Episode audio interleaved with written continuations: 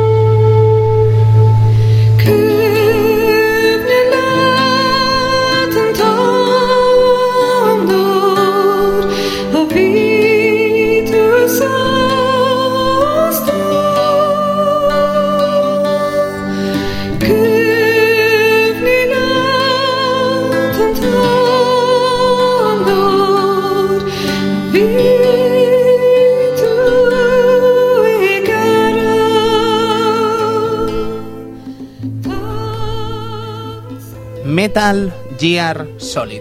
Probablemente las tres palabras que describen casi una generación de jugadores, probablemente las tres palabras que describen lo que significa incluso tener una PlayStation. Probablemente uno de los títulos más recordados de la historia y probablemente también uno de los mejores videojuegos que jamás se han escrito y se han hecho para una videoconsola. Estamos en esta segunda parte del especial Metal Gear Solid del Club Vintage con Eduardo Polonio. Edu, buenas noches. Muy buenas noches. Tenemos entre nosotros a Cristian Sevilla. Cristian, buenas noches. Buenas noches a todos. Y tenemos a Samuel Snake. ¿Cómo estás, Sam? Muy buenas, chicos. Pues bien. Servidor de ustedes, Tony Piedrabuena, en este programa tan sumamente especial y esperado por la audiencia del Club Vintage. Tendremos tiempo para hablar de los problemas que han acontecido, pero ahora vamos a disfrutar, si os parece bien, del videojuego, de la leyenda de Metal Gear Solid.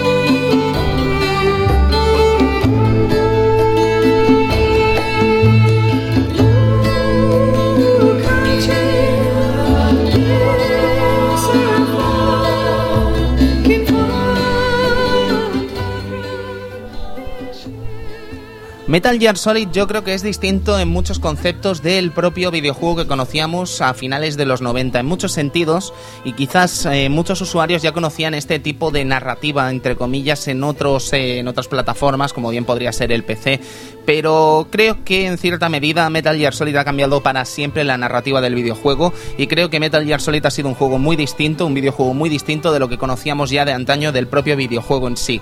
Por ejemplo, eh, creo que el tema del briefing este momento que tienes antes del juego que puedes consultar eh, distintas cosas de la misión, de la misión en la que nos vamos a meter con Solid, con el con Naomi, con Campbell, etcétera, explicándonos todos los entresijos de esta misión y toda la gente que nos va a acompañar, ya nos está poniendo ante un terreno mágico de lo que va a ser esta experiencia, Sam. Y además es que no solo era eso, sino era la puesta en escena. Sí. O sea, parecía como si fueran cintas VHS que tú pusieras, que le dabas al play y a la pausa. Ese, ese sistema de cámaras como, como de grabación, ¿no? Con ese filtro que te exponía la imagen, con ese color sepia. Era, era todo realmente... Había muchísimo mimo, pero es que era un mimo que, que, que no tenía precedente prácticamente. Con lo cual era, era una gran sorpresa el encontrarse con, con algo así. Vamos, yo recuerdo que yo eso me lo grabé en un VHS y de vez en cuando me lo ponía porque no se había visto nada similar en, en- en una consola de sobremesa. Estamos hablando al fin y al cabo, Edu, de atmósfera, ¿no? De ponerte una atmósfera en la que poder disfrutar de este Metal Gear Solid y ya comenzar incluso antes de jugar a sentirte dentro de la piel de Solid Snake, sentirte dentro de Metal Gear Solid. Sí, o incluso el hecho de, de ponerte en, en los mandos de lo que va a ser casi, casi una película que vas a vivir tú, básicamente, ¿no? Tan- con toda, con todo, con todo ese principio tan tan bien contado, como ha dicho Sama, y como si fuera una cinta VHS, ¿no? Eh, la verdad es que ya el tema de, incluso cuando te empiezan a explicar la misión, sabes que parece que te vas a meter de lleno en una, en una peli de acción y espionaje, básicamente. Supongo que Kojima es lo que, lo que quería demostrar, ¿no? Que se podía hacer un videojuego y a la vez algo parecido a una, a una, a una película. Eh, Cristian. Yo también quiero recordar el hecho de que eh, al ser una saga, porque esto mucha gente, por ejemplo, yo personalmente no sabía que era una saga, pensaba que era el nuevo, el nuevo capítulo antes de tocarlo. Resulta que del propio juego también venían las historias antiguas en texto, Ah, o es sea, verdad. las misiones antiguas y sabías más o menos qué había acontecido en los dos primeros Metal Gear de MSX. Ujú. Una cosa maravillosa. Un contexto importante, puesto que sin él casi no vamos a comprender muchas cosas de lo que ocurren en Metal Gear Solid. Por ejemplo, llegará un momento que asimilaremos que Big Boss es un personaje muy importante en la trama. ¿Y qué personaje? Pero eh, si leemos esos eh, documentos que vienen dentro del juego, probablemente entenderemos mucho más de lo que viene, viene a ser este universo de Metal Gear Solid. Muchas cosas, muy interesante y realmente espectacular ese contexto en el que nos pone la obra de Hideo Kojima y compañía del Konami de Japan. Increíble, Edu, increíble. Sí, sí, y también lo que decimos, ¿no? A mucha gente, pues, como yo, como Cristian, ¿sabes? Pensábamos, mira, un, un título nuevo de Konami, vamos a probar. Como le pasó a mucha gente al fin y al cabo con Final Fantasy VII, si nos lo paramos a pensar, ¿no? Efectivamente, pero ya el hecho de que no tenga ni un, ni un número detrás, mm, ya es que piensas, pues será algo nuevo, ¿no? Y encontrarte con ya directamente con que sí que quizá podemos jugar sin haber jugado a, a ningún otro Metal Gear, pero nos encontraremos con, con personajes o situaciones que diremos, ¿y este quién es? ¿no? Y la gente que haya jugado al de MSX dirá, oh, Dios mío, Es él". Miller. es Miller o es Grey Fox, ¿sabes? Eh, son cosas que, que a nosotros, bueno, pues no nos impresionan un tanto como podía impresionar a la demás gente, ¿no? Nos cuenta lo que pasa, evidentemente, con, el- con esos, con lo que pasó con esos personajes, pero no nos llevamos la sorpresa tan, tan bestia como la gente que juega MSX, pero igualmente lo, lo disfrutamos igual, porque Por es un juegazo. Sí, sí, sí, correcto. Pues chicos, empezamos con este viaje a Metal Gear Solid.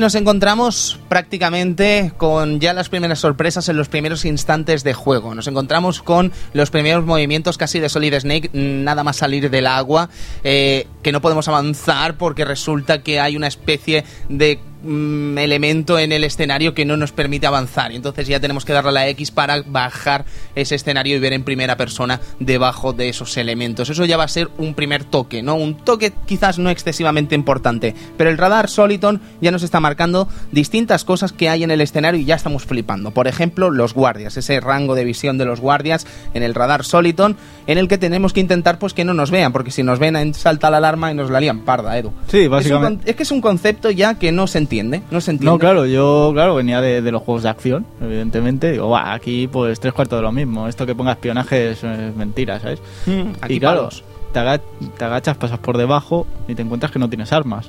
Tampoco. Empiezas sin armas. Dices, ¿cómo, cómo voy allí y me cargo a, a ese, a ese guardia, no?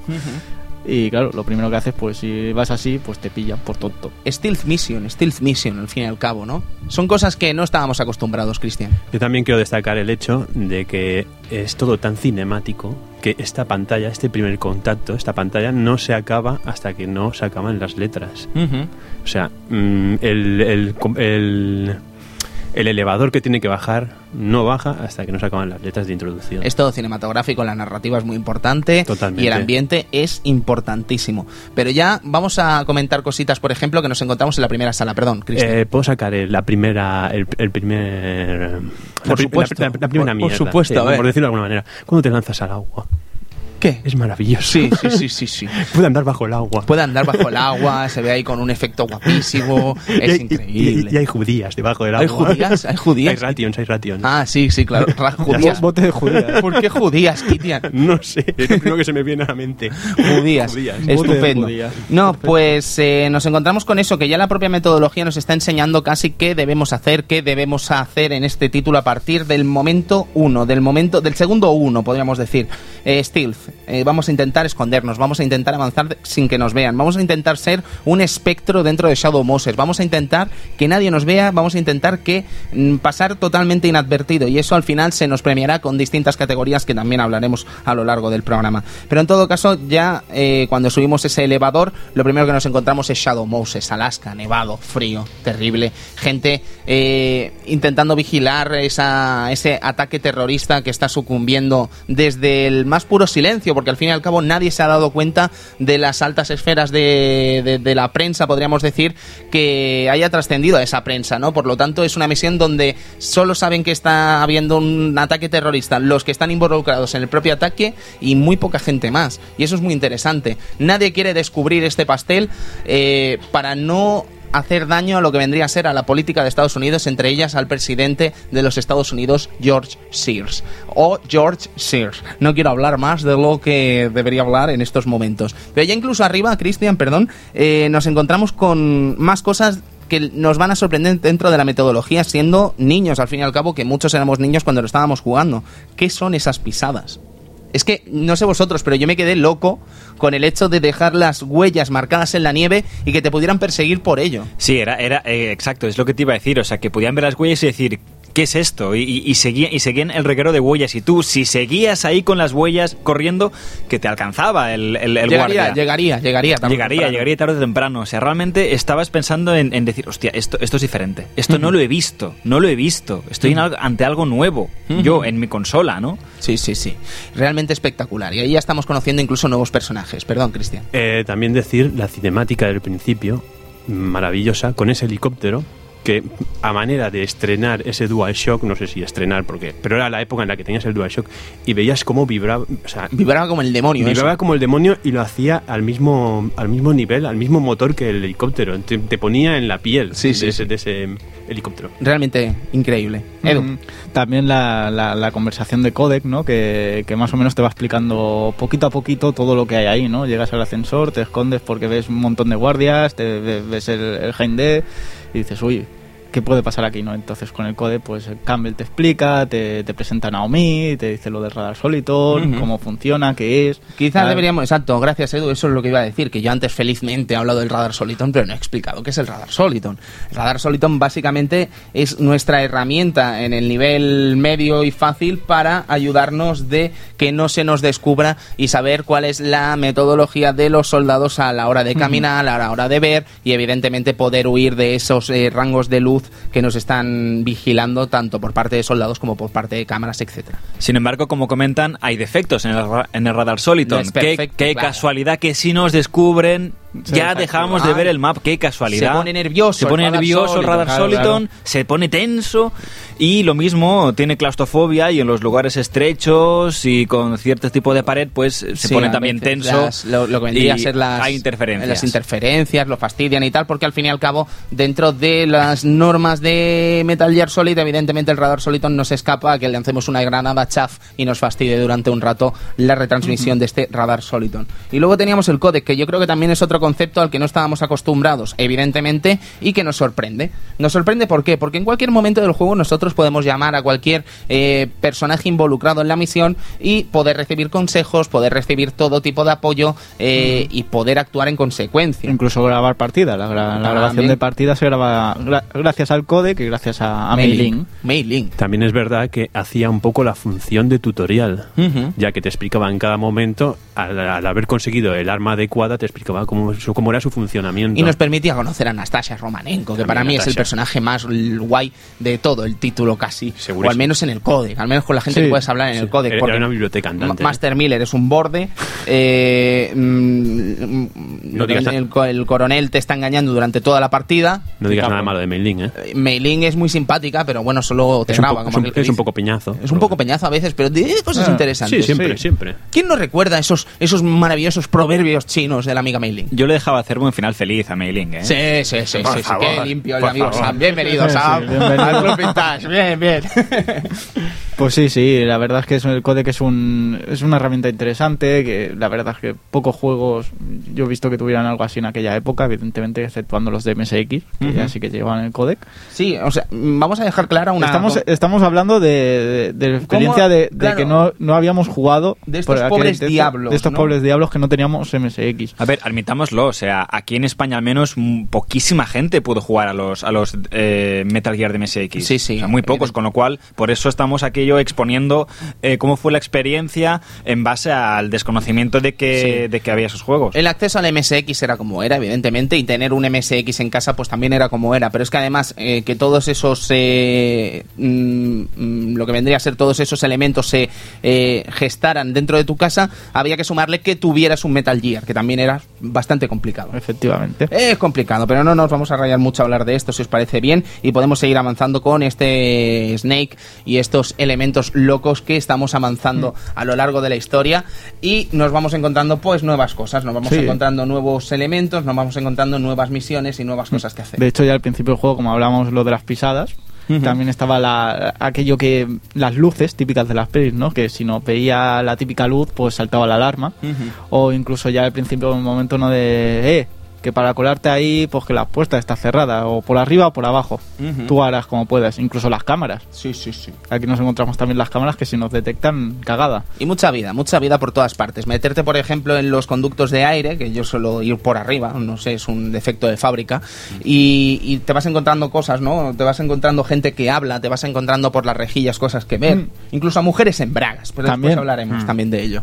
Eh, también la verdad es que un momento muy gracioso es el hecho de esconderte cuando alguien te... Te, Te tan, tan, pillado, sales corriendo, te metes dentro de tu vida y dices, aquí no me pilláis. ¿Qué hacen? ¿Qué hacen? ¿Qué hacen? ¿Qué lanzan debajo de la... de la- Una granadica. Una granadica, venga. Ahora por, ahora por pillar, por Ahí tonto. está. Sí, sí, sí. Increíble. Pero bueno, eh, ya os digo, vamos viendo cositas, vamos pasando por este conducto de aire, dependiendo de lo que estemos haciendo, y nos encontramos pues con ese gran vuelta que tenemos que dar para conseguir eh, llegar a nuestro objetivo, ¿no? Y al final, ¿qué nos encontramos, amigo Edu? Pues básicamente tenemos que dar una vuelta que para mí es un poco tonta. Ujú. Pues la verdad es que lo que tenemos que hacer, la, la primera, la- la- lo principal es encontrar al jefe de ARPA, ¿vale? Es la, la primera misión que tenemos que hacer. Sí. Entonces, pues que dar la después, supervuelta de, para después de llegar al dar vueltas, vueltas, ascensor para arriba, para abajo, conducto de aire, eh, pues nos vamos a la habitación de Darpas, no sin antes pues visitar a una mujer que está en bragas haciendo flexiones. No, no está en Bragas. No está en Bragas. Hay que dar cuatro Ah, vueltas vale, para vale. encontrártela en Bragas. Vale, Esto es es uno de esos truco, pequeños guiños del equipo de El Konami. truco. Que si mm, te metías por el conducto veías a Meryl, ¿no? Oh, ¿Qué, coño? ¿Qué, ¿Qué- es esto? qué- no? qué hace una mujer aquí? Bueno, pues hacías cuatro veces ese recorrido que no es corto. A la cuarta te encuentras a Meryl haciendo flexiones y en ropa interior. Muy bonito. Efectivamente, pues eh, acto seguido encontramos a, a Darpa, eh, bajamos eh, por, la, por el conducto para ir a la habitación y ahí ya tenemos la primera charla, Primera charla, sí. bastante larga, Bastante pero, larga, muy, pero muy interesante, muy, muy interesante, interesante. porque nos pone ya cosas debajo de la manga si nos están engañando o no. Porque hay algunos, a- algunos, algunas frases bastante que te dejan bastante, bastante, bastante loco. Ahí de nuevo es cuando empiezas a alucinar porque te das cuenta que además usan como imágenes reales para justificar todos los eventos que están pasando, eh, te dan datos que resultan también bastante veraces y no sé, te das cuenta de que, de que coño, la narrativa es muy diferente a como la habíamos visto hasta ahora, ¿no? O sea, que todo es muy fantasioso, pero aquí intentan dar siempre ese, ese punto como tocando de pies en el suelo. Sí, sí. A mí me encantó esa Bueno, conversación. de hecho te hablan de cosas reales, ¿no? Como Claro, el claro. Star 2, el, El Star Star 2 2. existe, ¿sabes? Y pasó. Y hay muchas cosas de este videojuego que después comentaremos también, espero, a lo largo de este programa. Las cosas que Kojima criticó, las cosas que... Los mensajes El que intentó mensaje que quería lanzar. dar. ¿Sabes? Había muchos mensajes. Yo creo que los dos principales, como aquel que dice, son la genética, los genes. Hombre, por favor. Y eh, el mensaje antinuclear. Sí, sí, y luego podríamos a lanzar el mensaje antiguerra también que tiene este título, el mensaje antibélico que tiene impregnado desde el minuto uno de juego. Efectivamente. Pero también tendremos tiempo. Sí, de pues eso, el jefe de DARPA no- nos habla de... Donald Anderson. Donald Anderson nos habla de, de Metal Gear y claro, mm, nosotros estamos ahí aparte de para para para eh, pues eso re- para conseguir al jefe de ARPA y tal. También intentaremos desactivar la banda que está detrás de, de este ataque, evidentemente. Esos es- mi- miembros de, de Foxhound, Ex-miembros los de de Foxhound Foxhound. que están por ahí. Eh, evidentemente, pues nos dice que tenemos que ir, eh, que ya habían conseguido los códigos y que hay que ir a desactivarlos con para el PAL. lanzar el ataque nuclear. Efectivamente. Oh my god. Con el, con el código PAL. Vaya, Que el sería- código PAL, bla bla bla bla, Metal Gear. Oh, oh, oh, Oh, oh, oh, oh, cuidado. oh. Hay un Metal Gear en el barco. Efectivamente. Nosotros evidentemente pues no sabemos qué es un Metal Gear exactamente, pero cuando nos explican que es un tanque loco bípedo, porque es loco, es un tanque de Sí, dimensiones grotescas que lanza misiles nucleares indetectables por cualquier radar, pues nos damos cuenta del absoluto percal que supone eso para cualquier guerra, para cualquier lanzamiento terrorista, incluso en este caso que puede montar un follón, un quilombo bastante gordo. Mm, Pues después de la, la charla con, con jefe de ARPA, mm, muere Muere. de, de un- de lo que aparenta un ataque al corazón. Eh, no sabemos las causas. eh, se le dan quizá a Psycho Pues eh, uno de los miembros de, de- de- uno de los ex miembros de Funhouse que tiene poderes psicológicos. Dice que para extraerle el, el- Sí, el- psíquico, psíquico, psíquico, Sedu, no es lo mismo. no es lo mismo. no es lo cuidado, mismo, cuidado. Bueno, en este caso le intenta. Parece que el ataque ha sido culpa suya por excavar más de, de lo que debería. Pero no lo que podemos deducir. si- No lo sabemos bien, no, bien. No, no, bien, que va en bien. absoluto. De hecho, vamos, yo ni, ni- me sorprende que digas eso, Edu, pues yo jamás me lo había planteado.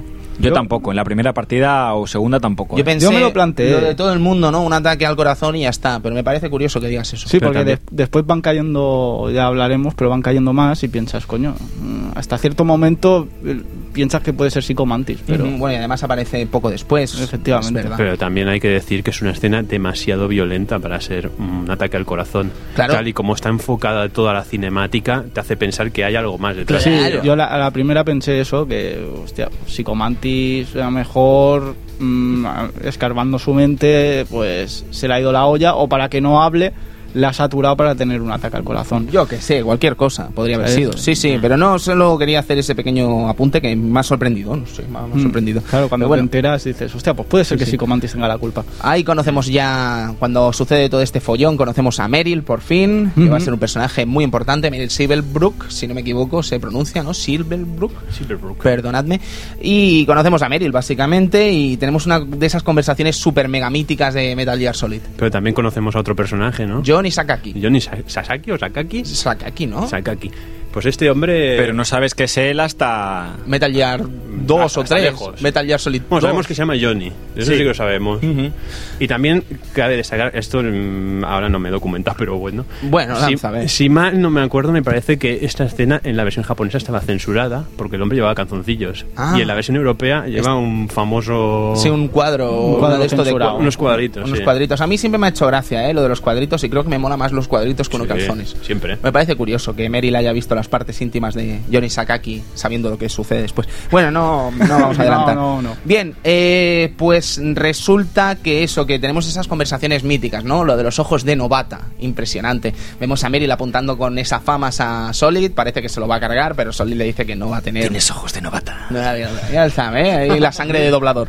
No, pero eh, es guay, ¿no? Eh, ya ahí estamos viendo también casi otra de esas cosas que no estábamos acostumbrados a ver en videojuegos. Ese trato, ese mimo hacia una narrativa, esa historia que realmente ya nos la estamos creyendo, que estamos viendo a los personajes que realmente tienen algo más que el mero hecho de ser un personaje de videojuegos. Que puede parecer una tontería lo que estoy diciendo, pero sabéis que muchos nos sorprendió realmente encontrarnos eh, con estos apartados en Metal Gear Solid. Sí, que tienen un trato psicológico, tienen un estudio, tienen una base, o sea, responden a las 50 o 100 preguntas que, que un guionista tiene que hacer antes de crear un personaje, ves que tiene un background, o sea, que está, está, está, es creíble, es sólido.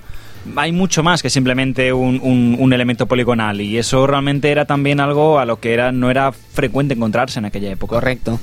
Y podríamos seguir, por ejemplo, eh, tenemos un primer ataque en el que tenemos que acabar con unos distintos guardias que están intentando eh, cogernos a ambos, a Meryl y a Solid. Meryl está allí metida en la misión también, evidentemente. Pero es la me- sobrina de Campbell, de- que no se nos olvide. Pero también en esta escena se nota que Meryl mm, había disparado pocas veces contra gente. Es muy interesante eso, Cristian, porque ella estaba acostumbrada a misiones VR, Hmm. algo, un elemento que parece intrajuego, pero que es parte de la propia historia, los entrenamientos VR. Es un proceso de entrenamiento en el que los soldados han pasado del campo de batalla a los campos de entrenamiento virtuales y de allí salen incluso mejor preparados que del propio campo de batalla, pero sin experiencia real de combate pero luego eso se solucionará en, pro- en próximos juegos.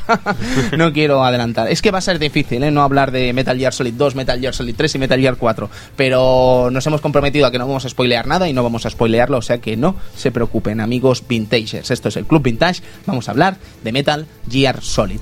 Seguimos con esto. Sí, perdón, Cristian. Un, un pequeño hincapié. Sí. Momentazo culo. Momentazo culo. Esto es un momentazo Kojima también. Sí, sí, sí, Kojima carga sus juegos con una sexualidad en varias escenas. Se puede ver en Snatcher, se puede ver, en, supongo que también en Police habrá escenas de alta sexualidad. Bueno, de alta sexualidad más bien de, de- de que se enseñan partes de la mujer o que se fijan en, en- en el culo y en las tetas, coño. Sí, sí, no los pechos, en, los pechos, el, en los pechos y en el trasero. en el trasero, perdona. Ay, que estamos en el Club Vintage, Sí, sí, hombre. es verdad. Ya está bien.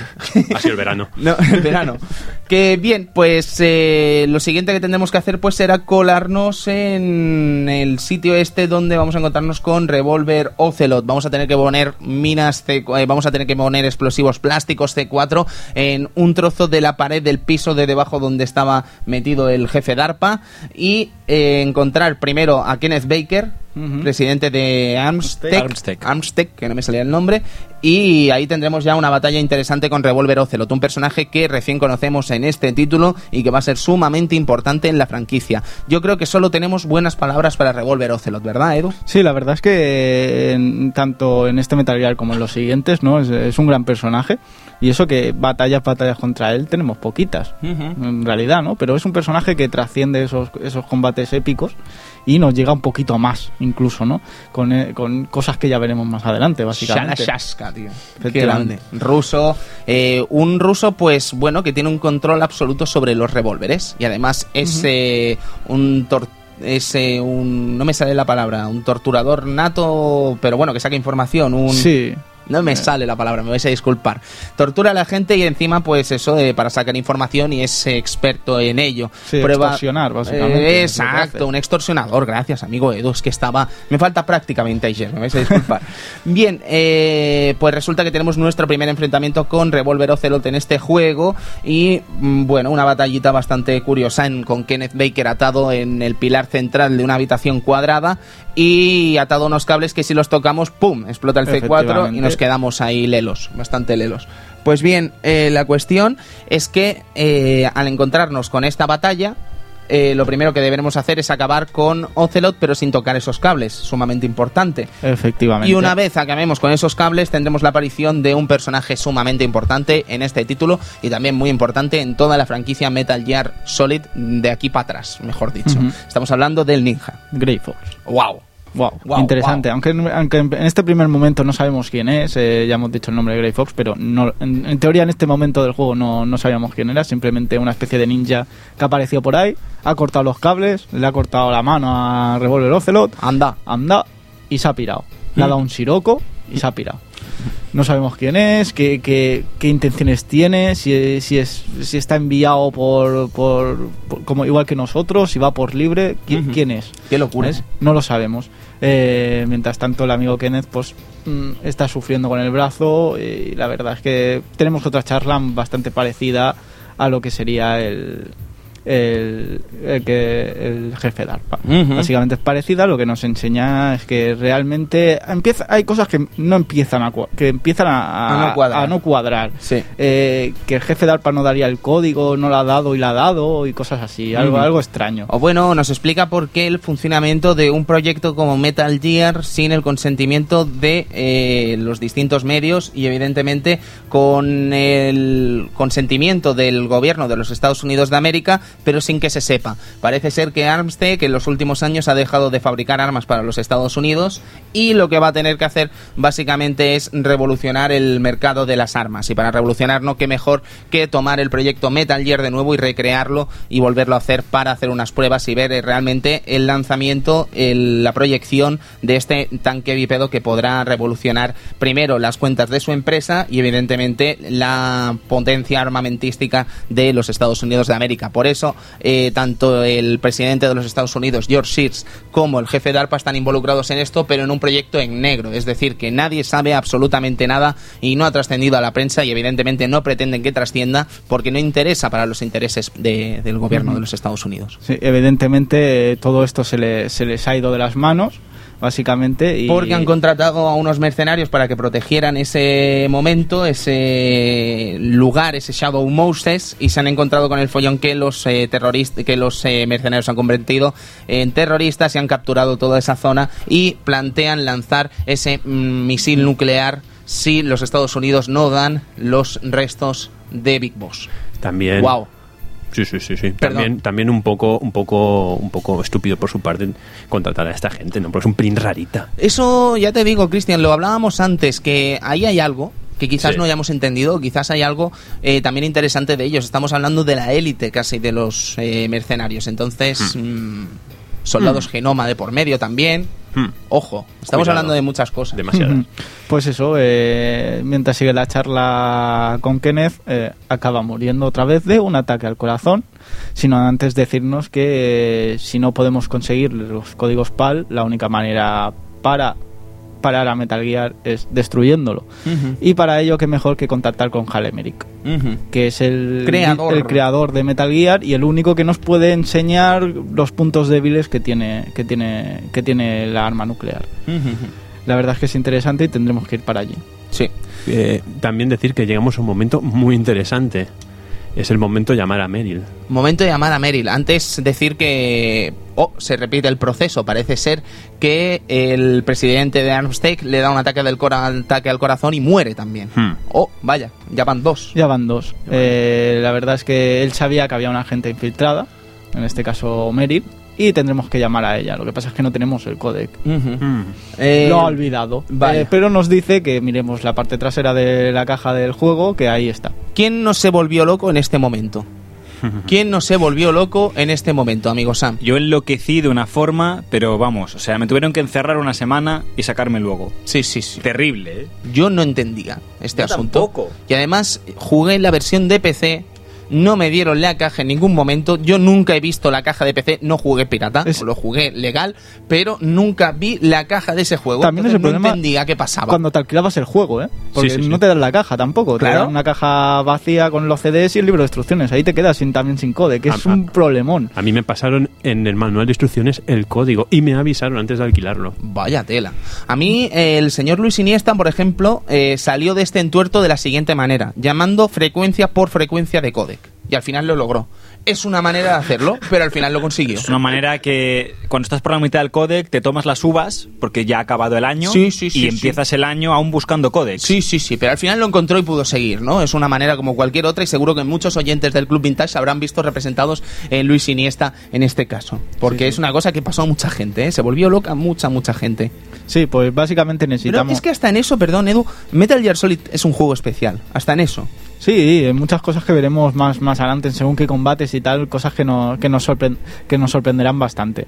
Eh, evidentemente hay una cosa que nos- se, nos ha, nos- se nos ha olvidado comentar, es que tanto Jefe de ARPA como Kenneth nos dan las llaves de nivel que nos servirán para abrir según qué puertas. Evidentemente vamos mejorando. Y la cosa que tenemos que llamar a Meryl es para que nos abra una de esas puertas que nos dará paso a ir a la- al segundo edificio a buscar a Halemeric.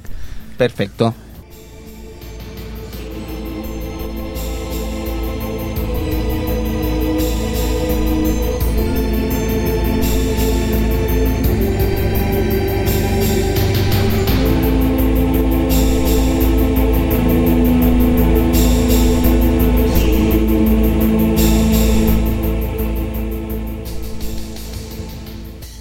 Bueno, tenemos un enfrentamiento loco. Bueno, antes del enfrentamiento loco tenemos el tema de los láseres. Y ahí conocemos el asunto de que Snake se ha fagocitado unos cigarros, los ha potado, o queremos pensar que los ha potado. Da un poco de asco pensar la situación esa, ¿no? Yo como unos- fumador me da asco. Yo me pregunto como fumador aquí el amigo Sergio Rodríguez Sánchez, alias Chache, que acaba de llegar, ¿qué le parecerá el asunto de fagocitar unos cigarros, vomitarlos, fumártelos a posteriori para ver si hay láseres o no en un pasillo? Hola Chache, ¿cómo estás?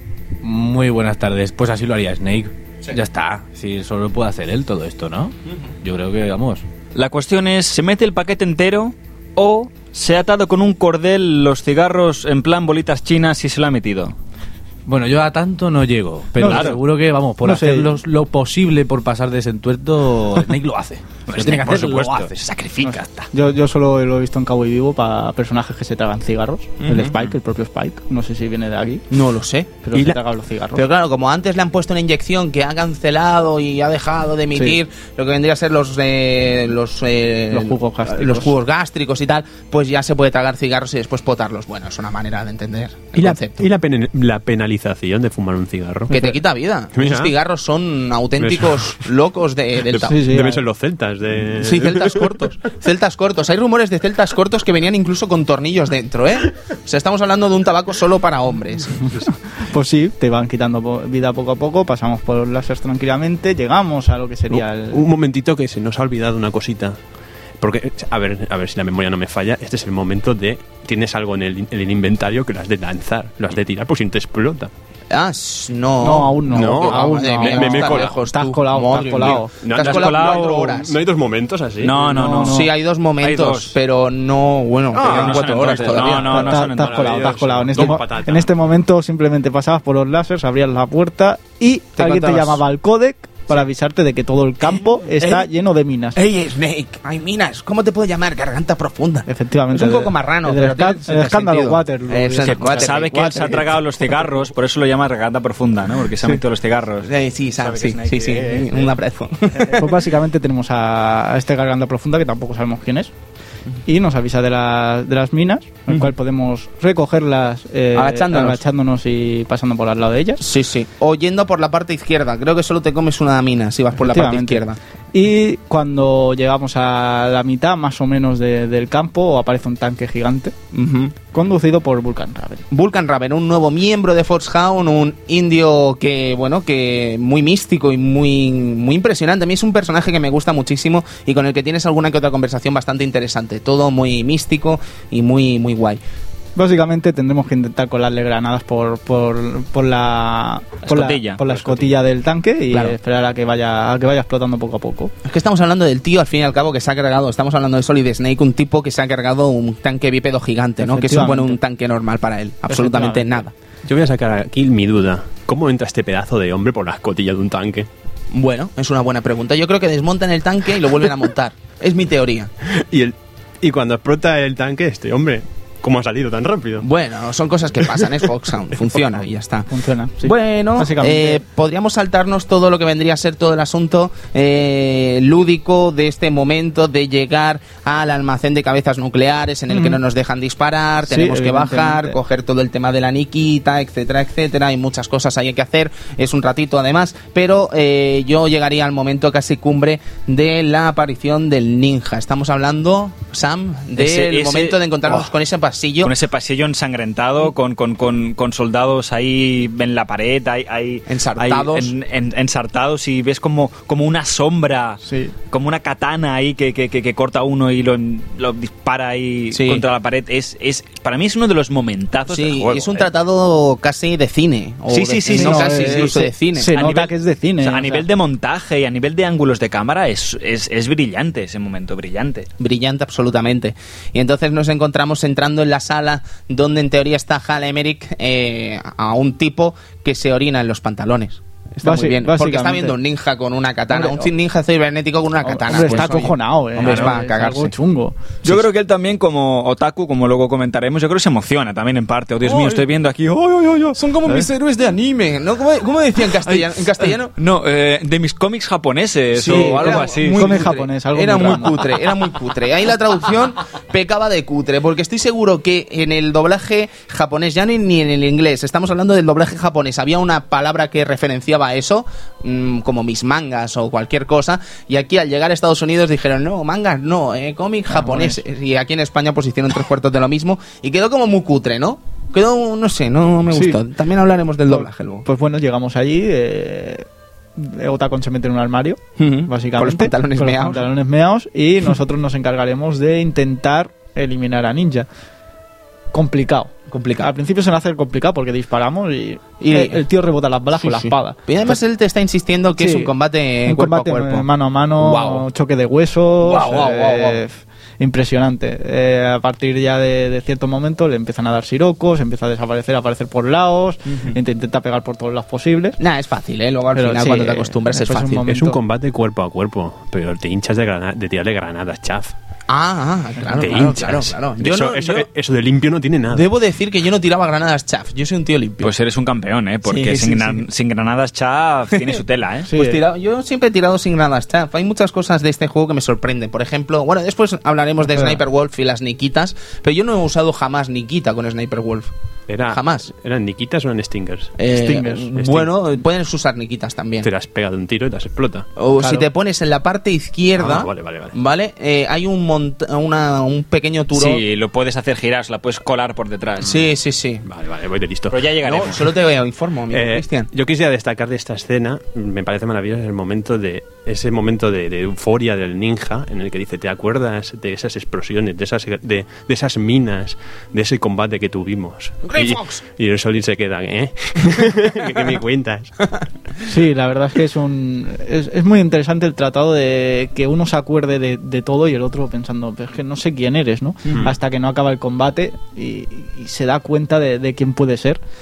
Y, y llama al codec eh, a, a Campbell y, y todo el mundo negando lo, lo que ese, eh, ese Grey Fox está muerto, no puede ser. Feo, feo, todo el mundo lo niega, feo. Todo Todo el mundo lo niega. Feo. Nada, nada. No hay Ahí, esa Naomi, todos, todos, todos los que, tu- que, que, que- podrían saber algo no saben nada. Sí, sí, sobre todo Naomi. Naomi, mm, yo creo que cuando te pasas la segunda vez el juego ya catas muchas cosas de Sí, Naomi, sí, muchas sí. caras. Zorra, zorra. Muchos- sí, Sí, la, segunda vez cuando lo- esos puntos suspensivos de muchas puntos veces, suspensivos. eh, los doblajes de Konami, los subtítulos de Konami, los puntos suspensivos. Suspensivo. Siempre cagándola. Siempre. Eh, Son momentos dices, es que está, la segunda vez que dices que te lo estás guardando todo. Sí. Pero bueno, no solo ella, es que se quedan a gustos todos guardando información. Sí, sí. O sea, eres el tonto de, que va ahí. El único que no sabe nada. Sí, sí. Y bueno, y esto es que una cosa que se va a repetir casi en todos los Sí. Metal Gear y es un contexto interesante dentro del propio juego incluso. Y ahí a- acabamos de Ninja Grey Fox se va eh, y sacamos a, le decimos a Otacon que salga de, Del de- armario. ese armario Sí. que está ahí escondido y nos explica un poco eh, La su- creación de la Metal creación Gear. Metal Gear, el por qué está ahí. El, sin- el- la maldición de los Emmerich también, También nos cuenta la maldición de los Emmerich. cómo y, su abuelo estuvo involucrado en la, en la bomba De Hiroshima. Exacto.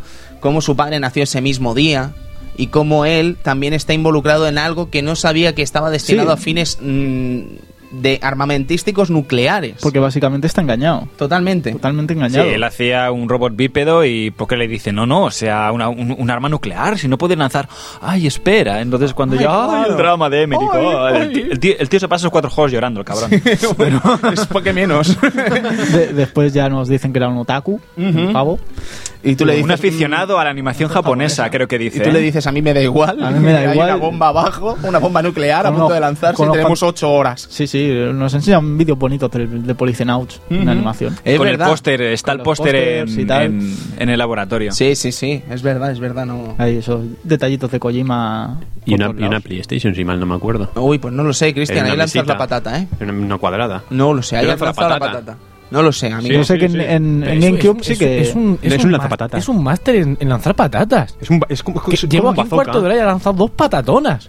Ha sido tu influencia, ¿eh? Ah, Hombre, yo sé que en el Twin Snake sí que había una figurita del Mario y, Y del. Yoshi. Había una de Mario y el Yoshi y el póster era de Zone of the Enders 2. Sí, eso, eso, buah, es que no quiero hablar mucho de este asunto, pero a mí me sorprende que en un uh, juego de GameCube hubiera, pla- eh, hubiera un, un Póster póster de de, Zone of the Enders Enders. 2, ¿no? Qué curioso. Sí, un juego que no. Y de hecho, no- finiquitando con el tema de Twin Snakes, que fijaos que yo creo que tiene mérito llevar casi 45 minutos y no, habla, no haber hablado todavía de Twin Snakes. Yo me he mordido la lengua tres veces. Sí, ¿no? Cuando disparabas a Mario, si no me equivoco, sonaba el sonido de la vida. Sí. Y cuando disparabas a Yoshi se escuchaba Yoshi. Eso- no sé qué clase de elemento puede ser que le dispares y no se rompa y te haga un ruido, ¿no? Bueno, Bueno, después se pusieron las Kerotans. ¿no? Sí, uy, las querotan. Uy, las querotan. Básicamente. Madre mía, el Chache está sudando ya con las querotan. Uy, qué bonito. Bien, eh, Eh, acabamos con el ninja, o creemos que hemos acabado con él. Ninja desaparece después del Siroco. Sabemos perfectamente, o suponemos ya, que es Psycho Mantis. Y lo que tenemos que hacer es buscar a Meryl. Eh, la siguiente prueba que tenemos que hacer es buscar a Meryl.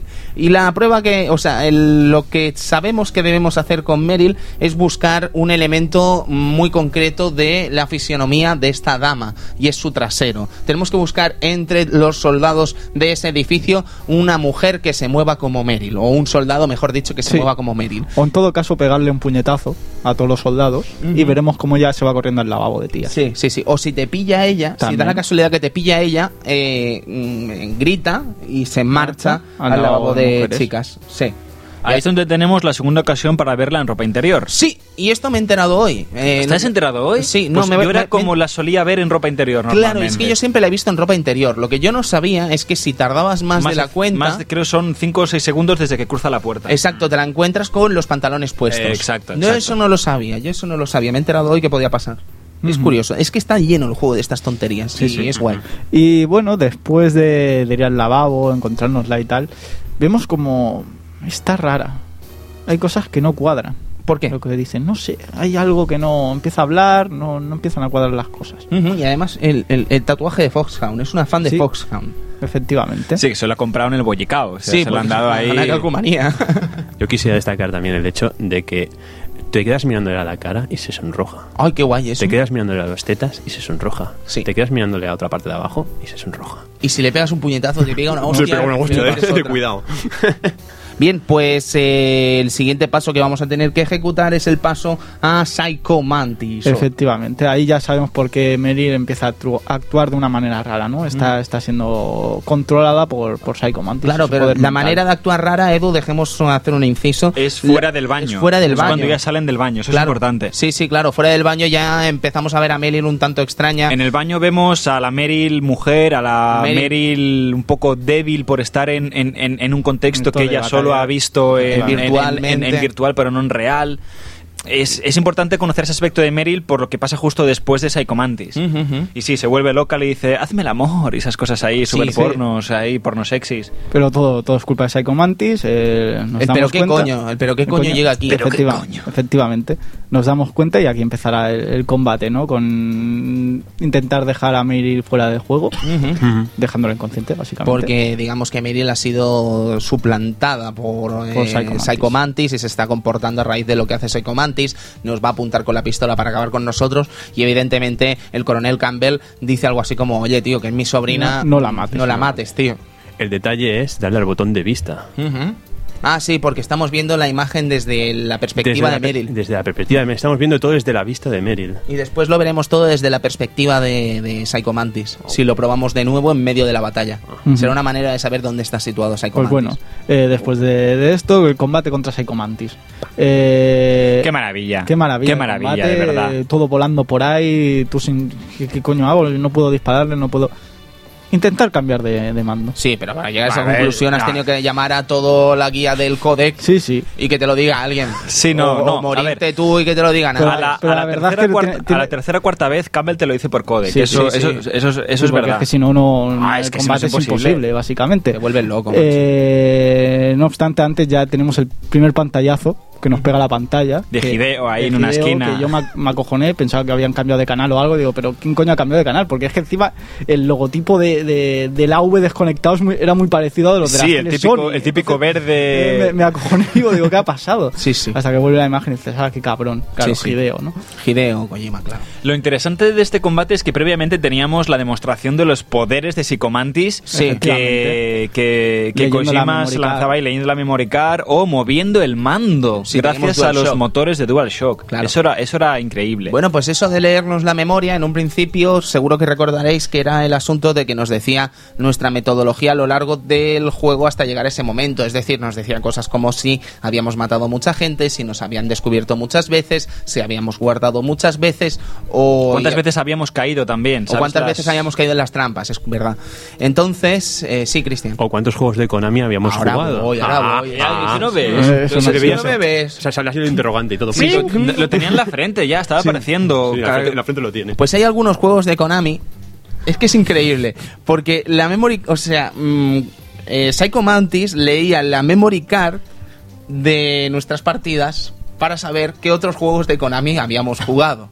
Entre ellos, por ejemplo, Castlevania Symphony of the Night. Eh, si teníamos una pantalla o una bueno. partida guardada de Castlevania Symphony of the Night, eh, detectaba esa pantalla, esa, esa carga, y eh, lo que te venía a decir Psycho Mantis era eso de, oh vaya, te gusta Castlevania, ¿eh? Y claro, mm, te quedabas loco, ¿no? Porque, ¿cómo puede ser que el juego sepa que he jugado a Castlevania, ¿no? Pues todo iba por eso, pero es realmente espectacular. No obstante, no solo era, eran juegos de Konami. Ah, yo la vez que lo jugué en, verano, en junio, a raíz de la primera parte del programa, a mí me dijo, ah, veo que te gusta la velocidad o las aventuras a cuatro ruedas. Y es que la memory card tenía Gran Turismo 2 y Colin McRae. Qué guapo. Espectacular. Sí, espectacular, la, ver- ¿eh? la verdad es que me he intentado buscar eh, qué juegos pillaba exactamente, porque he intentado mirar a ver para saber cuántos juegos cogía. Y, por ejemplo, tengo entendido que si pillaba Polycenauts también o, o Snatcher, podía darte, te daban un mensaje de agradecimiento de Kojima, pero no he encontrado en ninguna parte qué es ese agradecimiento o en qué consiste, porque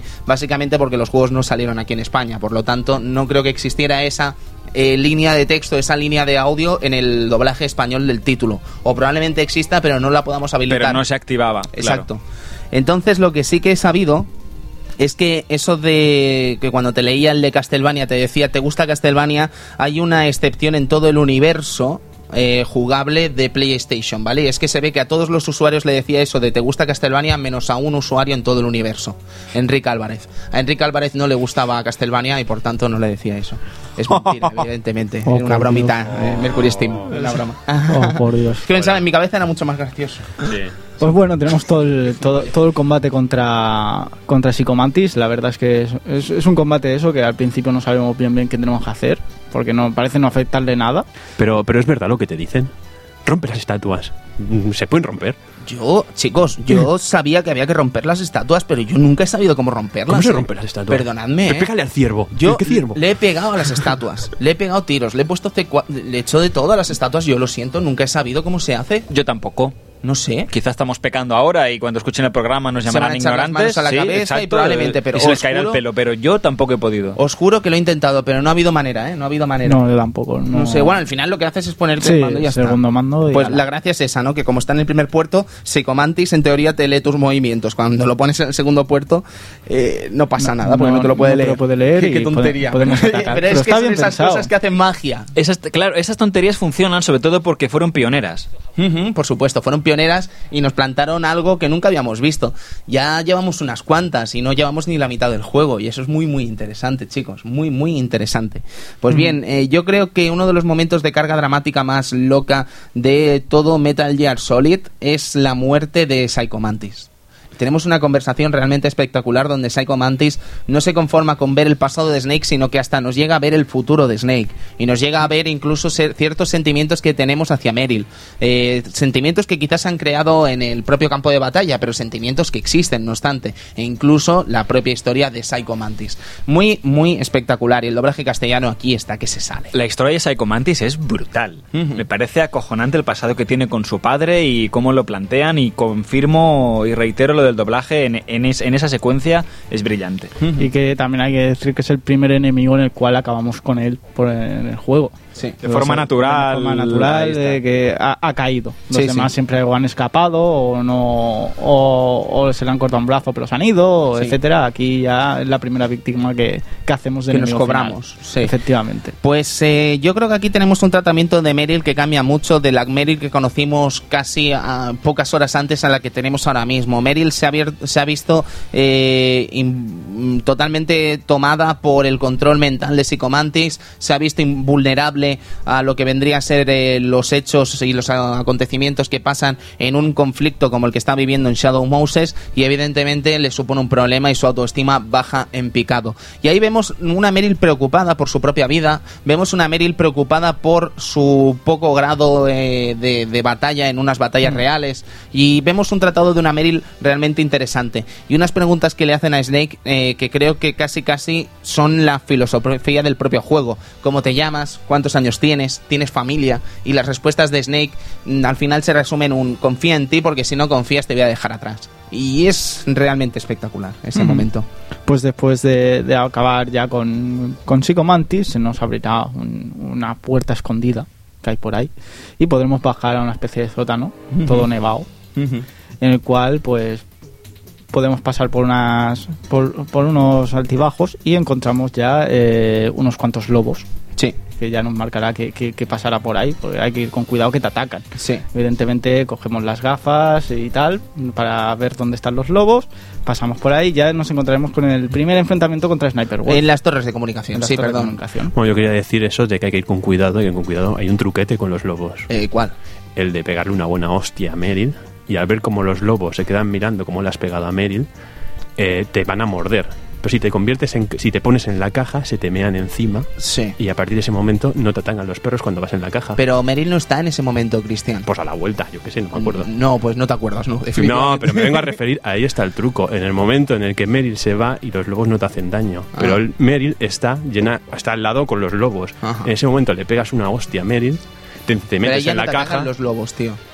Si le pegas una hostia a Meryl, te ataca el lobo. Ah. Porque le has hecho daño a Ah, Meryl. eso sí. Te metes en la caja, se te mean encima, Ah, que ya tienes un protector vale, de no lobos. te estaba entendiendo, perdón. Eso es fácil. Vale, vale. Vale, pues ahí ya tenemos el primer enfrentamiento contra Sniper Wolf. Eh, vemos que Meryl ahora sabe detectar minas, básicamente. Por los poderes. Pero lo ha visto Psicomantis. Sí, o sea, sí, sí, ha sí. sido al meterse Psicomantis ella ha visto el, el camino de Minas. Es curioso que esa tontería, que parece que va a ser muy importante a lo largo del juego, no vuelva a No, pasar. ya- ya no vuelve a pasar. ¿Sabes? Porque, bueno, ya. bueno, pero es que bueno, Vamos a ver eh, poco a Meryl ya, ¿no? es lo que iba a decir. Ya Meryl aquí un poco. Sí, Bueno, mira, veo las minas, pero esa bala de Sniper Wolf que me ha penetrado todo el brazo no la he visto. Básicamente ah, eso, ¿no? Meryl, Eh, vaya. Pasamos por ese caminito de minas y, vemos como un Franco empieza a disparar y da a Meryl. Entonces, aquí empieza el, el combate contra Sniper Wolf. El, Contra- primer, el uh. primer enfrentamiento contra Sniper. Contra un francotirador, porque nosotros en ningún momento sabemos realmente que Sniper Wolf sea una dama. Efectivamente. O Snake, mejor dicho, no lo sabe. Nosotros sí lo sabemos porque hemos visto ilustraciones, porque nos lo hemos supuesto, jiji, jaja. Pero Snake no lo sabe y eso también es guay. Eh, bueno, pues no podemos luchar contra Sniper Wolf, no podemos luchar contra ella de ninguna de las maneras. Porque no tenemos Franco. Vale, y entonces llega aquí uno de esos momentos que a veces se repiten en este juego y es dar Sí, vueltas. Dar vueltas, el sí. elem- Tienes que volver Tenemos atrás, sí, volver que al sótano donde antes Donde habíamos... Sí. las T4 porque es Exactamente. el sótano Porque- con las armas. y Porque tal. como hemos dicho, cada vez que hay un enemigo tal, nos dan unas llaves de acceso de según qué nivel. Y en esa Evidentemente, sala hay la- diferentes- La, primera vez que vamos a esa sala, hay salas de nivel 5 el cual no podemos entrar. Y ya como hemos conseguido las, las, Creo las que era llaves, nivel 3 o nivel 4 y ya tenemos esa llave que nos la ha dado previamente Ta- Psycho Mantis. También había un pequeño truquete que era que si te ponías detrás de los camiones y decías la caja, por ejemplo, la caja que va al Ah, aeropuerto, claro, es verdad. el camión te llevaba al aeropuerto. Sí, eso es guay, eso es guay. Con eso cortabas mucho. Claro, pues te podían dar varias cajas y cada caja marcaba dónde debía ir y al meternos dentro del camión con esa caja, eh, si esperábamos un poquito nos llevaban esos puntos. Pero claro, en la primera partida era Oh, muy difícil hasta de, de imaginar. Pero bueno, mm, dejamos de lado toda la vuelta, mm, cogemos, Cogemos ese... el sniper, vamos para allá. eh, Campbell ya nos llama preocupados. Ay, es que han disparado, corre rápido. Que, Sí, sí, tú tienes mucha matarlo". prisa, pero tú estás muy bien en el sofá. Y tenemos el combate, el cual ya tendremos que cargar con, con francotirador y cepan. Ujú. Eh, ahí está, el ahí está. Tranquilizante para que no se desvíen los tiros. Y pues eh, eliminar al Sniper Wolf, entre comillas, porque ya veremos que cuando avanzamos, cuando pensamos que está todo, todo acabado, nos pillarán. primero, Edu, perdona, porque no está el cuerpo de Meryl, alguien lo ha recogido. Sí, y cuando llegamos al final, que pensamos que hemos acabado con Sniper Wolf... Es una hay- trampa. hay una Es una trampa, por trampa. supuesto, una emboscada. Y nos vemos rodeados de soldados y, y de esa Sniper Wolf. Y ahí tenemos esa conversación que comentaba, que veíamos que Sniper Wolf era una mujer y incluso el propio Snick se sorprende. Ahí es donde la vemos por primera vez. El problema es que se sorprende porque va con un escotazo hasta el ombligo y claro... Un frío que pela. Sí, hace frío que pela y dice, pobre mujer, va a pasar frío. Sí, sí, sí. Sí, sí, pues básicamente eh, es una trampa, nos, da, nos, nos dejan inconsciente y nos despertamos en lo que parece una sala de torturas. Bueno, sí parece. Como Lo que lo es. es. Como que lo es. y tenemos a Ocelot ahí que nos quiere sacar información. Tenemos eh, en uno de esos momentos cinematográficos realmente brillantes, eh, vemos eh, en primera persona lo que vendría a ser la silla de la mesa, la Mesa de tortura. la mesa de tortura eh, elevada hacia arriba y no vemos exactamente quién está hablando, pero hemos detectado que hay tres personas y vamos intentando mover nuestra vista, pero no llegamos a ver absolutamente nada. Y entonces cuando baja esa mesa nos encontramos cara a cara por primera vez en todo el juego, aunque ya lo habíamos visto entrar en el Hindy al principio del juego, con nuestro Némesis, con nuestro hermano gemelo, supuestamente Liquid Snake. Sí, no, nos quedamos así como es que sois iguales, ¿no? Es Mm. una cosa que mm, después nos irán repitiendo, repitiendo durante el juego, ¿no? Eh, la viva imagen de, de Liquid, eh, sois iguales, etcétera, etcétera. Patatín, patatán. Y Bueno, básicamente nos, eh, ahora tendremos un- una, una escena de tortura, en el Ujú. cual se soluciona pues apre- apretando rápido a los botones, básicamente. Y aquí hay dos opciones. Es lo que nos dice Zelot. eh, podemos soportarla o podemos rendirnos. o no podemos rendirnos. Y no hay continuación, amigo. Efectivamente, ese es otro punto. Si no guardamos antes y hay game over, Tenemos que eh, Empezar donde hemos guardado. Exactamente, es game over total, es decir, no hay continuación. Tendremos que volver al punto último de guardado que hemos eh, hecho en el juego. eso, ¿vale? es, eso es un poco es una putada. Es ¿eh? una putada, pero es gracioso que si tú no has llegado a esa, o sea, si llevas un buen rato sin grabar y llegas a esa parte, antes de llegar a cruzar el umbral de la puerta Te en el que avisan. vamos a tener la emboscada, Mailing te llama con un mal presentimiento. Sí. Y te dice, ostras, es que hace mucho que no grabas y tengo un mal presentimiento. Snake, ¿quieres grabar? Sí. Y ya está, y lo solucionas ahí. Efectivamente. Pero si no, te montas un follón bien gordo, ¿eh? Sí, y a partir de aquí también está eso, ¿no? Si, si no resistimos la tortura, cambiarán los finales. Después comentamos si os parece bien, chicos. Bien, pues eh, la tortura, ¿vale? Cuando digamos que se separa en varios momentos, ¿vale? Tenemos un momento de tortura en el que tenemos que evitar eso, que se nos acabe la vida, tenemos que darle al botón o rendirnos, ¿vale? Pero una vez acaba la tortura nos llevan a una sala donde nos dejan presos y en la sala descubrimos una, hacemos un descubrimiento realmente importante y es el cadáver del jefe DARPA, ¿vale? Pero el cadáver del jefe DARPA está en un estado de descomposición realmente avanzado, lo cual no tendría sentido si el jefe DARPA ha muerto escasas cuatro horas atrás. Pero es que además descubrimos algo realmente eh, terrible, ¿no? Y es que el cuerpo del jefe DARPA no contiene ni una sola gota de sangre. Ha sido extraída toda la sangre de su cuerpo y nadie sabe, evidentemente, el motivo.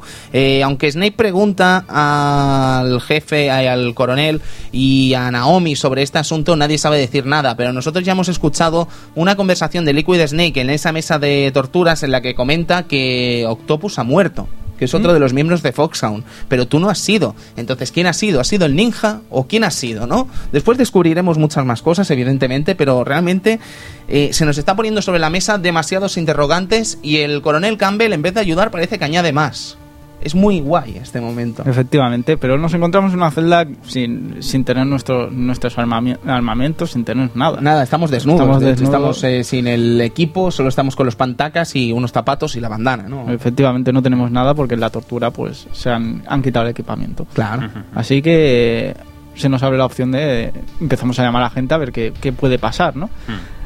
Hal Emmerich. Ujú. Eh, él tiene un, también tiene el camuflaje óptico, puede pasarse por cualquier lado y le decimos a ver si nos puede ayudar un a algo, a hacer algo, ¿no? Hasta que nos da ese botecito de ketchup. Un bote de ketchup y el pañuelo de Sniper Wolf. Efectivamente. ¿Qué, qué útil va a ser esto? ¿Qué útil va a ser esto? Entonces, pues, ala, nos tiramos al suelo con el bote de ketchup. Vale, pero mm, explicadme esto, chicos, porque yo nunca lo he hecho así. Aquí hay dos opciones A ver, de salir de la celda. Uno, te tiras eh, el suelo allí en la celda, usas el bote de ketchup y el tío ve que estás... Cuando, cuando el tío vuelve de la diarrea que le está cogiendo... Johnny Sakaki. Johnny Sakaki es, es un campeón, te ve herido, entra porque dice, ¿cómo puede ser? Y en ese momento tú puedes levantarte, noquearle, salir o salir directamente. Esa es la opción uno. La opción dos es cuando él se va a cagar, que es la opción que yo siempre uso, es esconderte debajo, de la, cama. Es un poco cutre, ¿no? Si te Es lo un poco pensar, cutre. pero funciona. Pero funciona, porque dice, ¿eh? ¿Dónde está este? Y entonces, pues, cuando abre la puerta, tienes que salir. Lo malo es que al estar debajo de la cama, tienes que esperarte el momento preciso a salir, porque si sales pronto, Te le da tiempo a darle, a darse media vuelta, Cerrar te la cierra puerta. la puerta y has de volver a esperar otra vez a que te torture Celot, a volver a la celda, A que te hago un masacre a que te haga de Naomi. Exacto. Sí, porque Es un esto coñazo. también es otro concepto, el masaje de Naomi eh, con el Dual Shock. Por favor, quiero que admitáis cuántos de vosotros os habéis puesto de verdad el Dual Shock en el hombro. Ah, en el hombro sí, yo sí. Yo sí. Yo lo he Vale, hecho. no, ¿Dó- no. ¿Dónde? Mientras sea en el hombro. ¿Tony? No, yo es que veía al Sam con los ojos así No, haciendo chiribitas. Digo, no, Sam, no, no, no, no. Por favor. En el hombro, sí. Sí, te dice, sí, ponte en sí, el hombro. sí. Yo me lo he puesto. Yo la verdad es que no, es una cosa... Bueno, macho, pues te metes muy poco en el juego, Edu. Pues, pues yo seré un flipado, pero tú no lo has disfrutado flipado, Sí, sí. Bueno, pero me dio un masaje tú. Yo qué sé. Sí. Eh, Te fue bien para cervicales. Sí, sí, Eh, sí, fue fantástico. No, pero te daba eso, eh, parece una tontería, pero era también un momento interesante y, y mágico, ¿no? Ese momento en que Naomi se preocupa por ti y dice, vamos a aplicar nanomáquina, a las nanomáquinas de tu cuerpo, un masaje reconfortante, ponte el DualShock en, el, en la espalda. Y, y ahí, qué guay. Hazme otro, Naomi. Venga, Ah, sí. Bueno, pues básicamente eso, salimos de la... de Eso, la perdón. Edu, lo del ketchup, explícame lo del ketchup. ¿Cómo se usa el ketchup? Básicamente te estiras en el suelo Sí. y con el botón de utilizar, pues eh, Ah, ¿sí? seleccionas el ketchup Y hace re- re- Ah. representa que revienta, entonces eh, Johnny se piensa que es sangre y que estás herido y que vas a morir. Ah. Entonces entra a la celda diciendo, ¿qué, qué ha pasado? Sí, Y sí. te- pues te levantas, lo noqueas y fuera. Vale, vale. Solo sé que tarda un ratillo, ¿eh? Sí. Ajá. Si eres eso no impaciente, salía. si eres impaciente no sale. Sí, no y, sé. a- y aparte hay que esperar también a que venga a que venga. Otacón y Sí. todo, que también tarda bastante Otacón Sí, en- en es que de hecho creo que te vas a comer como mínimo dos sesiones de... te Sí. puedes comer Dos torturas mínimo te las comes. Sí, sí. De dos a cuatro, según el método que uses, si sales mal de la cama, fácil, fácil, cuatro te puedes comer. Sí, sí. Básicamente. Bien, pues eh, salimos de aquí y ahora sí que nos encontramos eso que comentaba Cristian antes, que cuando conseguimos nuestro equipo, eh, nos encontramos que hay una sorpresita dentro del equipo, hay una bomba. Y evidentemente, pues nos han avisado por codec el señor Garganta que tenemos una bombita en, dentro del equipo y tenemos que lanzarla. Pero te avisan llamándote a ti. Sí, Sí, claro. sí, claro. Sí, sí. Tienes un nuevo icono que es bomb. ¿Sabes qué dices, hombre? Hay un Y, hay- y hay como un reloj, sí, Sí, hay sí. como los típicos digitales rojos. sí, sí. Y eso es lo que tenemos que hacer, pues quitarnos la bomba porque si no nos va a montar Esa es la primera. un bombo. Esa es la primera, la segunda ya vendrá. Sí, sí. Sí, sí, sí. Bien, pues tenemos, eh, salimos de aquí, escapamos, supongo que la cara de Ocelot al ver que está noqueado el bueno de Johnny y que no hay nadie en la celda, pues debe ser un poema, pero bueno, salimos a la torre de comunicaciones ahora sí y comenzamos a subir y a subir y a subir y a subir y acabando con todos los soldados. Y nos acompaña esta música de fondo, además. Sí, sí, sí, sí, sí, sí, por supuesto. Vamos a escucharlo un poquito.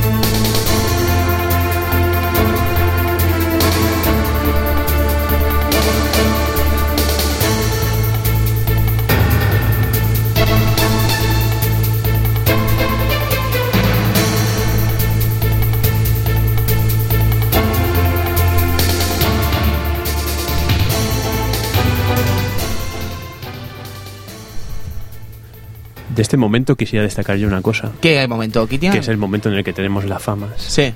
Vamos subiendo por las escaleras y disparamos. Pero claro, mm, no sé quién te avisa de que apretando al botón X corres disparando. Pues yo creo que nadie te avisa. Esto lo, lo sabes tú por, por yo naturaleza. creo que debe eh, estar o en las instrucciones o te lo han dicho previamente. o, o te lo dice Natasha, dale a la X que corres con la pistola. Yo, mm, a mí no me lo han dicho en esta última partida y no recuerdo las anteriores tampoco. Pues ¿eh? yo la primera vez jugué sin saber esto. Buah, parándote cada vez. Cada vez. Madre mía. Iba corriendo y cuando me recogían, ¡pam! Sí, sí. Disparo para atrás. Sí, sí. Bueno, eh, la otra opción que tienes es tirar esto en granadas hasta que se te acaban. También. También, pero no es la más recomendable. Edu. No, la verdad que no. Pero bueno. Lo suyo es que esto es lo que bien dice Cristian, que realmente yo que perdonadme, juraría que no te lo avisan en ningún momento. No, no. Que si mientras No disparas avisan, y le das a la X simultáneamente, Snake está corriendo con la con pistola en mano, disparando constantemente y moviéndose a la vez. Es como la SO como el apuntado. Eh, Es algo natural, es algo que sale de ti, te, te avisan. Yo creo que sale de ti, ¿eh? Sale de ti. Sí. Sí, sí, Eso, eso yo creo que sale de ti porque no te lo dicen. Si mantienes, se, se pone a, o sea, hace un locón a un, a un personaje. Es difícil, pero al final si sabemos esto, pues al final, pues claro, nos sale bien.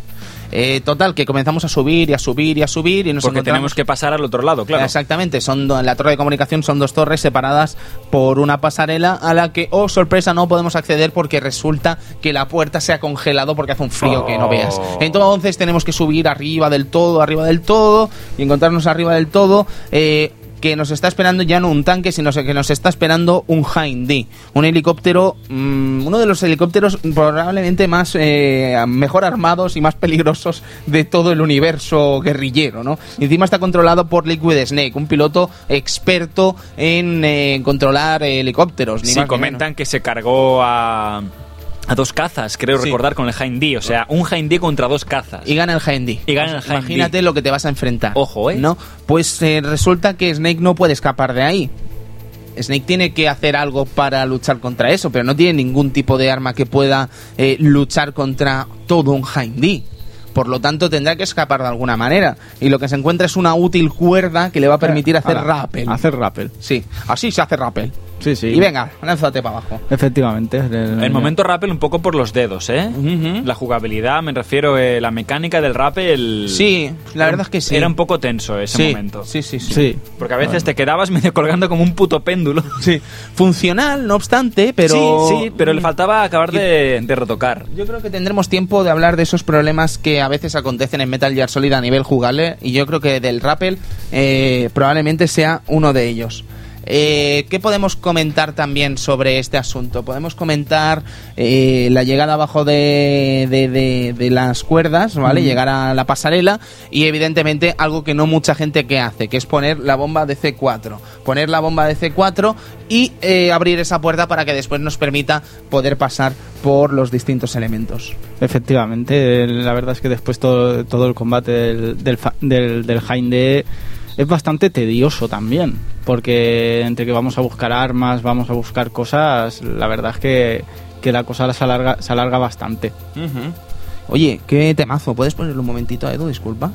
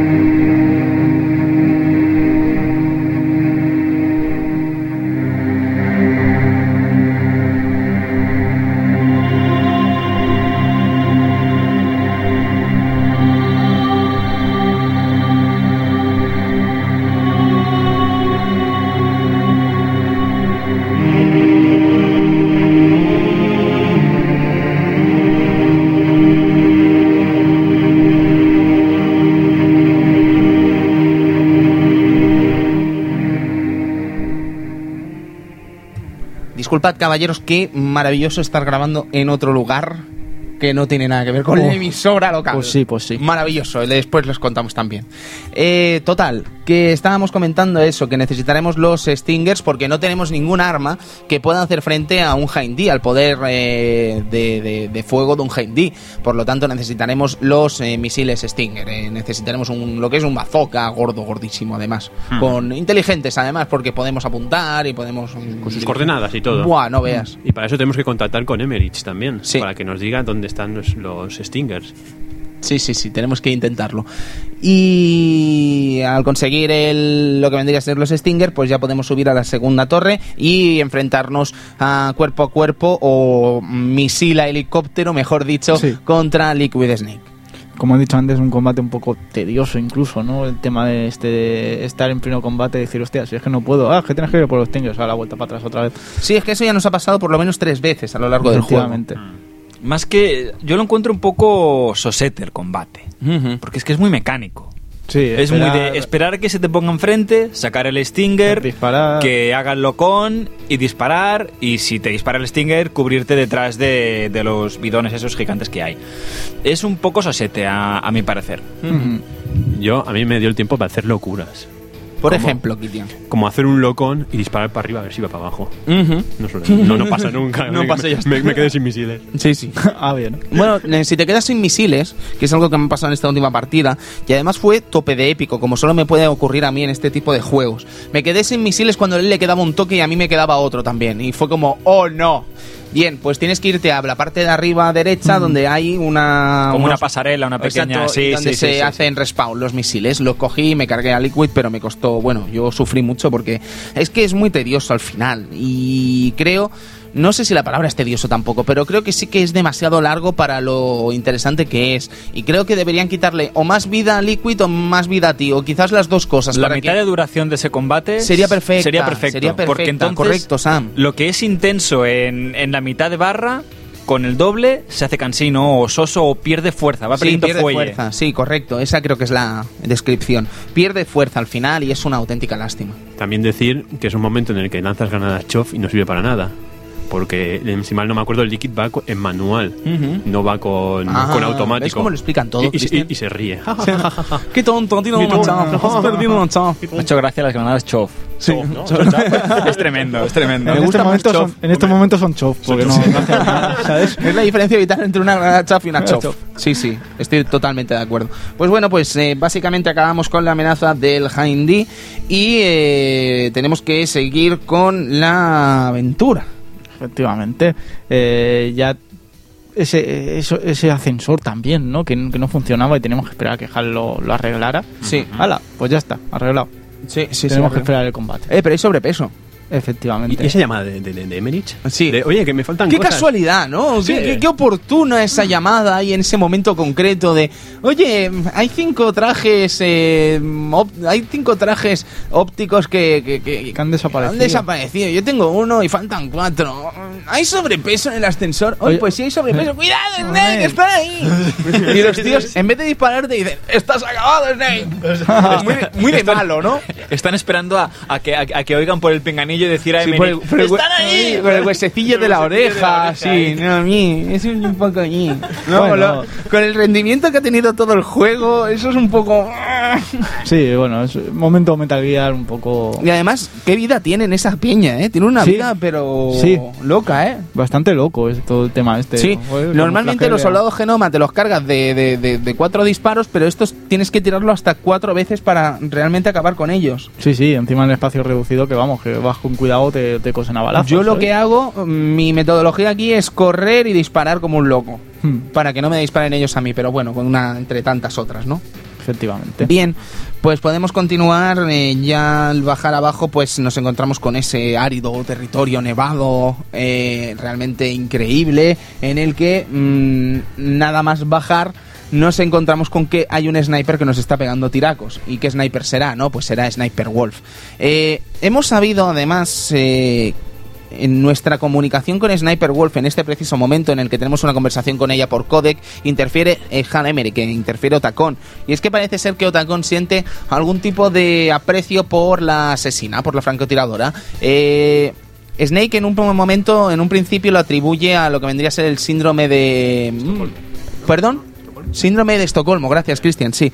El síndrome de Estocolmo, lo que vendría a ser un síndrome que realmente existe, evidentemente, y que ocurre cuando una persona está raptada, siente una especie de aprecio. Esto, yo no soy experto en psicología, me van a disculpar, pero parece ser que la persona que está mm, secuestrada siente una especie de eh, aprecio por su raptor, ¿vale? Y Aprecio incluso puede llegar a, a puntos sentimentales. Sí, incluso. e incluso el raptado puede llegar a, a- a- a desarrollar una especie de conocimiento de que está raptado por su culpa, ¿no? Y no por culpa del que lo ha raptado. Esto es una cosa que parece ser que ha ocurrido muchísimas veces y seguro que si buscáis información al respecto encontraréis Sí, hay, algo mucho hay- más interesante que lo que os puede decir un servidor. Hay muchísimos casos. Pero es muy interesante, ¿no? Pero sea amor o sea este síndrome de Estocolmo, la realidad es que eh, Otacon siente algo por Sniper Wolf y sabe que en este enfrentamiento con Solid Snake uno de los dos va a morir. Y tampoco quiere que muera Solid Snake, al fin y al cabo. Ahí entendemos por qué Otacon guardaba el pañuelo de, Con de tanto Sniper celo. Wolf, con tanto celo, por ejemplo. Ujú.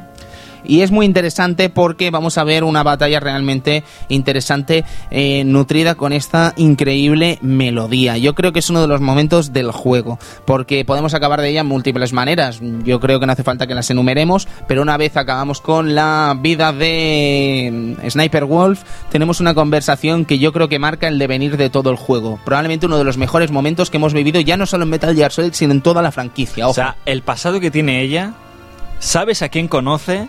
¿Cómo lo conoce? ¿Con esta música de fondo? Sí, o sea, el que no cabe con todo de puntas que no tiene corazón. Tú no eres una perra, eres una sí, loba. sí, eres una loba. Madre mía. Madre Buah, mía. de verdad.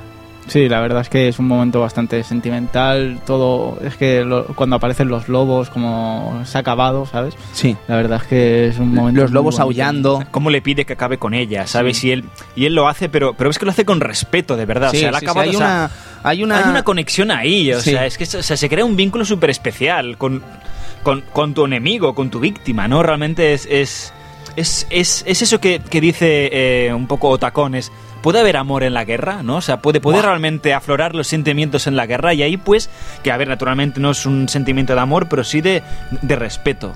Y es, es brutal. Sí, sí, sí. Realmente espectacular. Y cuando aparece Otacón y Otacón se echa a llorar al suelo, ¿no? Segunda vez que llora, y- y más que llorará. Te quiero, te quiero. Es que se te encoge el corazón, de verdad, porque piensas, jope, pobre hombre, ¿no? Que, que realmente qué mal lo está pasando. Sí, perdona, Cristian. El, El- pañuelo, el ¿no? pañuelo, el pañuelo. Sí. Hombre, pero primero hay que pegarle el tiro. Un Ah, tiro. el tiro. Un tiro. eh, no va a ser el último tiro que vamos a ver en esta franquicia, pero es un tiro que te marca. Un tiro que te marca porque el tratamiento del sonido en este momento te pone los pelos de punta. El, silencio, El eco que tiene, o sea, el, eco- silencio. el eco de ese disparo retumbando por todo Shadow Moses, sabiendo que la vida de, de Sniper Wolf se ha apagado en ese preciso instante. Y que ha sido Wow. una vida de mierda la que Sí. ha tenido además. O sea, que realmente entiendes cómo se ha acabado comportando como, como, como ha sido. Es lo que yo antes comentaba del gran background que tienen, que tienen todos los personajes, lo bien, lo bien estudiados que están. Y entendemos muchas cosas. Y vemos a un Sniper Wolf en sus últimos minutos de vida reconociendo a Saladino en la cara de Solid Snake. ¿Quién diablos es Saladino? Ni más ni menos que el propio Big Boss, con el que tuvo contacto Sniper Wolf en algún momento de su vida y que te dejan realmente, Edu, acongojado, ¿no? Ante el, el transcurso y la vida de este Big Boss. Eso a mí me gustaría verlo en un videojuego de Metal Gear. Ya toca, día, ¿eh? Ya toca. ver eso. Ya ¿eh? toca ver Ya toca ver cómo conoce a Sniper Wolf de jovencita y, y la saca ahí de, de esa pobreza, de esa guerra, de estar eh, eh, eh, eh, eh, eso, eh, escondida en esos edificios eh, todo el día con bombas cayendo. O sea, eso, eso hay que verlo. Me Sí. muero de ganas de verlo. No, aquí se nota ya el, el gran personaje que, que tendría que ser Big Boss, ¿no? Ese, ese- ¿qui- ¿Quién es? Pero es que es tan importante, ¿no? ¿Por, por qué, quiere- qué, qué- qué- qué representa Big Boss aquí, no? O sea, después te das cuenta que un poco gira todo a, gira todo a base de él, ¿no? Y- Aquí, sin conocer al personaje todavía, puedes entender un poco la grandeza del, del- de, de Big Boss y que quieran recuperar sus restos. O sea, que sea la condición de, de- de- de los terroristas para no lanzar la amenaza nuclear. O sea, empiezas a entender un poco realmente la grandeza de este, de este personaje. Es muy interesante. Pues chicos, eh, continuamos por lo que vendría a ser este, esta batalla una vez acabada. Eh, tenemos que cruzar una puerta que nos lleva al eh, CD2. Aquí también decir que no hay marcha atrás. No. No hay no, marcha. Este no es el momento. Ellos te dicen, oye, aquí te damos los, los seis, las seis llaves de acceso. Vuelve atrás por si quieres buscar algo. Mm, no voy a decir el qué. Ujú. Y entra aquí que ya se acaba todo. El segundo CD empieza otra cosa. Sí, sí, sí. Es un momento de que no hay marcha atrás. No hay marcha atrás. No se puede definir mejor eso. Bien, eh, yo creo que muchos nos asustamos cuando entramos por la puerta y salió el... ¿Sabes? El logo de Metal Gear Solid construyéndose como el de Game Over y piensas, no he hecho nada, solo he pasado una puerta. Incluye el CD2. Ah, bueno, vale, momento, no pasa nada. Pero yo me asusté, ¿eh? Yo me asusté todas las veces que he jugado, me he asustado. Sí, bueno. de- Es una tontería. sí, pero bueno, sorprende, ¿no? Normalmente es, venga, pónese dos y una imagen, ¿no? Empieza a salir el logo. Sí. Hostia, ¿qué ha pasado? Sí, sí. ¿He muerto? ¿He muerto? No, no, he muerto. Sencillamente que no... Introduce C2. Que vas, a, que vas a flipar. Sí. Y ya empieza el CD2, caballeros, eh, los, lo que vendría a ser eh, los altos hornos de Shadow Moses, y ya nos está sorprendiendo con algo que no habíamos visto casi en toda la mecánica del juego, ¿no? Nos encontramos con ese momento en el que tenemos que pasar por un saliente y de ese saliente aparece una especie de plataforma que te golpea y te hace caer a la lava. Eh, que le- ¿Hay alguien que no haya muerto en esa primera vez? Yo no me lo creo. Yo no me lo creo. Yo no me lo creo. O sea... Es un ¡pam! ¿Sabes? Adiós. Ah, paso por aquí, pum, ala. Joder. No hay quien se lo crea eso. Pero pasa, ocurre. Y cuando te da una vez, mueres y flipas. Cuando me ha pasado dos veces, también. Pero a la tercera ya no pasa. Yo lo que también te quería destacar, pero es algo que me pasó a mí personalmente, y es que pensaba que eh, la Shadow Moses era el centro de operaciones donde hacían las pruebas del, del Metal Gear. Uf. Pero no, resulta que también es una fábrica. Y aquí hacen todo el tema de la fábrica y, el y la construcción del, del Metal Gear. No sé, me parece muy extraño. Es muy interesante ese concepto y es largo de explicar. O sea, Shadow Moses al fin y al cabo lo que deja no deja de ser una base eh, casi en secreto que lo conoce la mínima gente posible y que si se supiera de su mera existencia y de las cosas que están aconteciendo ahí, pues podría pasar algo realmente grave a los eh, políticos de ese momento. Y veremos a ver si pasa. Pasará, probablemente, evidentemente. Pues bien, eh, pasado estos hornos, eh, nos encontramos los dos ascensores de la mina. ¿vale? Porque qué ascensores más largos. Yo creo que te llevan casi al núcleo de la Tierra. Prácticamente. Sí, porque Pra- vaya dos vaya- ascensores. Eso sí, lo que pasa en los ascensores, las conversaciones que tenemos ahí. O sea, o sea, el Era juego. lo que el- lleva al aburrimiento. Lo que lleva al ¿eh? aburrimiento. Lo que lleva sea, aburrimiento. Se dispara ahí. Ahí el juego a nivel de guion se dispara en esos Sí, sí. momentos. O sea, el descenso baja, pero la historia sube. Sí, o sea, sí, es- tenemos a una conversación cruzada entre Master Miller y Naomi Campbell y tú mismo, Solid Snake, en la que comienzan a ver unos datos que no cuadran, ¿no? Sí. Que si Naomi Campbell tuvo un abuelo que estuvo en el FBI y Que era yo no- japonés en los años 50, ta- esa- Es que está hablando de la mafia. Que, que está mintiendo. Está mintiendo porque allí había mucho racismo en esa época, no podía ser que fuera que fuera asiático ni Sí, que y lo de la mafia, las investigaciones del FBI de la mafia no pasaron en Nueva York, sino que pasaron en Chicago y 10 años antes. Y dicen, uh, uh, uh, uh, uh, Ojo, Naomi, Naomi, ojo, Naomi. Ojo. Efectivamente, eh, es un momento que, que- que a mí me impresionó bastante, ¿no? Porque es el tema de que te están contando una, una pedazo de historia que, que- que alucinas y solo son dos imágenes hablando eh, eh, en un recuadro. Dices, pero por favor, ¿sabes? Ese, ese sentimiento de decir, madre de Dios, pero sin vídeo lo estoy flipando, ¿sabes? Ujú, O sea, sí. flipante. Es muy difícil hacer eso, pero lo consiguen. Y no solo lo consiguen, sino que además eh, nos dejan con la boca abierta durante muchos momentos. Y más que nos dejarán, y más que nos dejarán. Porque Sí, sí. Master Miller, bueno, en fin. Bueno, ya- bueno. a ver, Ya verás tú el Master Miller. Bien, pues eh, bajados el segundo ascensor, en este segundo ascensor comienzan a aparecer unos cuervos que dices, mm, ¿qué hacen estos cuervos aquí? ¿Qué Mm, puede ¿Qué ser? está pasando? Pues sí, evidentemente te encuentras a Vulcan Raven una vez bajas a los frigoríficos de... Perdón, Cristian. Yo quiero sacar el detalle de esos, esos cuervos. A mí, esos cuervos me han comentado que se pueden matar y te llaman por el codec. Yo no sé cómo se matan tampoco. Yo tampoco. Yo no sé cómo. Sé que se pueden matar, pero no sé cómo. Sé que las ratas, por ejemplo, las puedes matar con el sniper. Hmm. ¿Vale? Y si matas a distintos a estos animales, llega un momento que te llaman por codec y te avisan de que estás maltratando a los animales y que eres una mala gente. Y de hecho, Vulcan Raven, si matas a alguno de sus cuervos, eh, te lo hace saber antes de empezar la batalla. Sí. Eh, esto lo veríamos también más claro en los siguientes Metal Gears en los que ya teníamos un sistema de apuntado y podíamos hacerlo sin ningún problema y se nos llamaba la atención y decías, ¿para qué mato yo una paloma? En el Big Shell, que me manda a mí matar a una paloma. Porque me estás montando un follón, Rosemary, que, que se Bueno. me están quitando las ganas. Y bueno, en fin. Ah, que- ya, eh, Ro- Rosemary, bueno. ah. ay, Uf, uf, qué bien. Ay, Dios mío. Bien. Nos quejamos de mailing. Ya ves. Pues bien, eh, tenemos eh, la batalla con eh, Vulcan Raven, una batalla en la que se nos hablan de los juegos esquimo indios. Eh, un asunto realmente loco que he querido eh, mirar. Dicen, tú serías una gran pieza comiendo, si no me equivoco, pescado tuco. Un, es un, un, animal, ¿no? Un- una cosa que se hace en estos juegos esquimo indios. De esta prueba no he encontrado, pero sí que Vulcan Raven le dice a Snake, hombre, yo eso no, pero sí que soy un gran experto en la prueba de tirar orejas.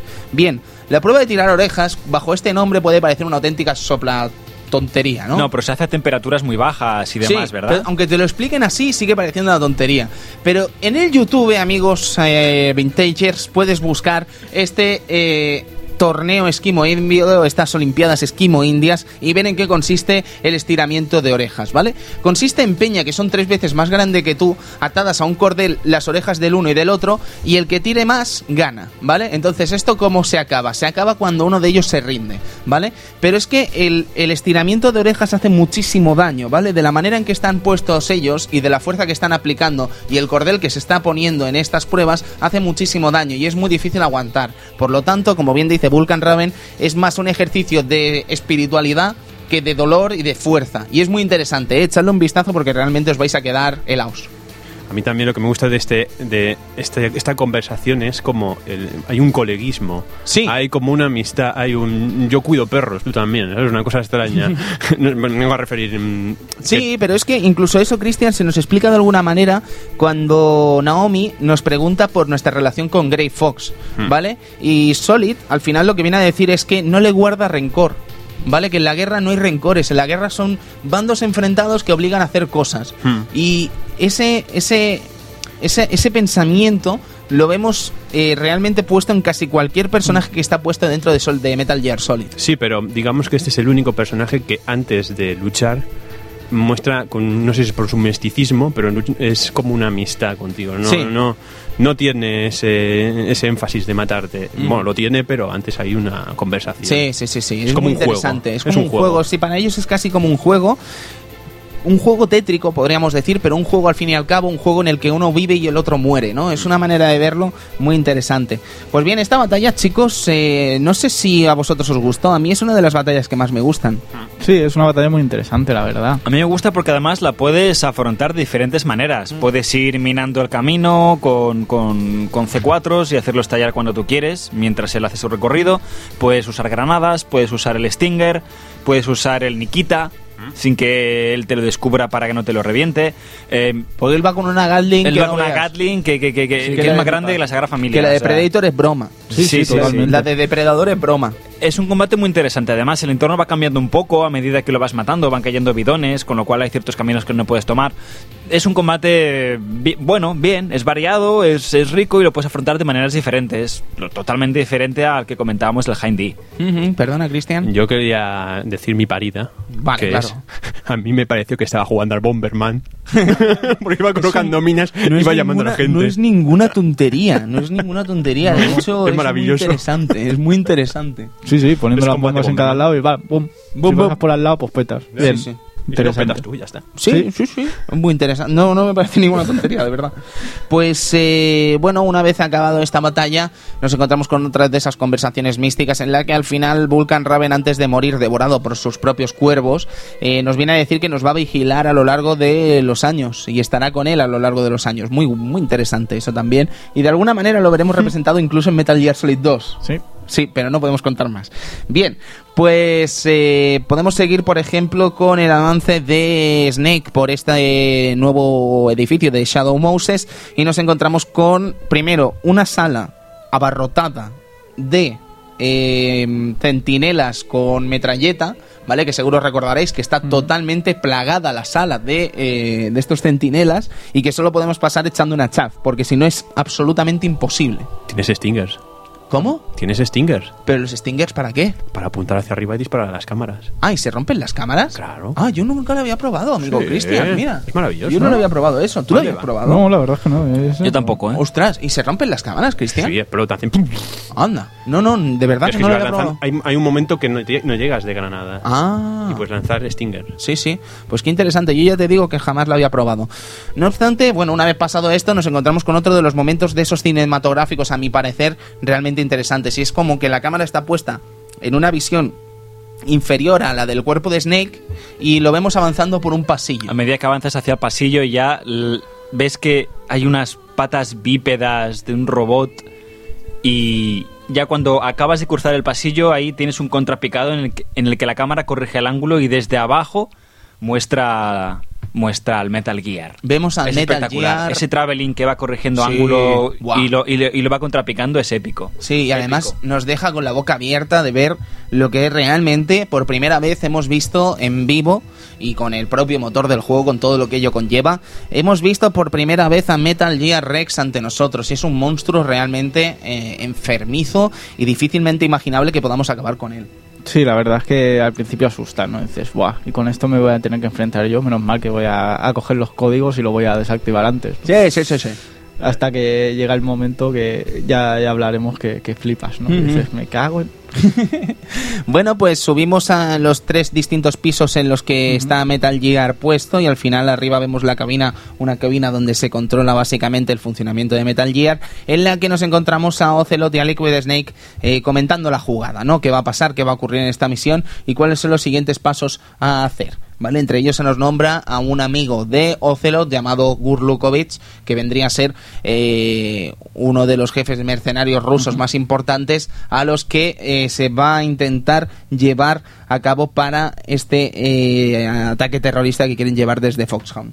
Y evidentemente también se está hablando de eh, atacar no un campo, no lo que se vendría a ser un campo de pruebas nucleares, que era lo que en un momento estaba bien pe- estaba pensado hacer, sino que se quiere atacar a un objetivo más palpable. Se quiere atacar a un, a un objetivo en el que pueda llevar a resucitar de alguna manera la Guerra Fría, es decir, atacar a Rusia o atacar a Estados Unidos o incluso atacar a China. ¿Para qué? Para que realmente se vea un, un ataque nuclear real en el que se pueda trascender a los medios y en el que realmente se cree un conflicto entre Estados Unidos y las distintas potencias del mundo con el que poder estos Foxhound poder lanzar ese misil nuclear indetectable eh, llevado por Metal Gear. Mm, Efectivamente, nosotros escuchamos, escuchamos toda la conversación Sí, hasta que parece que nos pillan.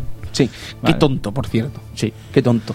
A lo mejor es que realmente quieren que lo escuches. Es que se está cubriendo con un brazo fuera de la puerta prácticamente. Es que por el amor de Dios. Hombre, el, el, el Nick está gustico ahí y dice, "Mm, por No, fin yo- un yo poco sé- de paz. Yo siempre he pensado que, que, que Ocelot est- lo sabía Claro. y no ha dicho nada, Ujú. ¿sabes? Por, por Ha dejado de cosas. escuchar hasta que le ha interesado. Efectivamente. Es, mi verdad. teoría también. Hay, hay un momento en la escena en el que mientras están hablando toda la conversación, se ve la cámara y se ve el tío agachado en la cámara y siguen con el rollo. Como diciendo, está ahí, está escuchando, gilipollas. ya verás tú el pal. Sí, sí, sí que es verdad que hay un momento de estos. Sí, ya verás de el pan.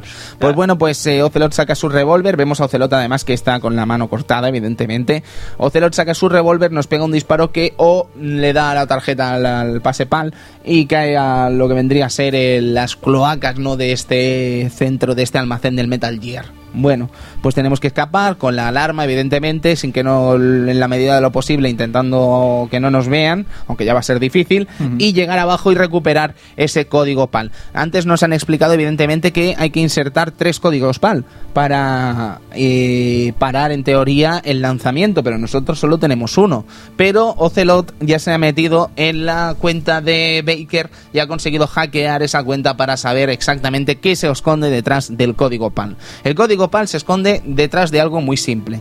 Es un código que sirve como tres códigos. Para ello tendremos que aplicarle calor o frío para que se convierta en un código azul o un código rojo. Por lo tanto, tendremos que ir a distintas zonas para que el código PAL se enfríe y se vuelva azul o se caliente y se vuelva rojo y podamos usarlos de estas tres maneras. Algo que en un principio parece fácil pero que después no lo es tanto, pero después iremos poco a poco explicándolo. Lo primero que tenemos que hacer, por supuesto, es recuperar ese código PAL. Hay dos maneras. Una es eh, a pelo, es decir, recorrer toda la cloaca que no es excesivamente grande para encontrar ese código PAL o usar el detector de minas para buscar los distintos objetos que están enterrados ahí. Ahí es donde nosotros podemos sin querer pillar la segunda bomba. Exacto. Y ahí podemos encontrar la segunda bomba que comentaba Cristian antes. Ahí está la segunda bomba que dices qué tontería porque la han puesto aquí, pero bueno, la han la- puesto. Yo la última vez que lo jugué ahora, ahora en junio la pillé y peté, ¿eh? Ah, ¿sí? Sí, sí, sí, porque me confié, pillé y dije, ah, será algo. Chu, chu, Y de repente digo, ¡pam! Y digo, hostia, es verdad, la segunda bomba. ¿Y qué haces, Sam? Es que nunca me ha explotado. ¿Te mata? O... Te mata, te mata, te mata. Ajá. Te mata, sí, vale, sí, sí, vale. sí. Así que claro, cuando continúe apareces justo pues te va, después del pasillo. Pues bueno, vamos rastreando, consigamos la tarjeta PAL. Y subimos arriba y aplicamos Vamos, el primer código. primer código. ¿Pero quién tiene la tarjeta PAL? ¿Quién? La tenía Meryl, es verdad, que no lo hemos comentado. Ah, Ah, bueno, yo iba a decir que la tenía ahora. ahora Snake. Bueno, pero antes. Antes, La- Meryl. La ratilla. No, Ah, la es, que, ratilla. es que hay dos opciones. Si no Ah. llegas a tiempo, está, o sea, si llegas a tiempo, está en la cloaca. Pero si tardas un rato más, Se la lleva la ratilla. se la lleva la rata y tienes que esperar que salga de- del conducto de ventilación y matarla con el sniper porque si te acercas mucho la asustas. Bueno, yo puse y una vez la matas, es como si despellejaras la rata y cogieras la... Mm, qué bien, qué limpio. Qué listo Sí, sí. Kojima. Anda, pero yo eso no lo había visto nunca, chicos. La verdad, es que me habéis dejado ahora mismo, ¿ves? Si es que pasan los años. Claro, es que hay muchas ma- en, ra- en realidad hay muchas maneras de jugar a Metal Gear y siempre hay alguna cosilla que Kojima ha hecho y no lo sabemos, porque claro, yo lo de la rata tampoco, tampoco había visto nunca que Es que el código PAL directamente- Yo lo he visto una vez, lo de la rata. Mira que lo he jugado veces, pero de todas las veces solo una. Porque claro, te has, has de esperarte un tiempo determinado y demás, pero es chulo, es chulo. Qué guay. No, no, qué curioso. Pues bueno, eh, conseguimos el código PAL y ya podemos meter el primer código que es el naranja, ¿no? Que se vendría a ser el de temperatura ambiente. ¿Vale? O sea, temperatura normal. Entonces lo que tendremos que hacer es retroceder primero, si no me equivoco, al frigorífico y después del frigorífico tenemos que aplicar el código azul, que es el segundo, y del código azul tenemos que volver otra vez a los altos hornos, coger el código rojo, pasar por el frigorífico para que no se nos enfríe y bueno, parece difícil pero al final es fácil. Y ascensor arriba, ascensor Oh, abajo, oh, ascensor oh, arriba, oh. ascensor abajo. Y ahí, Conversaciones, básicamente, exacto, lo que ocurre ahí en todo este desarrollo, que es bastante aburrido incluso, Es que no es ágil. no es ágil, no, es, que no es ágil. una gran idea, creo yo, de desarrollo. Pero lo que ocurre aquí es que se nos explica ya casi todos los follones de este juego. Se nos Sí. explica casi absolutamente todo. Explica, explica muchas partes y sobre todo parte que incumbe a Naomi. Sí. Básicamente. Aquí Naomi, digamos que en todo este desarrollo, lo que pasará es que Naomi se descubrirá el pastel y se descubrirá que Naomi Campbell, para empezar, no es Naomi Campbell. Naomi Campbell es otra persona, nadie sabe quién es exactamente, pero Naomi Campbell es una persona que ha cogido la identidad de Naomi Campbell que desapareció hace muchos años y está haciendo un papel que no es suyo. Y que toda esa historia que contó en un principio pues no, no existe, es mentira. Y está ahí. Y dices, mm, entonces ¿con quién está Naomi Campbell? ¿Con Foxhound? Siendo ex Foxhound, ex Foxhound, ¿está todavía con Foxhound? ¿Es la espía que hemos escuchado hablar a Liquid? ¿No lo es? Uf, es complicado. Y encima la lía todo Master.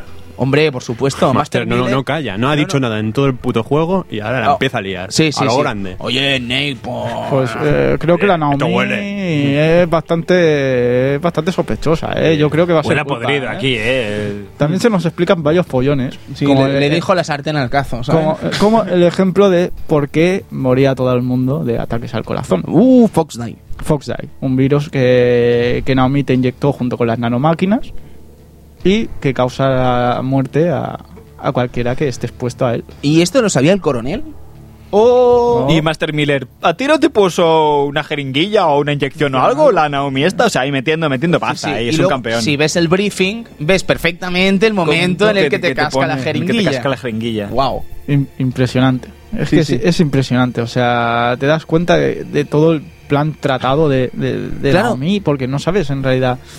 Aquí- Ella, ella- tú piensas en un principio, dices, porque cla- claro, también se descubre que es la hermana de Grey Fox. Claro, es Frank Jagger. Frank Jagger, dices, ¿es, es, es venganza? Hermanastra. Hermanastra, Sí. Especifiquemos. Sí, que sí, si no... Eh, es, herma- eh, es, es. ¿Qué es? ¿Es venganza? Tampoco. Porque ya deja claro que, que sí, pero que son situaciones de, de- de guerra y ha- hay otros motivos. ¿Qué, qué, qué pasa ahí? En realidad, ¿sabes? Es, es un momento bastante interesante y sabes que Naomi la está liando todo. Sí, sí, sí. Lo está liando todo absolutamente.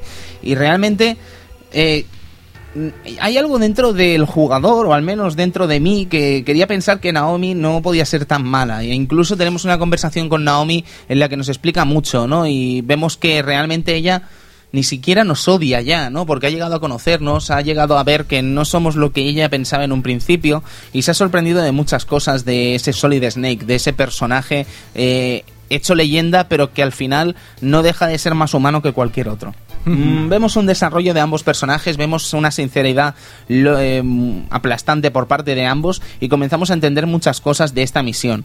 Porque probablemente muchos nos preguntásemos qué, qué llevaba Snake o el gobierno de los Estados Unidos a llevar a una sola persona esta misión, cuando podrá, probablemente habría sido más fácil llevar a otros elementos, a otro ejército o cualquier otra batalla que pudiera llevar a este enfrentamiento a un puerto más eh, rápido, a una solución más fácil.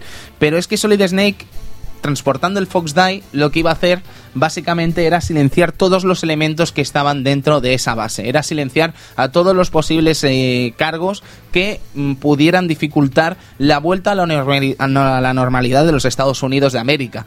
Y es sumamente importante que se infiltre él por muchos motivos y todavía no los conocemos todos. Pero ya comenzamos a juntar varias piezas del puzzle. Y sobre todo lo que llegamos a saber es que quizás el coronel Campbell, dentro de su papel, no ha sido todo lo honesto que se esperaba con nosotros. Y lejos de ser honesto, realmente nos ha mentido, nos ha llevado por el camino que ha querido y el coronel Campbell pues no se siente bien tampoco con eso.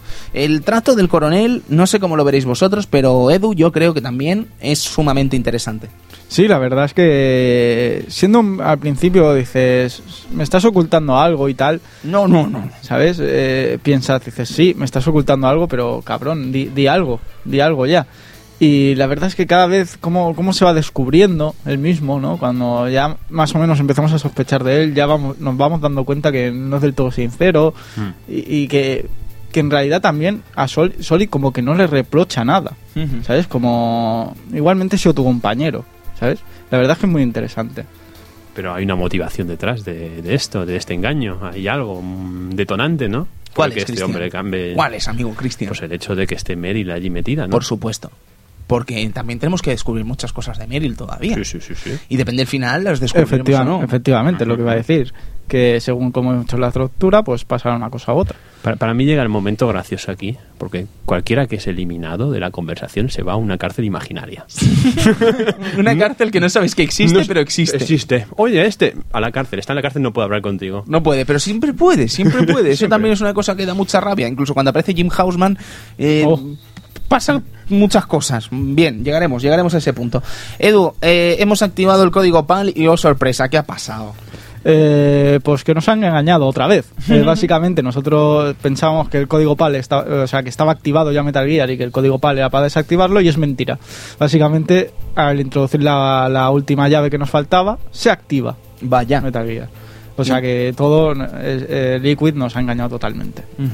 Eh, Liquid, eh, o quieres Oh. decir Miller. Master Miller. Anda. Aquí descubrimos también el percal que Master Miller en realidad era Liquid Snake. Aquí hay un facepalm bastante generalizado, creo, por parte de todos los jugadores que veíamos sospechosamente parecida a la voz de Liquid Snake y del Master Miller. Pero aún así, la primera vez, No caes. la primera No vez, cuando ves que se quita la cola, le dice, o sea, la coleta que lleva el Master Miller, y dice, sí, hermano, y dices, ¡oh, puta! Oh, se te quedan los huevos como canicas, Sí, flipas. sí. Dices, oh no, otra vez. Madre Otra vez. mía. Soy tonto. Sí, soy tonto, soy tonto. Soy tonto. Y además te avisa el Campbell como que han descubierto el cadáver de Master Miller y lleva tres días muerto. Y dices, oh no, oh, Oh, no, no, oh, oh, no. no. Claro, y te avisa mientras está activándose el Metal Gear y dices, mm, ¿pueden parar los problemas? Pero te puedes llegar a hacer la idea a, medi- a mediados del juego. ¿Por qué, Cristian? Porque hay momentos como el del, el del helicóptero, Sí. donde empiezas a llamar a todo el mundo buscando algo y, no Miller- te contesta. Miller no contesta. Es verdad, es verdad. ¿Por qué no contesta? Hay muchas veces en las que, evidentemente, y esto lo hemos probado, supongo, una vez nos hemos pasado el juego, Claro. en la que tenemos a Liquid Snake delante de alguna manera u otra, o sabemos que está, eh, está ocupado, y cuando llamamos a Master Miller nunca nos contesta. ¿Por qué? Pues porque mm, es él, Porque- porque básicamente. Básicamente. No sé si conoceréis el Metal Gear Awesome. ¿Vale? Sí, qué Esos bueno. cortos de animación en Son flash de parodia en Metal Gear Solid y la primera vez que nos encontramos con Master Miller en este corto se escucha que está Master Miller dentro del Hind D se escucha todo el sonido del helicóptero y Snake le dice Y oye está hablando por codec. Sí, están hablando por code y le dice, pero ese sonido de helicóptero y dice, no, son mis tripas, tengo hambre. Y además en la imagen se ve a, a- a- a Master Miller, que es, es Liquid, además con los colores de Liquid y tal, y una camiseta que pone, no soy Liquid. Y es, es gracioso. Eh, Metal Gear Awesome, de verdad, echarle un vistazo y descubridlo porque vale la pena. Sí, pues ya he hecho, ya, ya que la hemos liado, pues la única forma de, de destruir, de, de parar a Metal Gear va a ser destruirlo, básicamente. Qué bien, ¿eh? Qué bien vivimos en Madrid, qué bien se soluciona todo en Metal Sí, Gear. sí, sí. Siempre estamos igual. Tú solo contra una contra un enorme tanque que, que nos va a fastidiar todo el día. Vale, y si no has usado el codec, probablemente esta sea la primera vez que comiences a usar el codec como si no hubiese un mañana, llamando a todo el mundo. A ver a quién llamo. Nastasia, oye, ¿qué hago? Bueno, dispárale al visor. eh, Otagón, ¿qué hago? No sé, tío, dispárale al visor. Pero aquí hay una frase de Emerich, de Otacon, que es muy bonita. Ahora mm, la tengo un poco divagando en la mente, pero dice: eh, Este arma tiene un punto, tiene, un, pu- tiene una debilidad. Y es, que yo la sé porque soy el creador, que es el radar. Ujú. Y el- entonces eh, Solid Snake le pregunta, ¿qué gilipollas? ¿Para qué le dotas una debilidad a tu arma? Y dice, es que si no, no sería casi humano. Ah, es verdad. Necesita ese toque, necesita esa debilidad para ser... mm, que se pueda atacar de alguna manera. Sí, sí, sí, sí. Es muy, muy, curioso. bonito, es sí. un concepto muy bonito. sí, sí, pero seguro que al tío Darren Stenk le encantaba ese concepto. Sí, sí, vamos, El estaría flipando. callao. Básicamente lo que logramos al acabar con el radar es que la escotilla del Metal Gear Solid Re- Rex, perdón, iba a decir Ray, eh, se abre porque tiene que ver el piloto y si no se abre no podrá ver de ninguna manera porque no tiene radar. Entonces ahí es cuando Liquid por- podrá ser atacado porque Liquid evidentemente se ha montado en el Metal Gear Rex. Pero nos hemos dejado una cosa, nos ha explicado Liquid muchas de las cosas de la vida de ambos personajes porque parece ser que Liquid y Solid no es que sean hermanos, no, es que son experimentos clónicos de Big Boss. Los llamados terribles. enfants terribles. ¿Vale? Lo que vendrían a ser siete hijos de Big Boss con una madre artifi una madre, ¿cómo se dice?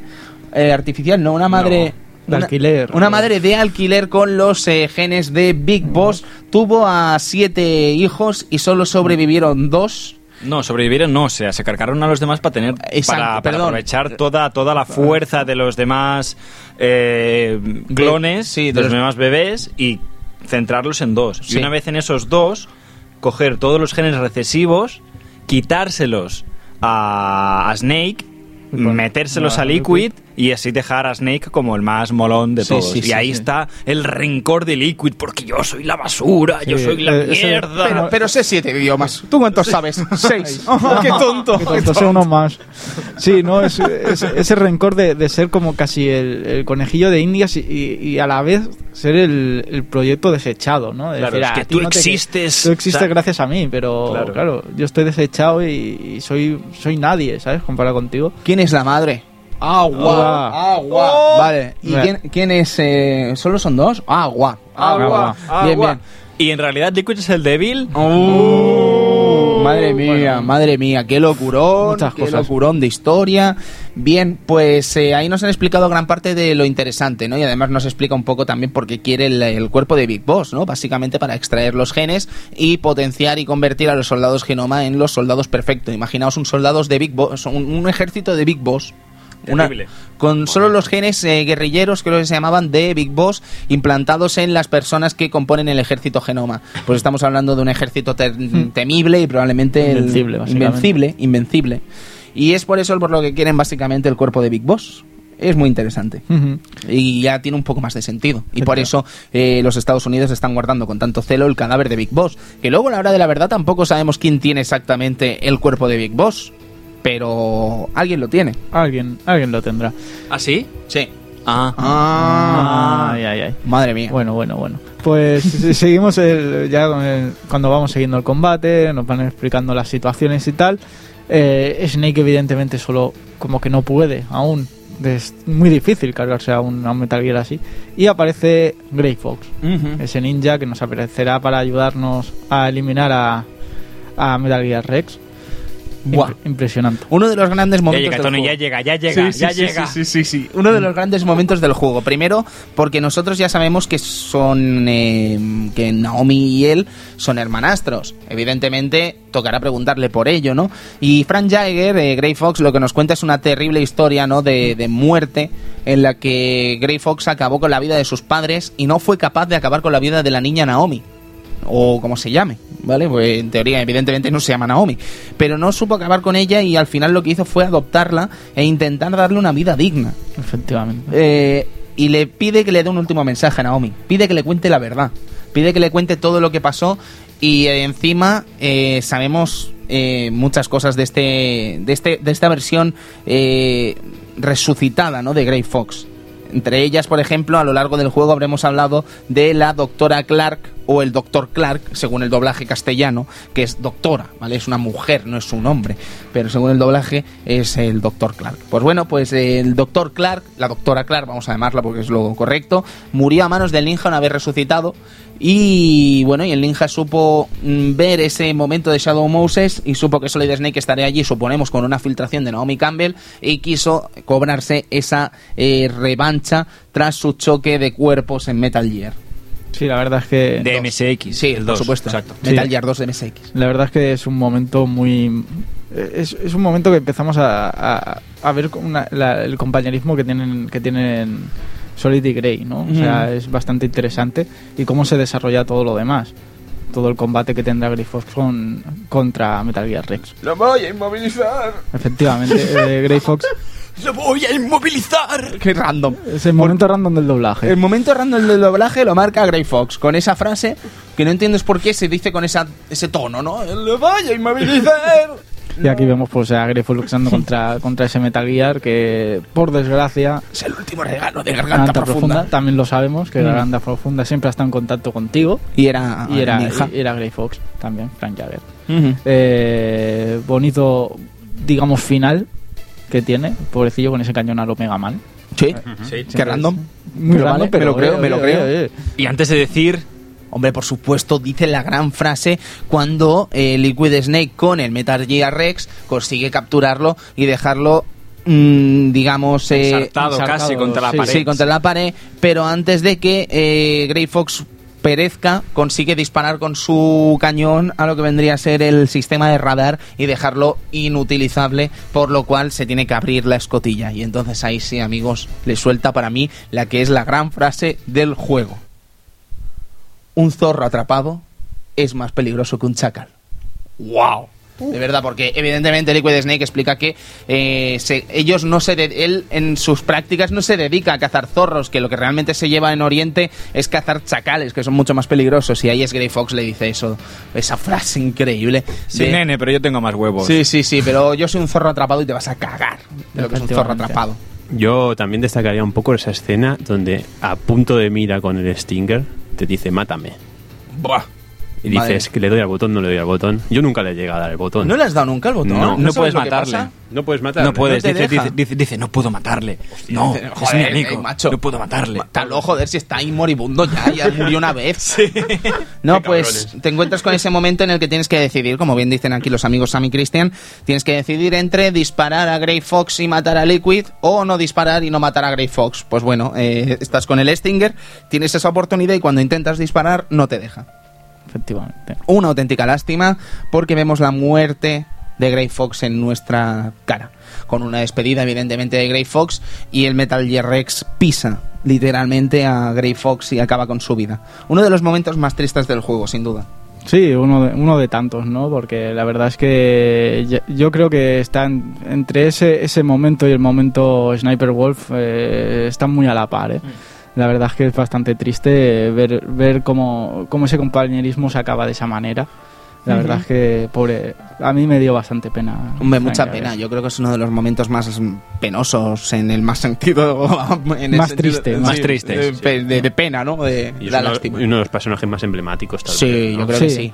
Le Sí. más cariño, además. eh, porque al final es que es un personaje que está hecho para que te guste. Y es que si no te gusta Grey Fox, tío, eres mala persona. Es que es imposible que no te guste Grey Fox. Es así. Es así. Es así. Grey Fox te debe gustar. Y su muerte, pues te debe saber mal. Yo mataría porque saliera en Rising, ¿eh? Me da igual cómo, pero que saliera Grey Fox en Rising. ¿Te imaginas? Sería un fanservice absoluto. Yo, yo lo firmo, yo lo firmo. Pero si es Se el juego del fanservice, se yo lo firmo ya. Pero ya. Bueno, habrá, habrá que ver Platinum qué hacen. Sí, pero- sí, sí. Yo creo que nos van a sorprender con muchas cosas. Bien, pues estábamos comentando precisamente ese último round contra el Metal Gear Rex, en el que ahora sí, con la visión abierta, con la, con la la, la- la- Escotilla. la escotilla. La boca, Qué- la boca. Qué triste estoy hoy con los Eso es- eso es una mandíbula. Sí, o sea, con la escotilla abierta podemos disparar por fin a Liquid y podremos acabar con Metal Gear Rex en este segundo combate en tan poco tiempo, ¿no? Eh, no es muy difícil, francamente. No, la verdad es que es un combate más que difícil, es un poco larguete, pero no, no, es, Sí. no es complicado. A pesar de ser largo, es como comentábamos antes con Sam, no es más largo, por ejemplo, que el del Hind No, no, la verdad es que no. Es Y- mucho más sí, es más interesante. Sí, sí, es hombre. que- Es lo que digo, quizás los, juegos, uno de los puntos bajos es ese combate con Handy, la verdad. Pero bueno, de, como has dicho, destruimos a Metal Gear Rex, pero no a, no a Liquid. Obviamente, obviamente. Por supuesto. Pues falta el combate de machos. Efectivamente, con esos eh, dos tíos pegándose sin camiseta. Ay, hombre, por favor, esa escena. Solo les falta un taos de aceite, ya sería ya Sí. perfecto. Y, Pero- con, y con esa Mary ahí volvemos lanzada. a encontrar a Meryl por fin. Hacía mucho que no la veíamos desde que recibió el balazo de Sniper Wolf. No habíamos visto a Meryl. Con una bomba, ¿no? ¿Una bomba? No, tiene ah, una es verdad, Sí, claro, la claro, bomba ahí claro. puesta. Sí, sí, sí. Yo- Que yo creo- si, si no acabamos el combate a tiempo, pues Yo quiero que me expliques un poco aquel vídeo de Time Attack que viste, es tan bizarro. Hola, hola, hola, hola, hola. Hay un vídeo en YouTube ¿eh?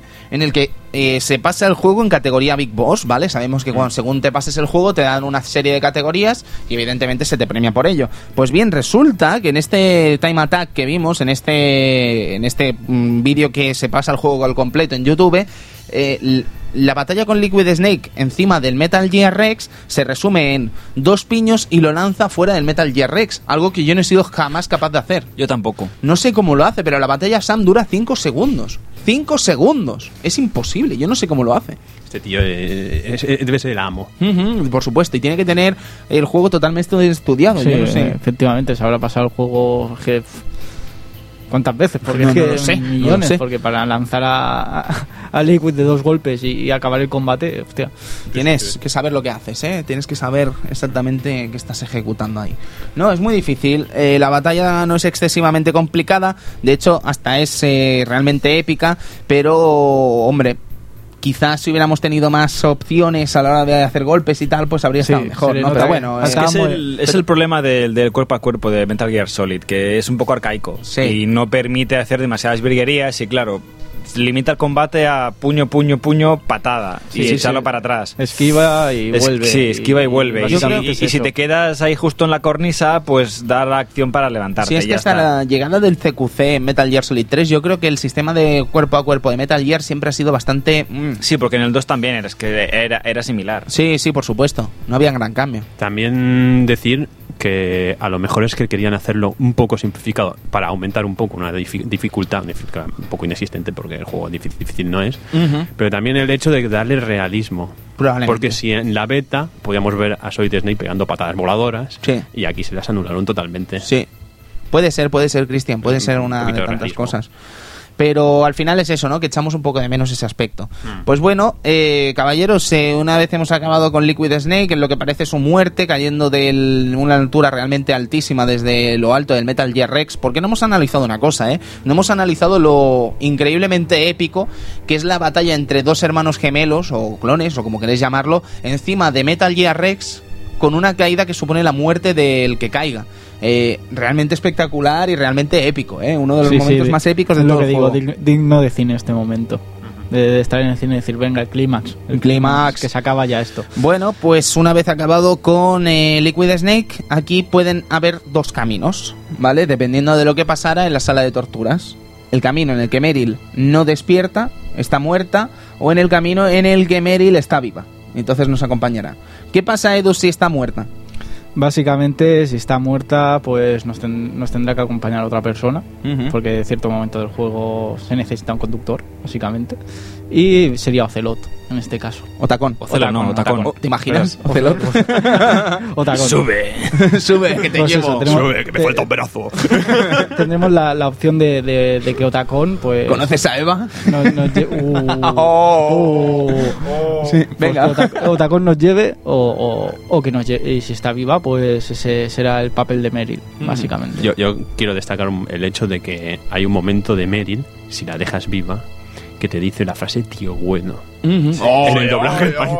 Sí, sí, sí, sí, sí, sí, Qué sí, mal, sí. qué mal. Dice, "Mm, estás, no, no, no, bueno". no, este, eh, este traje te hace que está tío bueno o alguna cosa así dice. no mola Sí, nada. Sí, sí, que pasa. No mola nada. Es que queda como muy cutrongo ahí, ¿no? Dice, no Lo me ves lo ahí creer. por Hombre, Snake. Yo- Meryl, estabas muriendo. Te acabas de despertar y ahora te vas a preocupar de momento romántico con Hombre, no Snake. sé, yo la, me acuerdo que la primera vez que lo pasé, lo, lo pasé con la, con la muerte de Meryl. Ujú. Y yo hasta cierto momento pensaba que era el final real del juego. Todo el mundo lo pensábamos, creo yo, ¿eh?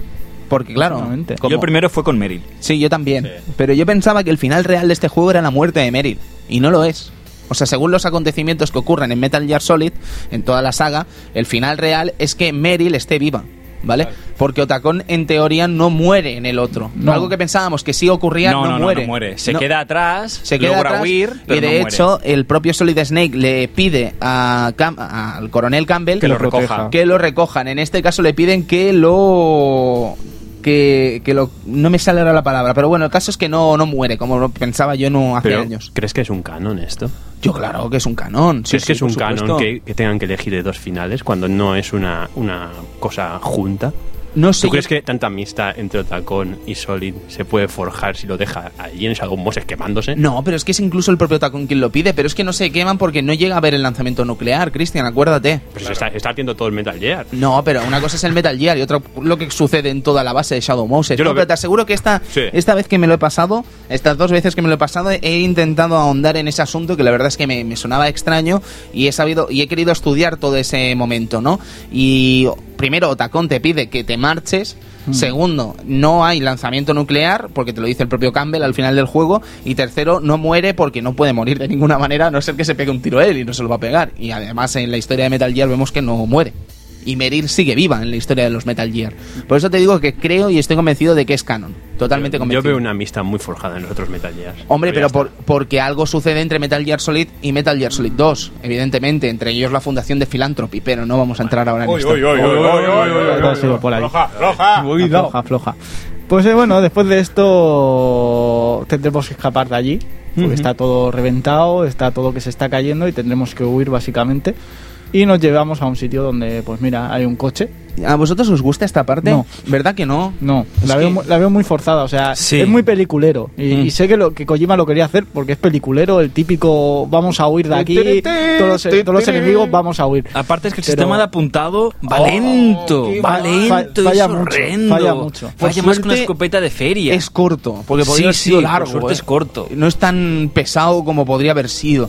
Pero es que luego aparece, perdona, Cristian, sí. Eh, es, bueno, solo decir que es una escena un poquito difícil, Sí. Porque te recuerdo que solo tienes un ratio. Y el ratio no te lleva más de media Pero, barra. pero es difícil por el apuntado. Por el Sí, apuntado. porque la- la- el- el- es, es bastante simple todo lo que pasa, pero el apuntado pues lo falla. Sí, sí, y ya pero- cuando vemos que mientras, mientras vamos huyendo aparece Liquid, que aún no estaba muerto, el otro coche, pues... Eso es un venga, va. Digo, mierda, otra vez contra él. Y aquí pues ya se dispara un Que me poco voy el con sistema, vosotros, el, si- esperadme. el sistema de apuntado pues ya vemos que no es del todo correcto porque vemos que como no podemos apuntar bien o bueno, Y además Liquid es el puto amo. claro. Te pega una hostia con el coche, te dispara y de un puto disparo con una metralleta te acierta en toda la cara. Sí, sí, sí. ¿Por qué? Pues suerte que tenía los genes malos, macho, que llega a tener los buenos y no veas. Ah, pero tiene los malos. Eso parece. Oh.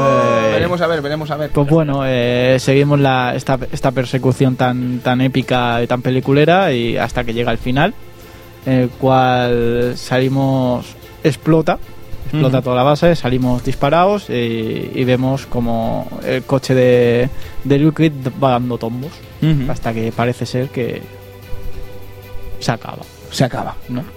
Se acaba el túnel, salimos del túnel, vemos con la luz del día que ha llegado por fin a Alaska, después de tantas horas dentro de Shadow Moses, eh, los dos coches estrellados en la nieve, pensamos que Liquid ha muerto, nosotros estamos eh, atrapados por el propio coche que está encima de nuestras piernas, ni Meryl ni Snake se pueden mover, y oh sorpresa, Liquid Snake Está- sigue vivo. Está vivo y se va acercando a nosotros con la intención de acabar con nosotros, básicamente. Pero en mitad del camino parece que da un paro cardíaco y al suelo. Fox Die. Fox Die. Anda. Pero entonces vamos a ver. Fox Die ha hecho daño a. Porque esto no lo hemos contado. A Decoy Octopus, Octopus. que en realidad era el jefe DARPA, en la primer, el primer jefe DARPA que nos encontramos, no el tipo sin sangre, ese era el jefe DARPA de verdad. Decoy Octopus es un miembro de Foxhound experto en disfraz que toma la apariencia de el jefe DARPA e incluso se inyecta su propia sangre para pruebas de sangre o lo que sea, poder dar la sangre del propio jefe DARPA, una cosa muy loca y muy friki, porque al fin y al cabo son freaks, son monstruos, ¿no? De feria casi cada uno de ellos, y Decoy Octopus era uno de ellos. Pues bueno, se cobró la vida, este Fox Die, de Decoy Octopus. Se cobró la vida, evidentemente, del director de Armstead, del presidente de Armstead. Se ha cobrado la vida de Liquid Snake. ¿Se va a cobrar nuestra propia vida? Porque no sé si lo hemos comentado que el Fox Die ataca genéticamente a, a códigos genéticos concretos. Concretos, ¿Lo dijimos o no? No, no lo hemos ah, dicho vale, vale, y es es que bueno claro, es que lo es muy importante ahora, porque por claro, supuesto. si se supone que Liquid y Snake son gemelos idénticos, Si le ha afectado a tienen Liquid- el mismo código genético, con lo cual si le afectaba a Liquid, Le- Snake tiene el culo prieto. Sí, le va a afectar de una manera u otra. Sí. Después veremos cómo le afecta, pero probablemente le va a afectar. Hombre, básicamente el Fox Die se creó para, para acabar con, con esos y silenciar también a, a Snake. Claro, porque es porque- otro de los, de los que está involucrado y no quiere que nadie se sepa de ese incidente. Porque desde las altas esferas del gobierno de los Estados Unidos, primero se quiere acabar de la manera más silenciosa posible con todo el acontecimiento de este de Shadow Moses con un elemento portador del Fox Die que puede acabar con la vida de los distintos ene- de, los distintos involucrados en este proyecto, pero no la del jefe DARPA. El jefe DARPA muere por ser otra persona. El jefe DARPA ya estaba muerto tras una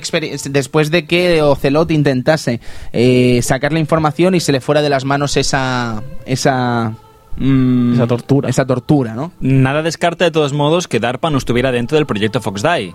Mm, claro, porque en teoría Porque en Darpa tenía que teoría, salir vivo. Claro, si, se- si, se, si se cargan a- a- al presidente de Armstead, ¿por qué no se han de cargar a- también a DARPA? Pero como que ya ha muerto a manos de Ocelot, pues Ya, nunca se ya es tarde. Sí, pero Bueno, también destacar el hecho de que si eh, Octopus tiene la sangre de DARPA, podría haber afectado al jefe Darpa.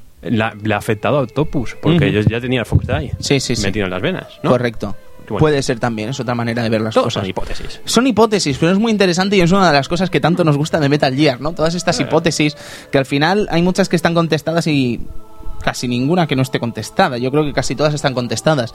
¿Qué es lo que pasa? Que contra más sabes de la saga Metal Gear, más difícil es realmente verla desde la perspectiva de Metal Gear Solid 1, porque es prácticamente imposible y creo que nos vais a saber perdonar ver desde una perspectiva virgen Metal Gear Solid conociendo Metal Gear Solid 2, 3 y 4. Es que es prácticamente imposible. Prácticamente imposible, porque ya por ejemplo el personaje de Ocelot es que sabiendo todo lo que sabes, yo no sé cómo verlo en Metal Gear Solid. No sé verlo desde la óptica inocente de un tipo que ha conocido a Ocelot en ese juego.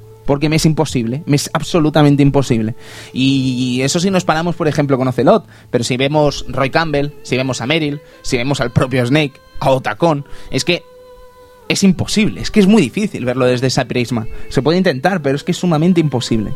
Sí, la verdad es que habiendo jugado a otros Metal Gear, volver a jugar a Metal Gear Solid te hace pensar en, hostias, si es que esto es esto, es que no hay más, ¿sabes?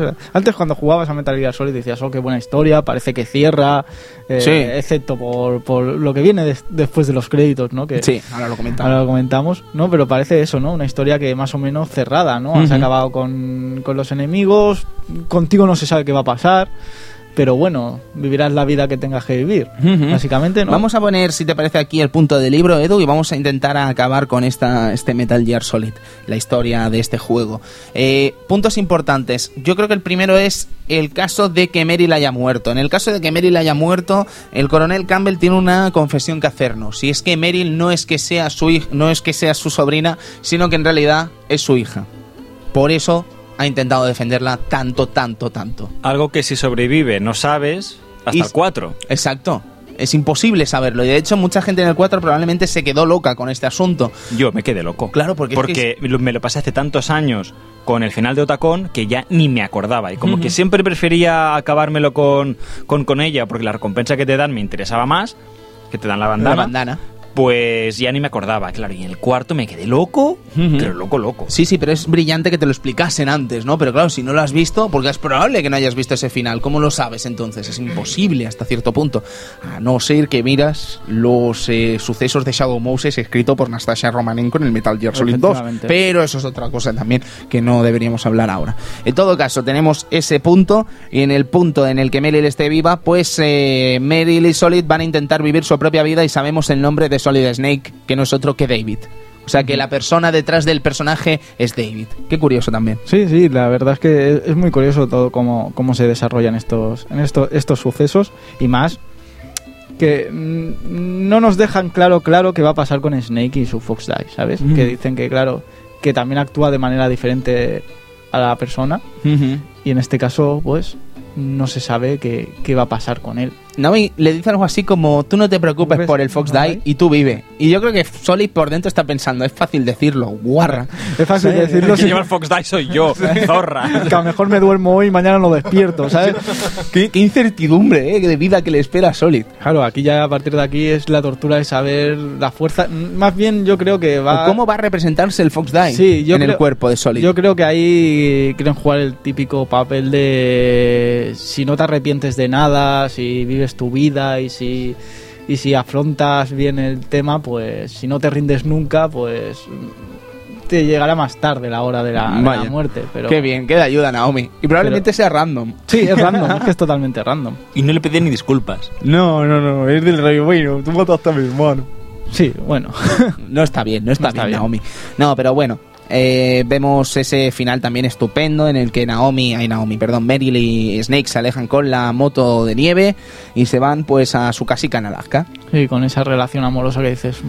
No me la No, creo, no me la no me la creo, no me la creo, yo no me la creo. Es que yo lo siento, en ocho horas no te da En tiempo. ocho horas no te da tiempo, no. pavo, No, no, o sea, yo no me- mucho te da tiempo a querer tener un final feliz Sí, con sí, ella. sí. Ya está. Pero a tener ese amor desenfrenado y ya vamos a hacer una vida juntos y pillar la moto y tirar para casa. Pues eso yo no. creo que hasta ese punto es bueno Metal Gear Solid, porque después en Metal Gear Solid 2 sabemos que la relación no fue bien. Sí. Y era lógico que no fuese bien. La culpa fueron de los perros. Probablemente. Muchos perros en la casa. Muchos perros en la casa, Otacón también ahí chupando del bote, probablemente. No, pero la relación sabemos que entre Meryl y Solid, eh, esto evidentemente es algo que acontece después del propio Metal Gear Solid, sabemos que no fue bien. No sabemos exactamente por qué motivo, pero sabemos que no fue bien. Y si te lo paras a pensar, incluso eh, en esas pocas horas haber nacido ese amor es que era prácticamente imposible. Por lo tanto, era normal que pudiese pasar algo así. Y que ocurra, pues yo creo que también en parte es brillante. Creo. Sí, la verdad que sí. Bueno, son la- las relaciones de los videojuegos, ¿no? Esas relaciones amorosas que tantas veces hemos visto decir, pero a ver, ¿cómo ha pasado esto, no? Mm. Sí, yo sí. creo que lo, yo lo- ya lo dije en el especial Red del Resident Evil, que decía Ada Wong y, y Leon, de to- ¿cómo coño salió esa relación ahí Sí, tan forzada, no? Pues aquí lo, lo vemos tal cual. algo también. así, algo así. Pues eh, por parte de Otacon no sé si querréis decir alguna cosa más. Hombre, yo lo que decía al principio, pensaba que era el, el final auténtico, ¿no? Básicamente por el, por el tema, me creía más el hecho de que Otacon saliera de ahí a ayudarte antes que, que Meryl sobreviviera. Pero, pero después viendo, viendo los dos finales son, son totalmente... Es que, bueno, el canon es el de Meryl, básicamente por lo que ya sabemos en, en Metal Gear 4, así que mucho no, no hay que explicar tampoco. Ujú. Entiendo. Eh, ¿Queréis hablar alguna cosita más de la historia de Metal Gear Solid, caballeros?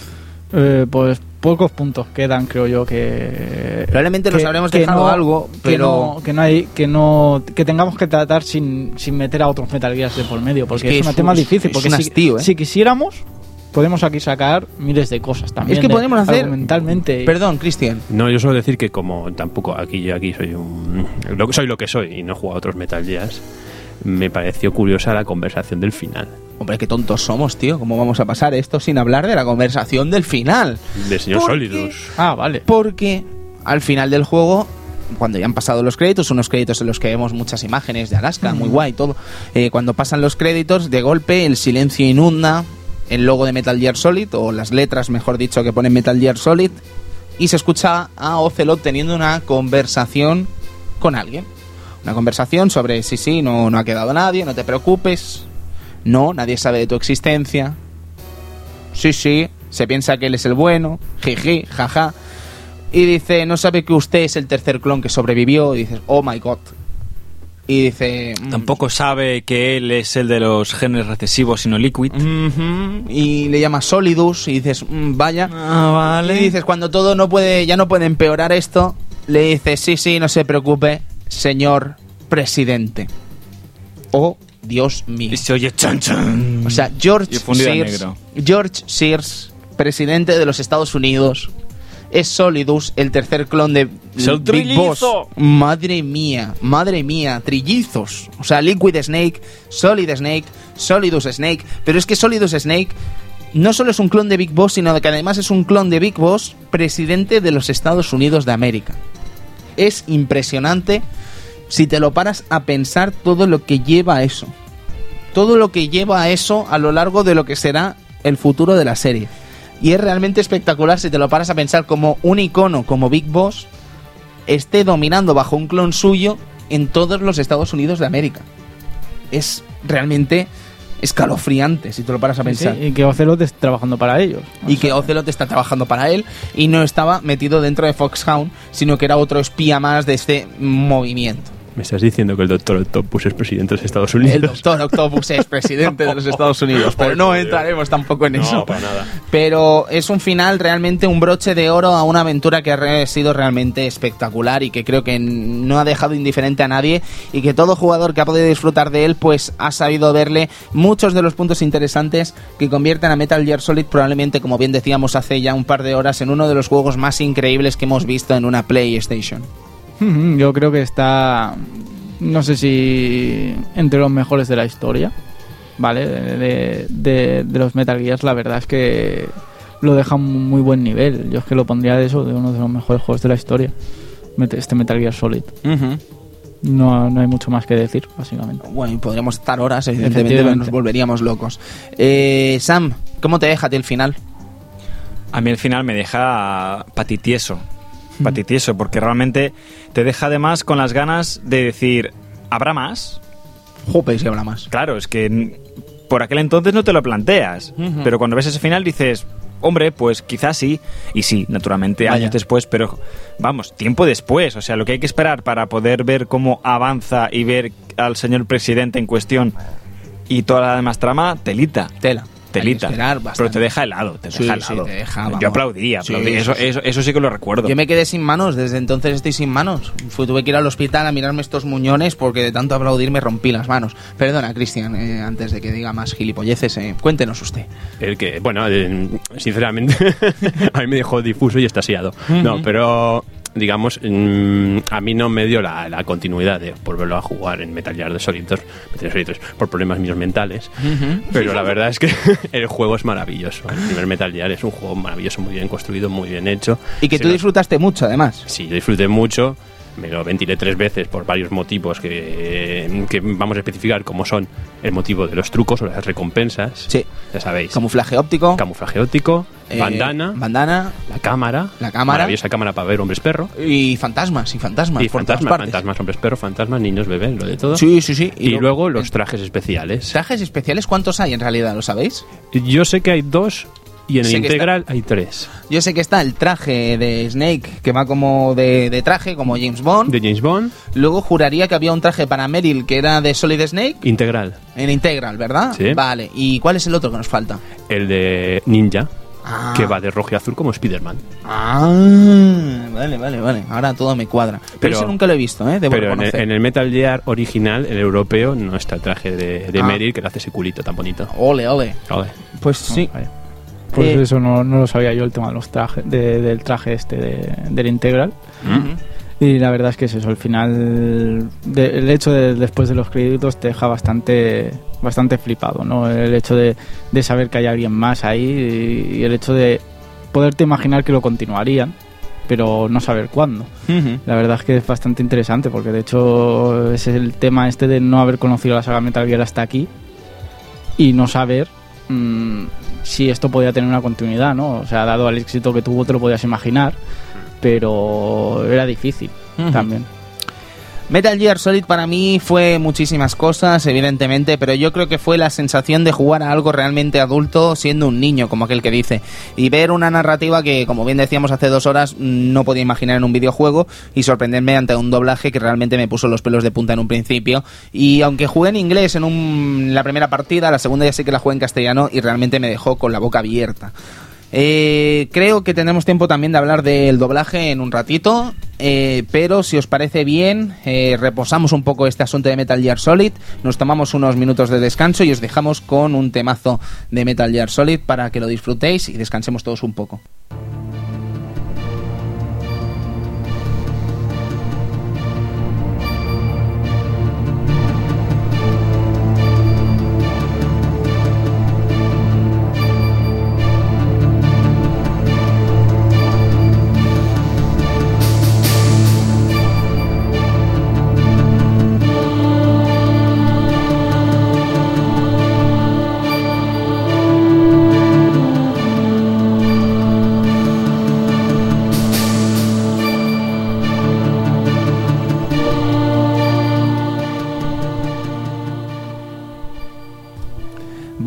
Pues eh, acabado, eh, irán surgiendo más cosas de Metal Gear Solid, eh, la- este primer juego, digamos, a lo largo de este, lo que quede de este programa, no sé cuánto quedará, pero antes de eso, eh, casi que sería interesante, amigo Cristian, hablar de SVR Missions, ¿no? Que salió. SVR Missions que salió, no sé si recuerdo mal, un año después, en inglés. O sea, las voces en inglés, si mal no recuerdo los textos en inglés, ahora no lo tengo muy ¿Aquí en presente. PAL?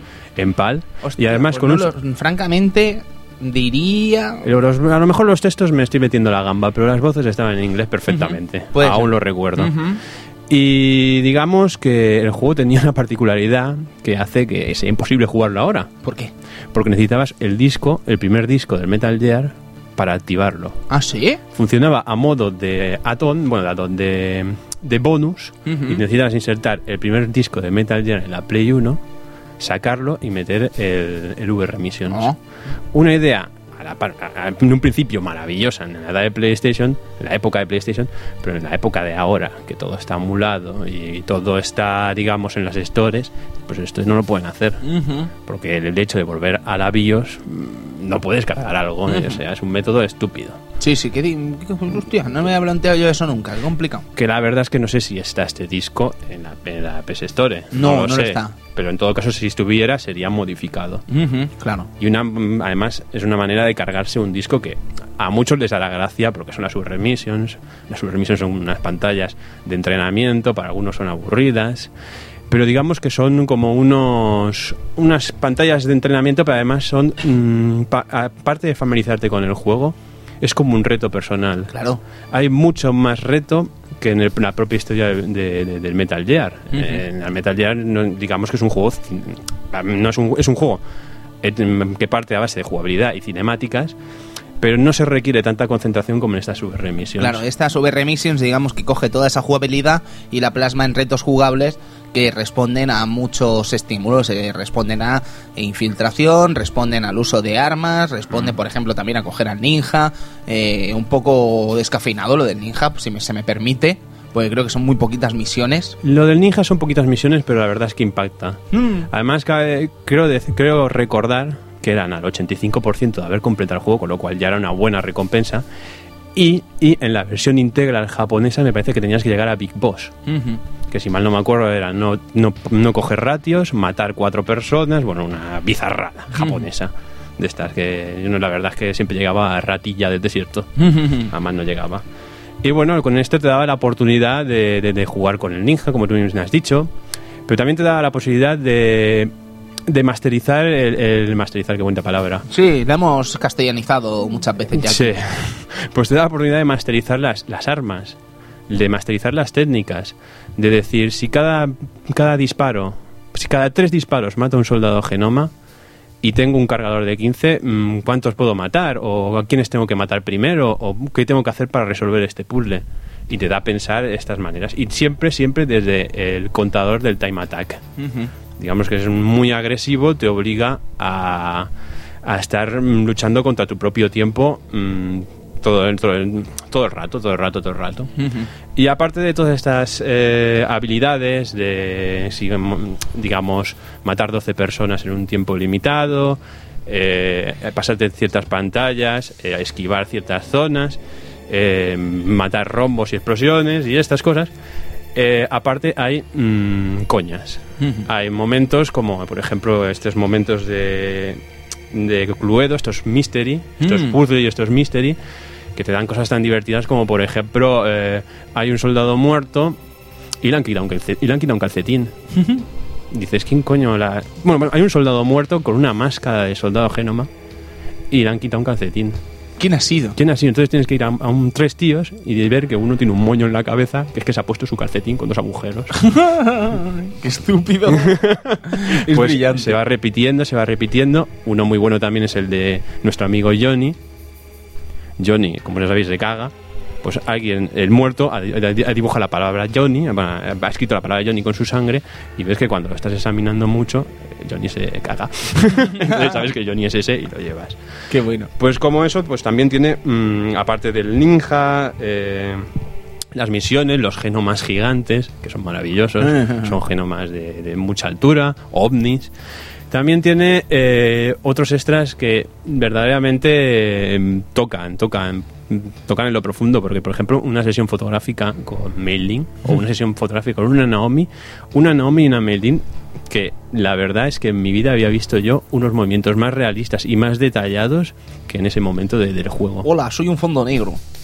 Sí, básicamente, Básicamente, pero vemos una Mailin que durante unos 12 minutos y que vamos a ir activando a medida que vamos haciendo tantos por cientos y llegamos al 100%, nos podemos acercar al lado suyo para sacarle sesiones fotográficas con su consecuente eh, tirar, agacharse y tirar hacia arriba para ver las bragas. Mm, qué bien, qué limpio. Siempre, es lo típico. Pues podemos ver que tienen animaciones, eh, digamos que son de, ¿cómo se llama? De motion capture. maravillosas. Las mismas cejas, las mismas parpadean eh, está muy, muy, muy detallado. Sí, sí, sí. Y que en comparación con lo que es el Metal Gear, con esa cara que tenemos dibujada de palo, pues contrastan mucho. Y no sé, es un toque muy especial. Sí, sí, sí, es un portento técnico esa, esa, esa sesión fotográfica. y Parecerá una tontería por lo simple que puede llegar a ser, pero se ven cosas realmente espectaculares. La verdad es que sí, y notarlo en aquella época, verá. Es que estábamos hablando de una época en la que semejante carga de polígonos en un personaje no. No sé, no se acontecía, no sé, no, no se veía. Y bueno, y también el hecho de contar con ir desbloqueando secretos, una cosa muy chula es que al principio, al ver salir la cara de Snake, sale la cara del ninja. Y a medida que vas desbloqueando pantallas y tantos por cientos, se va abriendo la máscara y vas viendo del interior de la cara, o sea, el Grey Fox. Vas viendo la cara de Grey Fox hasta que llevas al 100%. Y una vez llegado al 100%, te recompensan con una foto Oh, oh, del oh. próximo Metal Gear. Es verdad, es verdad. El Metal Gear Gamba. Sí, Metal Gear Gamba o Metal Gear Rey. Metal Gear Rey. Sí, es verdad. Esa imagen yo no, no, no, no lo desbloqueé, evidentemente, pero sí que busqué la imagen ahora y, excepto alguna tontería, sí que es el Metal Gear Rey, por supuesto. Se ve Sí. clarísimamente que es el Metal Gear Rey. Sí, ese que se va a buscar luego el Solid Snake a la caza. Sí, sí, sí. se sí. ve su homenaje, venga, a por, él, a por la gamba. Sí, Capitán Gambas, Pescanova. gambas. Y es así. Y es así. Y bueno, Cristian, eh, ¿alguna cosita más de este juego? Pues sé que a ti te encanta, por ejemplo. Mm, Sí, decir que me- esa es, es una bastante fuerte porque, claro, el hecho de, de tener Metal Gear, de no haber jugado el 2, el 3, el 4, pero la saga VR me tira mucho. eh, haber destrozado los VRs del Metal Gear Solid 2, pero no haber tocado el juego. Son bizarradas y diarreas mentales que tiene uno en la cabeza a veces. A veces pasa, a veces, A veces pasa, y cuando eres Kitian, pues te pasa. y luego vas al tercero y te encuentras unas ranitas de mierda. Ver, bueno, o unos monos, o, O unos, monos, unos macacos. Es También verdad, es verdad, los monos de Ape Escape. Ay, Dios mío, qué amigo soy del tío del Ape Escape. Edu, ¿tú tuviste el gusto de probarlo? Eh, tuve el gusto de probarlo, sí. Lo que pasa es que no le di tanta caña como a Christian. Quizá a mí me, me- me apasionaba más Metal Gear por, por su historia y por su, por su contenido más que por, por, por los retos, ¿no? Lo que pasa es que es eso, que como bien dice Cristian, es una forma diferente de ver a, a la saga Metal Gear, ¿no? Con esos retos, con esas complicaciones que, que te hacen pensar de que, oh, si ahora hago esto, eh, después tendré que hacer aquello. Eso sí que es verdad que no lo tiene, no lo tiene Metal Gear hasta cierto punto, ¿no? Hasta los puntos de, de niveles de dificultad más difíciles, en el cual ya no tendremos radar o esas cosas. Aquí, pues, el VR Mission es un reto, la verdad. Europeo extremo. Efectivamente. Europeo extremo. Sí, el nivel europeo extremo de Metal Gear Solid era un nivel que se puso exclusivo en, en Europa, y era más difícil, los eh, soldados tenían más rango de visión, no teníamos el radar Soliton y además la particularidad más importante es que si nos descubrían se acababa el juego. Muy curioso eso, muy curioso y quizás le dé un poco más de realismo, ¿no? incluso al propio juego en sí. Eh, creo pensar que todo esto lo de luego integral, ¿no? En Integral lo pusieron, por supuesto, para que se pudiese jugar en Japón. Aparte de un trajes nuevos, eh, minijuegos para Pocket Station, bizarradas. Ay, Pocket Station. Ay, Pocket Ay, Station. Pocket Station. Sí. Sí. Muchos nos quejemos de que no viniera Pocket Station. Sí. Luego nos pillamos las trincas con la VMU y ahí la tenemos. Sí, ahí está muriéndose de risa, Sí, sí, totalmente de acuerdo. Bien, pues vamos a acabar con este Metal Gear VR Missions y hablamos del doblaje, un tema que todo el mundo está deseando escuchar hablar.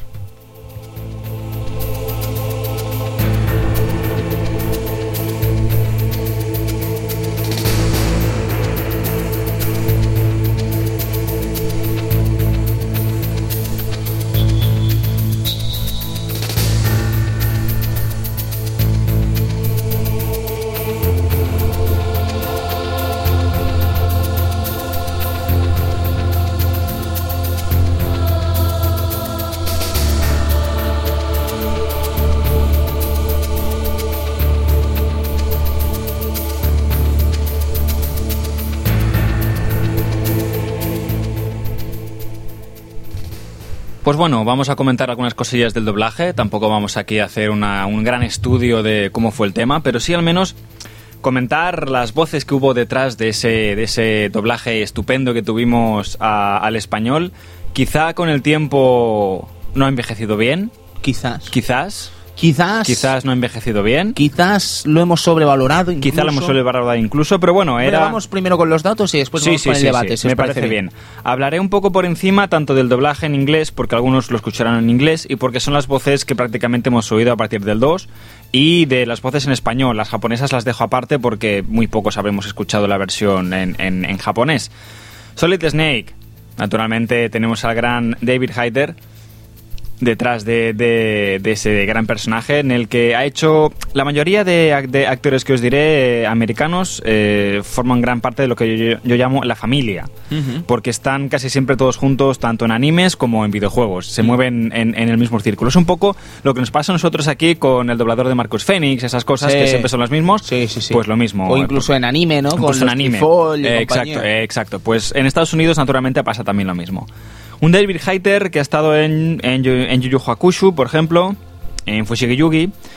Y en cuestión de videojuegos, pues ha estado en, en- en muchísimos. En X-Men Evolution, yo que sé, Capitán América. Y ha escrito guionistas, eh, guiones de X-Men 1, 2 y Watchmen. Sí. También, también se encarga un poco de, de hacer esas cosillas. David Hitter es un personaje muy, muy interesante. Es muy ¿eh? interesante, sí, se podría andar bastante en él, daría, daría juego para un futuro programa de Metal Gear. Ujú.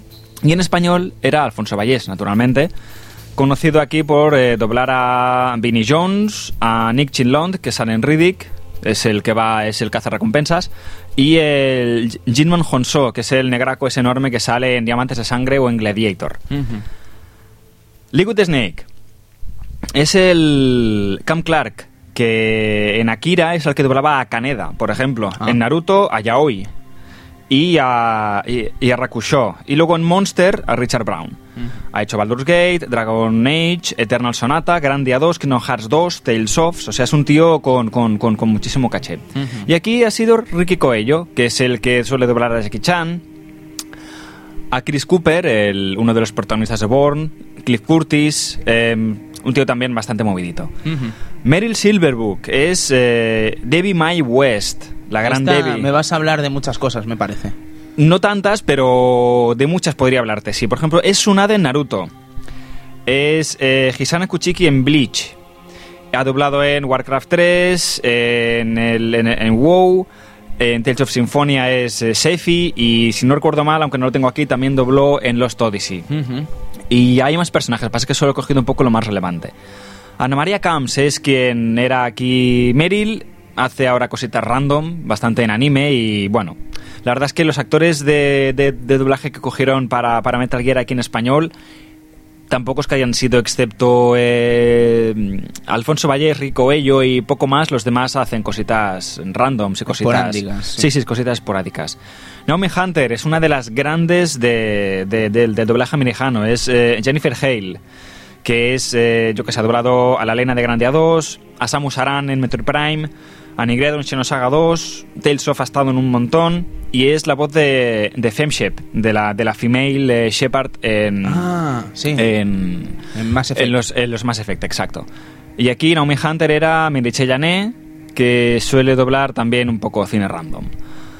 Otacón es Christopher Randolph, que, que solo ha hecho ese papel, Mm, únicamente. qué curioso. Sí, sí, sí, sí. Aquí lo dobla Enrique, bueno, lo dobló Enrique Hernández y es una de las voces del el profesor Lighton. Ah. Y el, y el, y el futuro Mr. Broso. Sí. La, la voz de, de Barton. Roy Campbell es Paul, Paul Aiding. Dobla en Ben 10, por ejemplo. Ah. Y luego en videojuegos es eh, Hojo de, de Crisis Core o Dirge of Cerberus. En Diablo 1 de y esos 2. personajes que soy feliz de no conocer. Sí, ¿verdad? Vale, perfecto.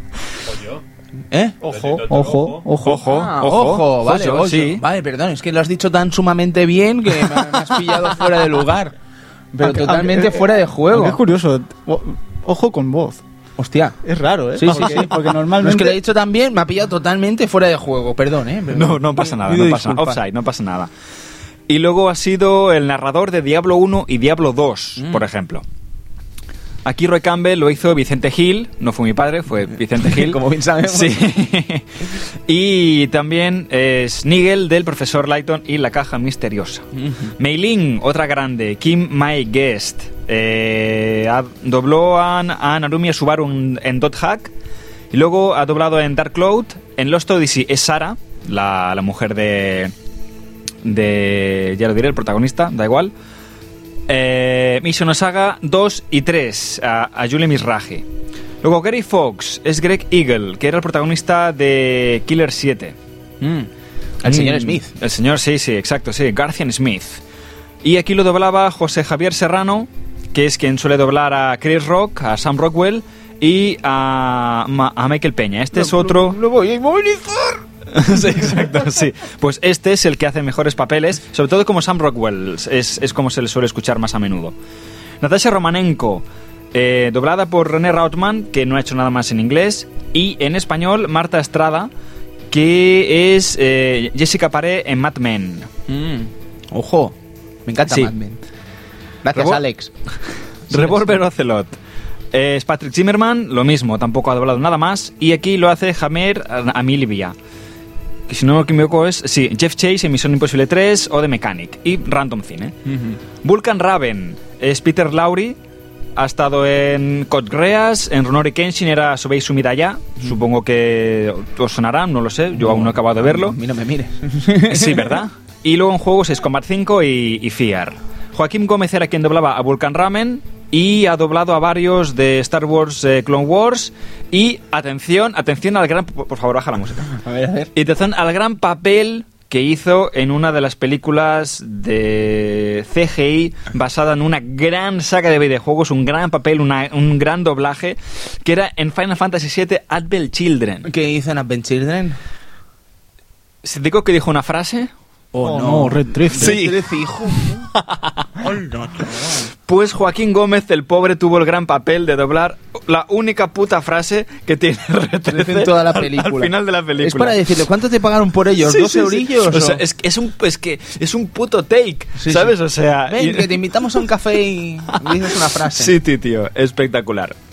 Psychomantis, eh, doblado por Doc Stone, ha hecho muchísimo, muchísimo anime y en inglés ha doblado al personaje de un juego que a vosotros os mola, que es? el Blaze Blue, Ah, hombre. Sí. Blast Blue. al Bakenheim Air Hals- Helsing. Pues, Interesante, interesante pues ese es, ese es, Doc Stone, el doblador de Psychomantis. También estaba en Dynasty Warriors y en Suicoden 4 y 5. Aquí lo ha doblado Francesc Rocamora, un random. No hay nada específico. Sniper Wolf, y ya casi vamos acabando. Es Tasia Valenza, que ha sido. que es eh, Poison Ivy y Marsha Wayne en Batman. Mm.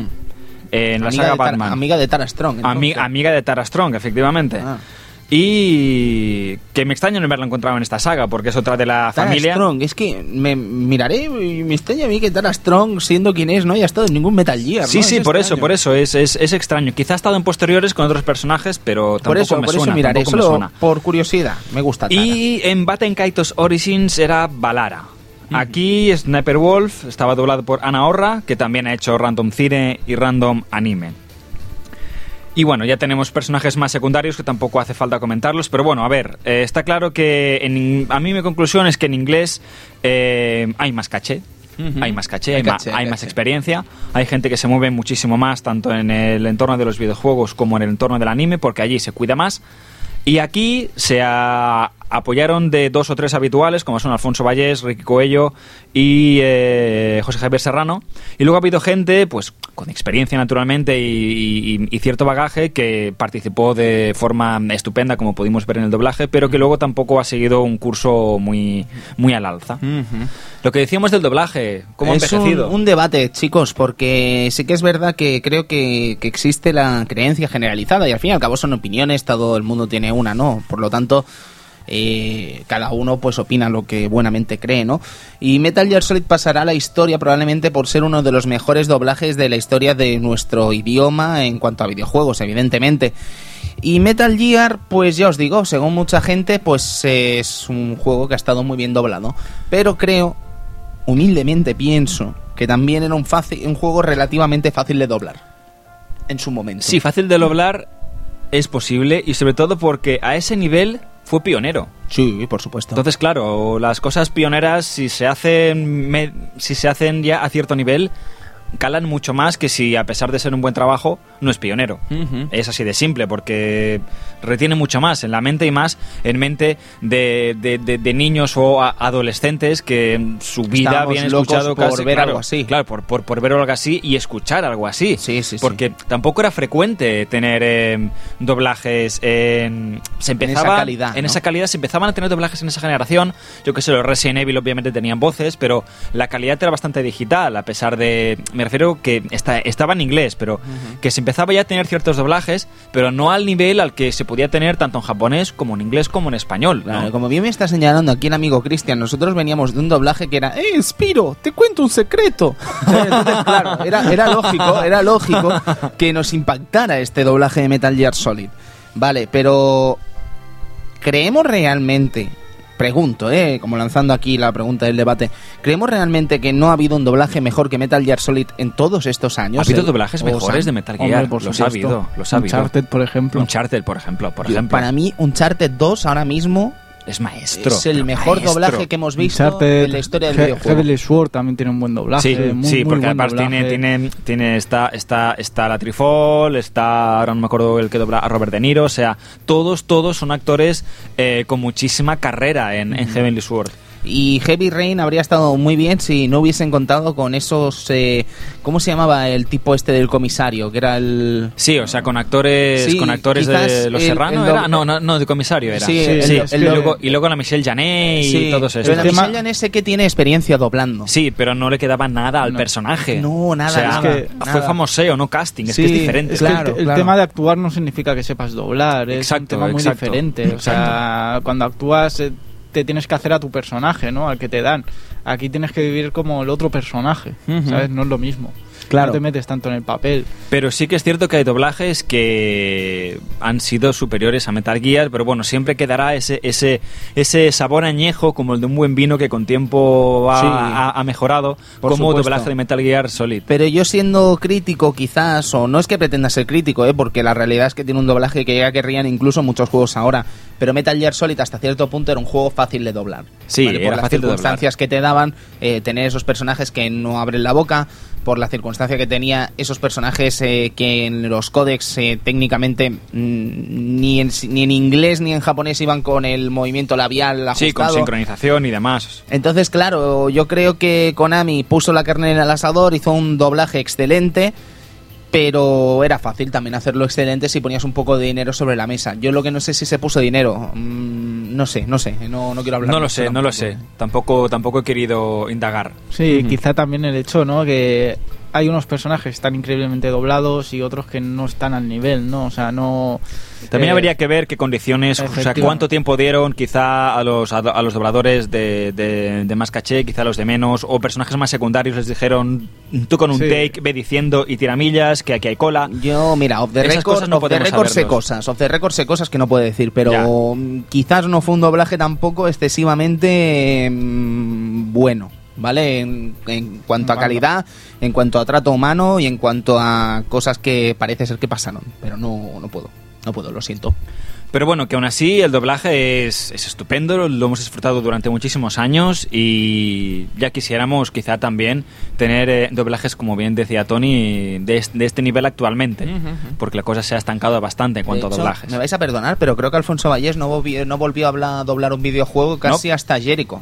Hasta- no, e- exacto, Hasta- exacto, hasta exacto, Jericho. Exacto. Jericho- Hasta Jericho tiene pues cuatro años. Cuatro que va, por lo menos 8 o 9, tío. Si... Jericho, no, hombre, tío, que es 360. Ya, pero salió en 2008, No, 2009. tío, que, que yo lo analicé en último nivel, tío. Sí, sí, pero, sí, sí. Pero, hombre, pero Metal Gear Solid sale en el 99, cuatro años, no, o sea, pasarían por lo menos 7 No, no, cuatro Ah, años me perdón. refiero desde ahora. Ay, disculpa, a- a vale, Jericho. vale, Vale, no, no, no, no, no, no, no, Vale. no, claro, no, no, no. De. Jericho a Metal Gear, sí, un posón. Claro, porrón, pero quiero decir porrón, eso, porrón. ¿no? Que pasaron muchos años hasta que Alfonso Vallés volvió a doblar otro personaje o algo en un videojuego. Sí. Por algo sería. Por algo Sí, sería. Y a los demás no se les ha visto el pelo en videojuegos. Pues casi no, casi que no. No, no. Muy curioso. Yo creo que el doblaje de videojuegos en español está bastante maltratado en muchos aspectos. Que el problema es que hay muy pocas agencias. Hay un par, creo, que se lo tomen en serio y que tengan actores en cartera. Y ya está. Y van a las mismas y por eso normalmente encontramos al de Marcus Phoenix eh, doblando a tres personajes que son totalmente distintos. A pero- Atlas, a a- Atlas, por sí. ej- exacto, a, a Atlas. Por eso le- ahí está, ¿sabes? Que hacen su trabajo, lo hacen de forma correcta, pero que como que aquí el doblaje no se cuida, no es culpa, yo creo que no es culpa del doblador, es culpa de la poca cultura que tenemos de doblar un videojuego. Mucha en cine, la que tú quieras, pero Sí, en sí, videojuegos sí. no. De hecho, en videojuegos es una cosa que comentábamos mucho en Arcadia Gamers, pero si os fijáis, existe una forma de doblar videojuegos que es hasta didáctica casi, ¿sabes? Habla como de Sí. forma didáctica, como si hablaran para niños y te encuentras cosas en Fable que son auténticas. Sí, es, es el típico, ¿sabes? El típico listening que te ponen en clase. sí, sí, sí, sí. Oh, ah, mira, pues ahora puedes hacer esto. Sí, ves a buscar eso. Pero ojo, cuidado, ¿eh? estamos hablando de doblajes de superproducción, bueno, superproduc- bueno, de, de juegos AAA, doblajes que no llegan a, a lo nivel adecuado, pero en cuanto tenemos juegos que también son AAA, pero juegos de series de Boeing, como Inazuma Eleven o como Crayon Shin-Chan, que mantienen un doblaje maravilloso, ¿no? Bueno, Inazuma Eleven no sé, pero El, Crayon la- Shin-Chan... el de, Nintendo DS estamos hablando. En Inazuma Eleven sí, porque normalmente la agencia eh, que, que es contratada busca a la agencia los mismos actores o los, o, lo- o los más similares posibles a la serie original. Sí. O sea, ya intentan cuidar un producto porque o sea, es Nintendo que se encarga de eso. Y ya, sabe, y ya sabemos Nintendo que es cuando quiere. el control de calidad que muchas veces imponen sus productos. Sí. Pero es porque Nintendo distribuye ese producto, es un producto suyo y lo quiere cuidar. Pero claro, cuando es eh, otra Media, empresa, por Coach Media, algo. por decir algo, Bueno, y Coach Media tampoco sería un buen ejemplo No. porque últimamente está haciendo las cosas Está muy bien. bastante Y bien, te iba a decir sí, Ubi, sí. pero tampoco es un buen ejemplo porque también está haciendo últimamente las cosas Pero bueno, muy bien. que cuando no sé, coge a una random que no existe. una random, no sé, eso sí. La, la, la que sea, le da igual y solo lo hace por contrato, pues ahí se nota. Ahí se nota. Pero bueno, si tenemos los casos de Assassin's Creed, es muy correcto. Muy correcto. Tiene, tiene realmente voces estupendas. Sí, dejando de lado el... Has encontrado una nueva página del códice. ¡Qué Exacto. emocionante! Dejando de lado esa dejando de frase, esa frase. todo lo demás es maravilloso. Perdona, Cristian. Y también esos, esos, mm, moriscos que se caen hablando en francés o en alemán de vez en cuando, si No, venir a cuento. En teoría hablan ese idioma. En teoría. en Assassin's Creed. Sí, sí. en teoría No, no, sí. no, no, no, pero es que matas a uno que habla en alemán, matas a otro que habla en castellano, matas a otro que habla en inglés y dices, aquí se ha cortado algo. Aquí, ¿qué está pasando? ¿Qué está pasando? A mí me preocupa, por ejemplo, los últimos que hace Microsoft. A veces con los Fable, por ejemplo, que son bastante ridículos. No te gusta la voz de Bart Simpson. No me gusta la voz de Bart Simpson, pero es que no me gusta que se repita en todo Albion. Es que me, me- me fastidia, hombre, pues. No, no Bueno, lo que, lo que queda claro es que abrió una puerta el, el, el doblaje del Metal Gear, de eso, de eso no hay duda, un, un cuidado, un, un- un trabajo que hasta la fecha prácticamente, bueno, es que no se había encontrado. Tenemos el caso de Spiro, ¿sabes? Hola, Spiro. Hola, Spiro. Pero, pero bueno, que sé que aún habrá gente que dirá que es el mejor doblaje de la historia que ha habido de juegos en español. Y por mucho que digamos, no Por lo mucho vamos que a digamos, sacar no lo vamos a me ¿sabes? estupendo. pero que, que hay otras cosas te- también. O sea, abre la puerta, sale a la calle, hay mundo fuera Sí, sí, del sí, doblaje de Metal Gear. Por supuesto. El de Destrega, por ejemplo. ¿Te acuerdas del de Qué, Destrega? qué malo. Hostia, qué malo era Pero eso. ¿Cómo podéis quejar de Destrega? Pero- Era maravilloso. Nadie puede contra mí. Nadie acero. puede contra mí. Tú miras eso y el rebote de tetas irreal de Sí, los sí. personajes femeninos y decías... Y además, "Mm, todos Lo pago. los mismos actores del Crash Bandicoot. Sí. Todos. Todos, todos, todos. ¡Bandicoot al poder! del Crash Team Racing, otro mítico. Madre mía. Sí, es que hay muchos doblajes. Es que en la época hay muchos doblajes interesantes y creo que podríamos estarnos horas hablando de este asunto. Pero si os parece bien, caballeros.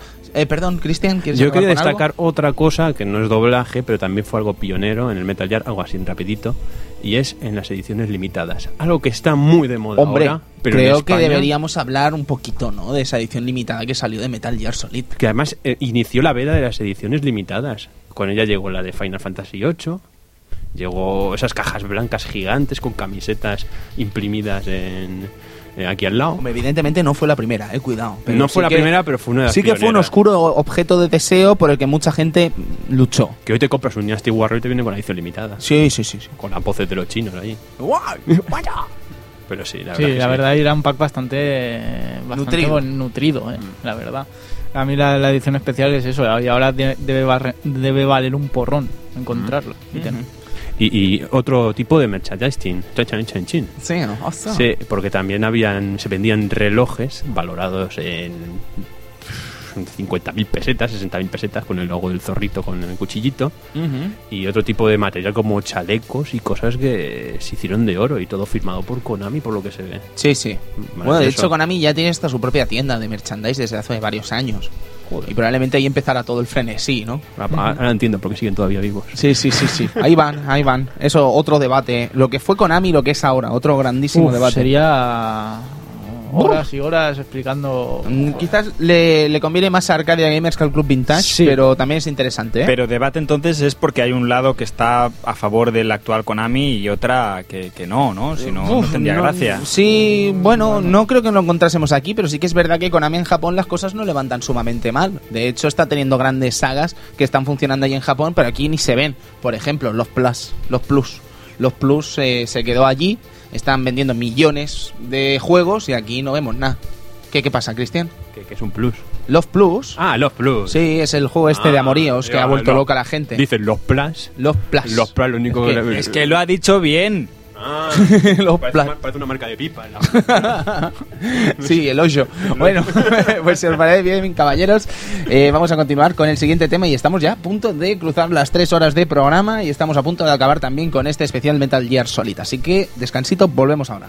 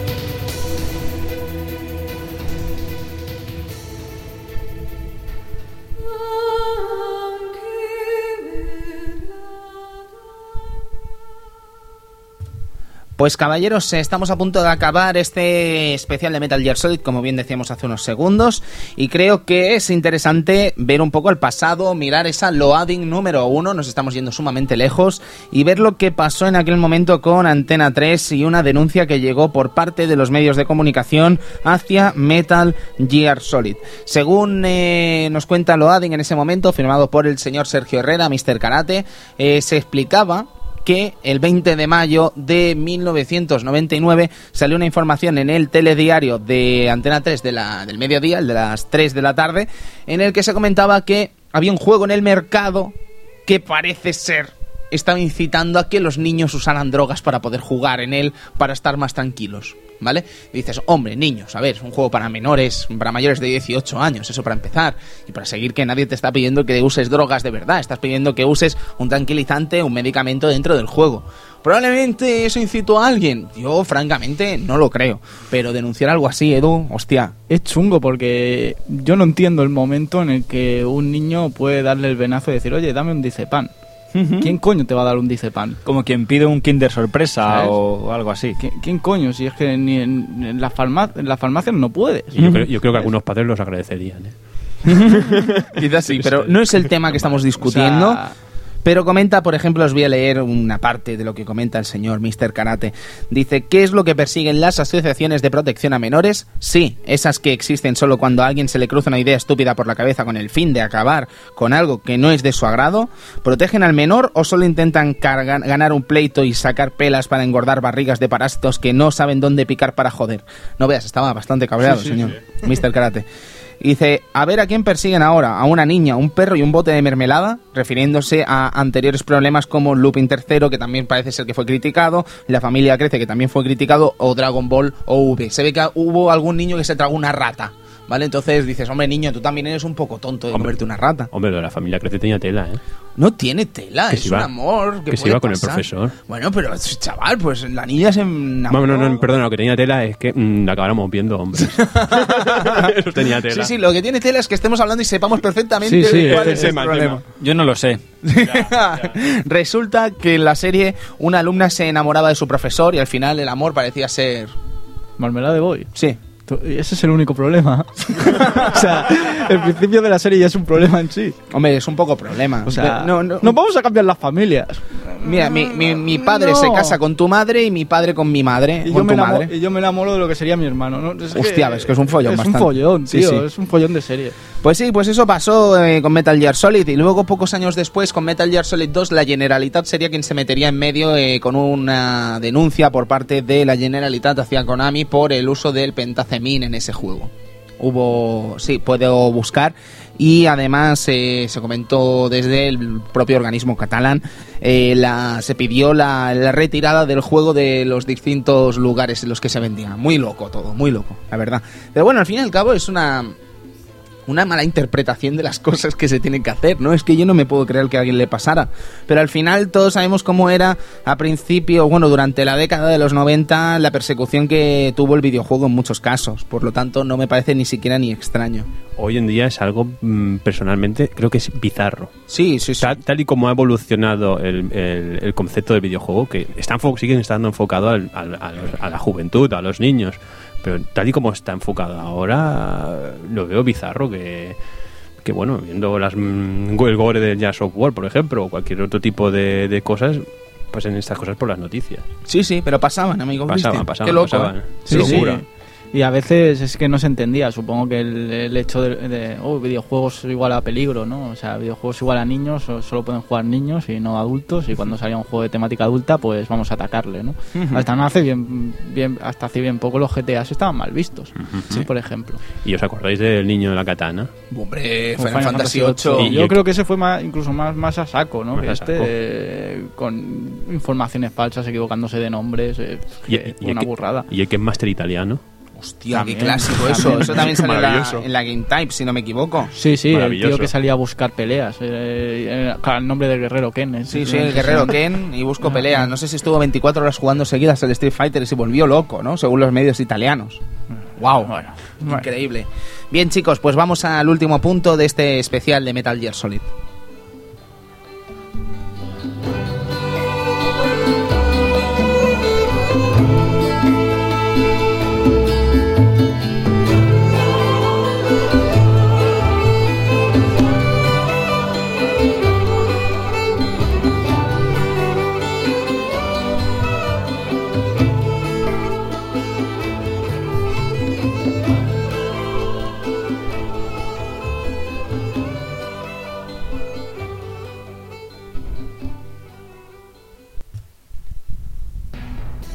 Último punto, queridos amigos. eh, yo creo que antes de despedirnos de este Metal Gear Solid vale la pena ver un poco y pensar y reflexionar un poco sobre lo que ha cambiado Metal Gear Solid en su lanzamiento, en su juego y en lo que muchos, eh, como bien decíamos, piensan que es uno de los más grandes de la historia.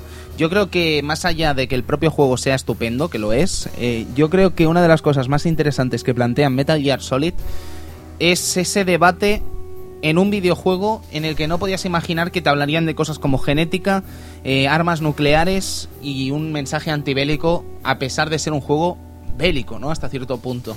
Y creo que eso, de una manera u otra, nos llegó a chocar, ¿no? Nos llegó a hacer reflexionar.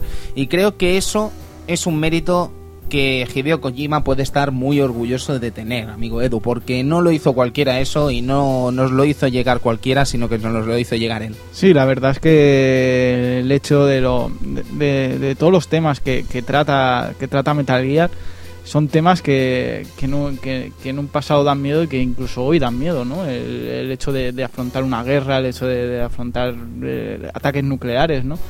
Eh, la verdad es que son temas que, que, impactan y que la verdad que el hecho de que Kojima intentara dar estos mensajes en un videojuego y de esa manera tan tan impactante como, como es Metal Gear, la verdad es que lo hace lo hace perfecto. Lo hace especial, diría yo. Lo hace una obra eh, mágica que nos invita a la reflexión, ¿no? Que nos invita a abarcar un problema del que probablemente antes de insertar el disco no teníamos ni idea. Y cuando sale el disco tampoco tenemos mucha idea, pero sí que es verdad que estamos concienciados, que tenemos una pequeña idea de lo que hay detrás de todo esto. Y de hecho incluso se nos dan datos reales, se nos hablan de que técnicamente la potencia nuclear de un país es casi es que no se puede ni medir porque no se sabe hasta cierto punto cuánta potencia nuclear puede tener un país u otro porque hay tantos productos robados que son vendidos en el mercado negro que al final mm, estamos ante tenemos una venda en los ojos para valorar algo tan realmente destructivo como es un arma nuclear. Y eso pues yo creo que es un valor realmente interesante por parte de Hideo Kojima y el equipo de Konami, evidentemente. Eh, no sé si eh, se os ocurrirá algún ejemplo similar durante esta época en la que se nos hablasen de estas cosas, pero creo que precisamente ese mensaje es una de las cosas que realmente nos han calado a lo largo del tiempo. Sí, yo la verdad es que no recuerdo ningún juego así con un mensaje tan, tan claro. La verdad es que no recuerdo ninguno. Yo creo recordar también que no solo no sería el primer juego de Kojima eh, que hace referencia a este tipo de, de- de hechos, siempre basados en la ciencia ficción, porque además juegos como, por ejemplo, eh, eso, las- en su aventura, su novela gráfica Snatcher, también trata un poco sobre estos temas de, de- de usurpamiento, de, de Siempre compromisos De- políticos, sí, de, de... hecho, Kojima, si te fijas, en cada una de sus obras intenta hablar de unos temas, Hmm. ¿vale? Y lo ha hecho en Metal Gear Solid 1, lo ha hecho en Metal Gear Solid 2, lo ha hecho en Metal Gear Solid 3 y evidentemente no me extrañaría pensar que lo ha hecho en los juegos anteriores a estos, Polycenauts, Snatcher, etcétera. Sí, sí, sí, totalmente. Y es algo también, es que es algo extraño y sobre todo mm, ver un juego donde eh, la guerra no está vista desde el punto de, de vista de- del americano ganador o de como en aquella época estaban los medalofonos recordando las antiguas vivencias de, los americanos y de cómo no. ganaron. No, no, aquí es totalmente agresiva, es una crítica a la guerra, es una crítica a cómo están construidos los países y cómo, cómo todo el poder se basa en, en en- en militar y en conspiraciones y en... Y en silencios, Y en silencios. y en cosas negras ocultas bajo un manto oficial, podríamos decir, pero que a la hora de la verdad hay algo muy muy harto detrás, muy Sí, muy sí. grande. Que te iba a decir que llevas ahí un personaje que va contaminando a todo el mundo. Maravilloso. ¿Qué no sabremos? ¿Qué no sabremos? A lo mejor Metal Gear es una tontería comparado con lo que realmente sucede eh, fuera de los límites de lo que sabemos, ¿no? Sí, y sí, quizás sí. Metal Gear en parte también te abre un poco los ojos en ese sentido, ¿no? Y creo que también tiene mucho mérito que Hideo Kojima y compañía pusieran ese trabajo allí encima de la mesa y nos lo dejaran tan sumamente claro. Pues sí. Yo, eh, caballeros, no sé si es el juego en sí, porque es una obra maravillosa. Yo no sé si fue su doblaje, yo no sé si fue su música, yo no sé qué fue, pero es evidente que Metal Gear Solid fue algo muy importante en la vida de cualquier jugador de la era PlayStation. Muy importante en muchos sentidos. Eh, primero, por esa jugabilidad, Primero, segundo por esa historia, tercero por esos personajes y cuarto por esa franquicia que para nosotros nacía ahí y que desarrollaría la que es probablemente una de las más grandes sagas que se han hecho jamás en la historia del videojuego. Es por eso que eh, Metal Gear Solid se guarda en un cajón muy especial de la mente de cada jugador. Y creo que ese lugar en la mente de ese jugador va a ser muy difícil acceder a lo largo de los próximos años con otra obra, a no ser que la firme incluso el propio Hideo Kojima. Lo veo muy difícil, lo veo muy complicado y creo que ese lugar en esa mente del jugador está totalmente eh, justificado cuando conoces lo que es la obra de Metal Gear Solid. No sé si lo veréis lógico lo que estoy diciendo o me estoy aquí pegando la chapa, pero yo creo que hasta cierto punto tengo razón. No, es lógico. eh, la verdad es que Metal Gear en la época de, de PSX, el que pudo jugarlo en su tiempo lo, lo tuvo que, que marcar. Porque son esos juegos que es donde, aparte del mensaje, también lo vemos como cómo está planteado este mensaje a modo de, de- de videojuego, pero plasmado como si fuera una película, ¿no? De- con, con esa banda sonora, con esos momentos que nos impactaban realmente, de decir, madre mía, lo que, lo que está pasando el, el- el pobre Snake, o lo que está pasando Otacon, o lo, o lo que está pasando Meryl, las vivencias de Meryl, o incluso las vivencias de cada personaje en sí, ¿no? El hecho de que cada personaje tuviera su, su qué y su propia trama, ¿no? Ese Psycho Mantis que pensamos, Buah, este tío es el malo y hay que matarlo y ya está, ¿no? Y te cuenta una historia con un trasfondo que dices, joder, hasta me da pena lo que he hecho, ¿no? Pero es la guerra, es lo que dice Snake, ¿no? Eh, hay un momento que ya no importa eh, que somos amigos, pero estamos en diferentes eh, bandos, es la guerra. Uno le gusta por sus motivos o, o por incluso por estar contratado o por, o por cualquier otro motivo, ¿no? Y la verdad es que es, es chocante eso, ¿no? O sea, el trasfondo también de cada personaje también impactaba bastante. Sí que había otros juegos, evidentemente, que tenían personajes secundarios estelares, ¿no? Evidentemente siempre ha habido, ¿no? Pero estos personajes de... No sé, a mí me conmovieron muchísimo todos. Todos. Sniper Wolf, eh, el momento de su muerte, cuando te empieza a explicar todo, toda su vida, o Psycho Mantis, dices, madre mía. Si es que cada personaje tiene algo, tiene algo especial. Y, y es que es, es un juegazo que seguramente eh, a toda la generación, como he dicho, de, de PSX eh, nos ha marcado. Totalmente de acuerdo, querido Edu. Pues no sé si querréis comentar alguna cosita más o podremos ir cerrando este Metal Gear Solid y sabiendo lo que vendrá a lo largo de las próximas semanas. Bueno, yo simplemente quería aclarar la gran edad de oro que nos dejó aquí Konami en PlayStation, no solo gracias a juegos como Metal Gear, sino a juegos como Castlevania Symphony of the Night, como Suicoden, como Vandal Hearts, como maravillosos juegos que dejó Sí. de cual- cualquier tipo de género, Sa- hasta un Silent Beatman- Hill, Silent Hill, juegos Bishibashi. musicales, Bishibashi, Bishibashi. la- los, los, los Internationals. Sí, Pues sí, es los que- International, sí. Madre mía, es que Konami tenía tela en esta época. Sería un debate chungo. Sí. ¿Cuál- Hombre, Play 2 también estuvo Es francamente que bien. es ¿eh? Eso, o sea. Konami en Play 2 con sus Zone of the Enders, con, su, con, su Con sus Pro Evolution Evolutions, con sus Metal Gears. Es que Konami, sinceramente, la, la verdad es que sin- Konami eh, donde está fallando es en esta generación. Sí, donde ha caído ha sido aquí. Yo no, no he visto un- una Konami tan, tan desaprovechada en 128, la verdad. Silent Hill 2, Silent Hill 3, Metal Gear Solid, Zone of the Enders. Tiene, tenía juegazos para dar y vender. Supongo que supuesto. se debe también de la crisis que debe estar pasando el sistema de el- el- los videojuegos japoneses ahora. Bueno, pero más que crisis económica es más Es- bien una crisis de identidad, casi una crisis de, de artística, mentalidad. ¿Sabes? El hecho de, de tener grandes IPs y donárselas a equipos extranjeros, que puede ser una gran idea, pero es- por no, lo que estamos no. viendo últimamente... eh, No sé, no, sé. Es complicado, es complicado. Bueno, Sam, unas palabras de despedida para este Metal Gear Solid. No, para mí ha sido un placer poder participar en, en el programa de uno de los videojuegos que yo considero que es, es, es un top, no solo en la historia de los videojuegos, sino en, sino en mi currículum personal de los juegos a los que he jugado. O sea, solo ha habido otra saga que me ha llenado, conmovido y movido tanto por dentro como Metal Gear Solid que es Xenosaga. Ujú. O sea, son, son dos son dos sagas que están ahí en la, en la órbita de los dioses videojueguiles y que, y que van a seguir ahí en mi memoria.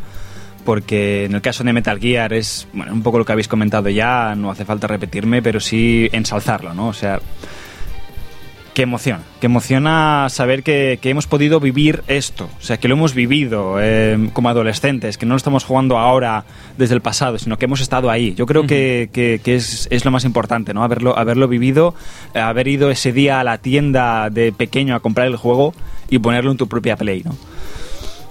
Que es una maravilla, que gracias Kojima. Y que gracias chicos, naturalmente, por haberme dejado Hombre, participar favor, en, este, en este gran programa. Gracias que a ti por venir, de- Sam. del- del Club Vintage. Bueno, Edu, no sé si querrás decir alguna cosita más. Eh, creo que ya, ya se ha dicho todo, básicamente. yo también, ¿eh? Yo también opino que es, es de los tops y si este juego no es de los tops, es la saga en sí. Porque la verdad es que incluso jugando a los Metal Gear que salieron después, engrandecen un poco más incluso a este Metal Gear. Lo engrandece Y hasta límites insospechados. O sea, cuando ya empiezas a indagar en, en historias, en cosas que te van contando, que después volveríamos a jugar a Metal Gear y diríamos, ah, mira. La Qué verdad, cabrón. qué cabrón. La verdad es que impacta bastante y yo es eso. Como juego está en top, pero es que con la, con la saga en sí ya estás ahí. Está, está en el límite de, de pensar que es, todo esto es una, una grandísima obra de arte, este juego y, y es- y esta saga en sí. Yo, para mí, para ir finalizando, para mí es la saga, es la serie por antonomasia, para mí, mm, mi favorita, una de las que más admiro, mm, dejando de lado Street Fighters y compañía, pero para mí es una de las grandes y nada me ha hecho vibrar tanto a los mandos de un videojuego como me hizo Metal Gear Solid 4 en lo que vendría a ser su tramo final. Es que me pareció grotesco, gigante, enorme. Es que no, no hay palabras suficientes para explicar lo que supuso eso y lo que engrandeció, como bien dice Edu, a Metal Gear Solid 1, 2, 3 y evidentemente el propio 4. Os lo recomiendo encarecidamente que disfrutéis de esta franquicia. Es un regalo de los cielos, es un regalo de, de, de, de- un japonés que decidió o vio que no podría ser director de cine y se dedicó a los videojuegos. Es una cosa que dijimos en el análisis de Arcadia Gamers de Metal Gear Solid 4 y que quiero rescatar para este. Y es que eh, los jugadores de videojuegos deberíamos eh, mirarnos y, y pensar qué dichosos somos por tener un tipo como Hideo Kojima. Qué dichosos somos por tener un tipo como Hideo Kojima, que no lo tiene el cine, lo tenemos nosotros, es nuestro, solo podemos disfrutarlo nosotros. Sí, porque gurús del cine hay muchos, pero gurús del videojuegos no hay tantos. No hay tantos. Y tener a alguien como Kojima es realmente Difícil, difícil, difícil. y podemos sacar pecho con orgullo, como Sí, dices sí, tú. sí. Tenemos a Hideo Kojima y eso es para estar orgulloso. Así que Hideo, Konami, Shinkawa y compañía, muchas gracias por esta obra. Y amigos vintagers, disfrútenlo, este legado del videojuego que es la franquicia Metal Gear Solid.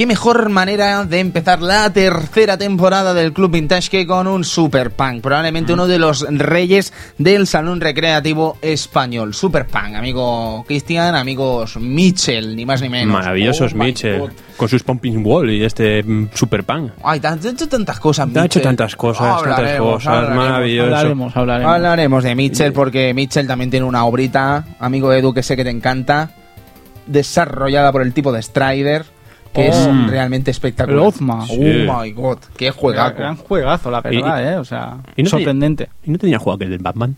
Juego de Batman. Sí. Ahora más pillado. que- Ese de los pateadores. Patata. Eh, no, ¿sí? ¿Sí? Hostia, no, lo No. sé, ahora no sé de cuál me estás hablando. Pues nos vamos así. Pues nos vamos así. adiós.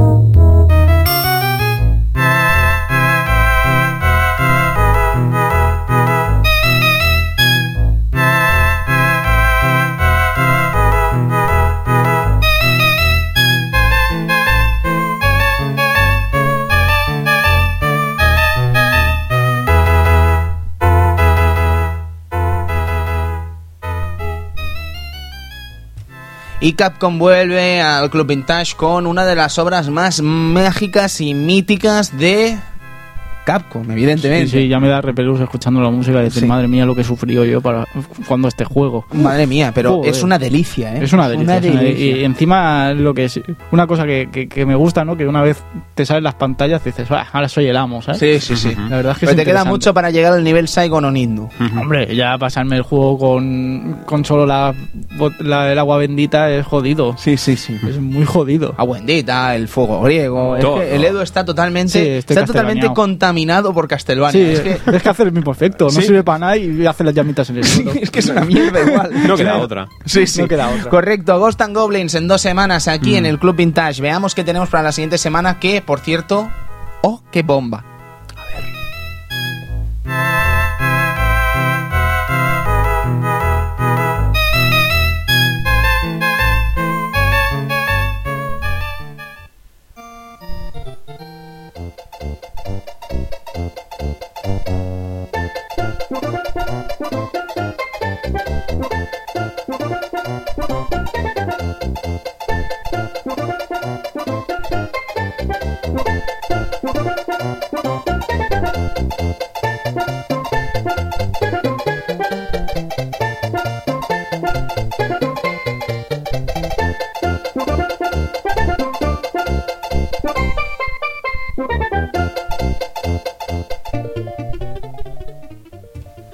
Hace falta presentación para el que es uno de los más grandes juegos firmados. Hoy hemos hablado de Kojima, hoy vamos, en tres semanas vamos a hablar de Shigeru Miyamoto. Mira. Super Mario World, Super Mario Bros. 4 para los fuckers, Super Mario World, sin más. Mira que hay Marios, ¿eh? Mira que hay Marios y precisamente este debe, ese es de los mejores. Sí, Sí, sí, sí, sí. sí, ¿Quién iba a decir que poniéndole una capa aquí a Mario fuera a ser puto amo? Sí, sí, sí. Volaras Pues para arriba, capa. te fueras para abajo. Y pam. Maravilloso. Super Mario World, amigo Edo. Sí, un juego que, uf, es que es grandioso, es grandioso. Ya ponías la Super Nintendo, ponías este juego y decías, madre mía, vaya, vaya juegazo largo, uf, Tiene, tenía todo. tiene mucha más chicha Sí, de la sí, que sí, parece. sí, ¿eh? tiene a tener- chicha. Os aseguro que vamos a tener un invitado que creo es de los que más ha explotado, o al menos en YouTube, este Super Mario World, pero no puedo decir mucho más hasta que no llegue el día. Vamos a disfrutar mucho de este programa, estoy totalmente convencido, y estamos hablando además de uno de los grandes títulos que han visitado Super Nintendo, y eso no es decir poco. Eh, amigos, yo no sé si os parecerá correcto, pero creo que la ocasión lo merece, y creo que sería bonito despedirse con este tema de Super Mario World. Dejamos el Neocobe, eh, City Neocobe para la semana que viene, que vuelva otra vez. Qué bizarro también, ¿no? Sí, ¿el? Acabar un, juego- un juego de Kojima sin el Neocobe. Sí, ¿no? Pero da igual, Sí, mejor. bueno, No, no, Mario no, World. el Mario World, ¿qué coño? De, de maestro a World. maestro. Ahí está. De- ¿Qué coño? Venga, va. sí. Además, no fueron tan amigos. no fueron tan amigos, pues venga, pues así va. Ah, colaboración de Twin Nos vamos, caballeros, damas, eh, amigo Eduardo Polonio, nos vemos en una semana. Muy buenas noches. Nos vemos, amigo Cristian. Muy buenas noches. Amigo Sam, muchas gracias por venir. Hombre, a vosotros Y- por y nos- invitarme, coño. Nos vemos prontito. Venga. Y servidor de ustedes, Tony Piedra Buena. Disfruten de los juegos del pasado, disfruten del presente y disfruten de los juegos del futuro, ya que sin ellos no tendríamos estos bellísimos homenajes en el Club Vintage dentro de unos años. Así que adiós y disfruten. Hasta luego.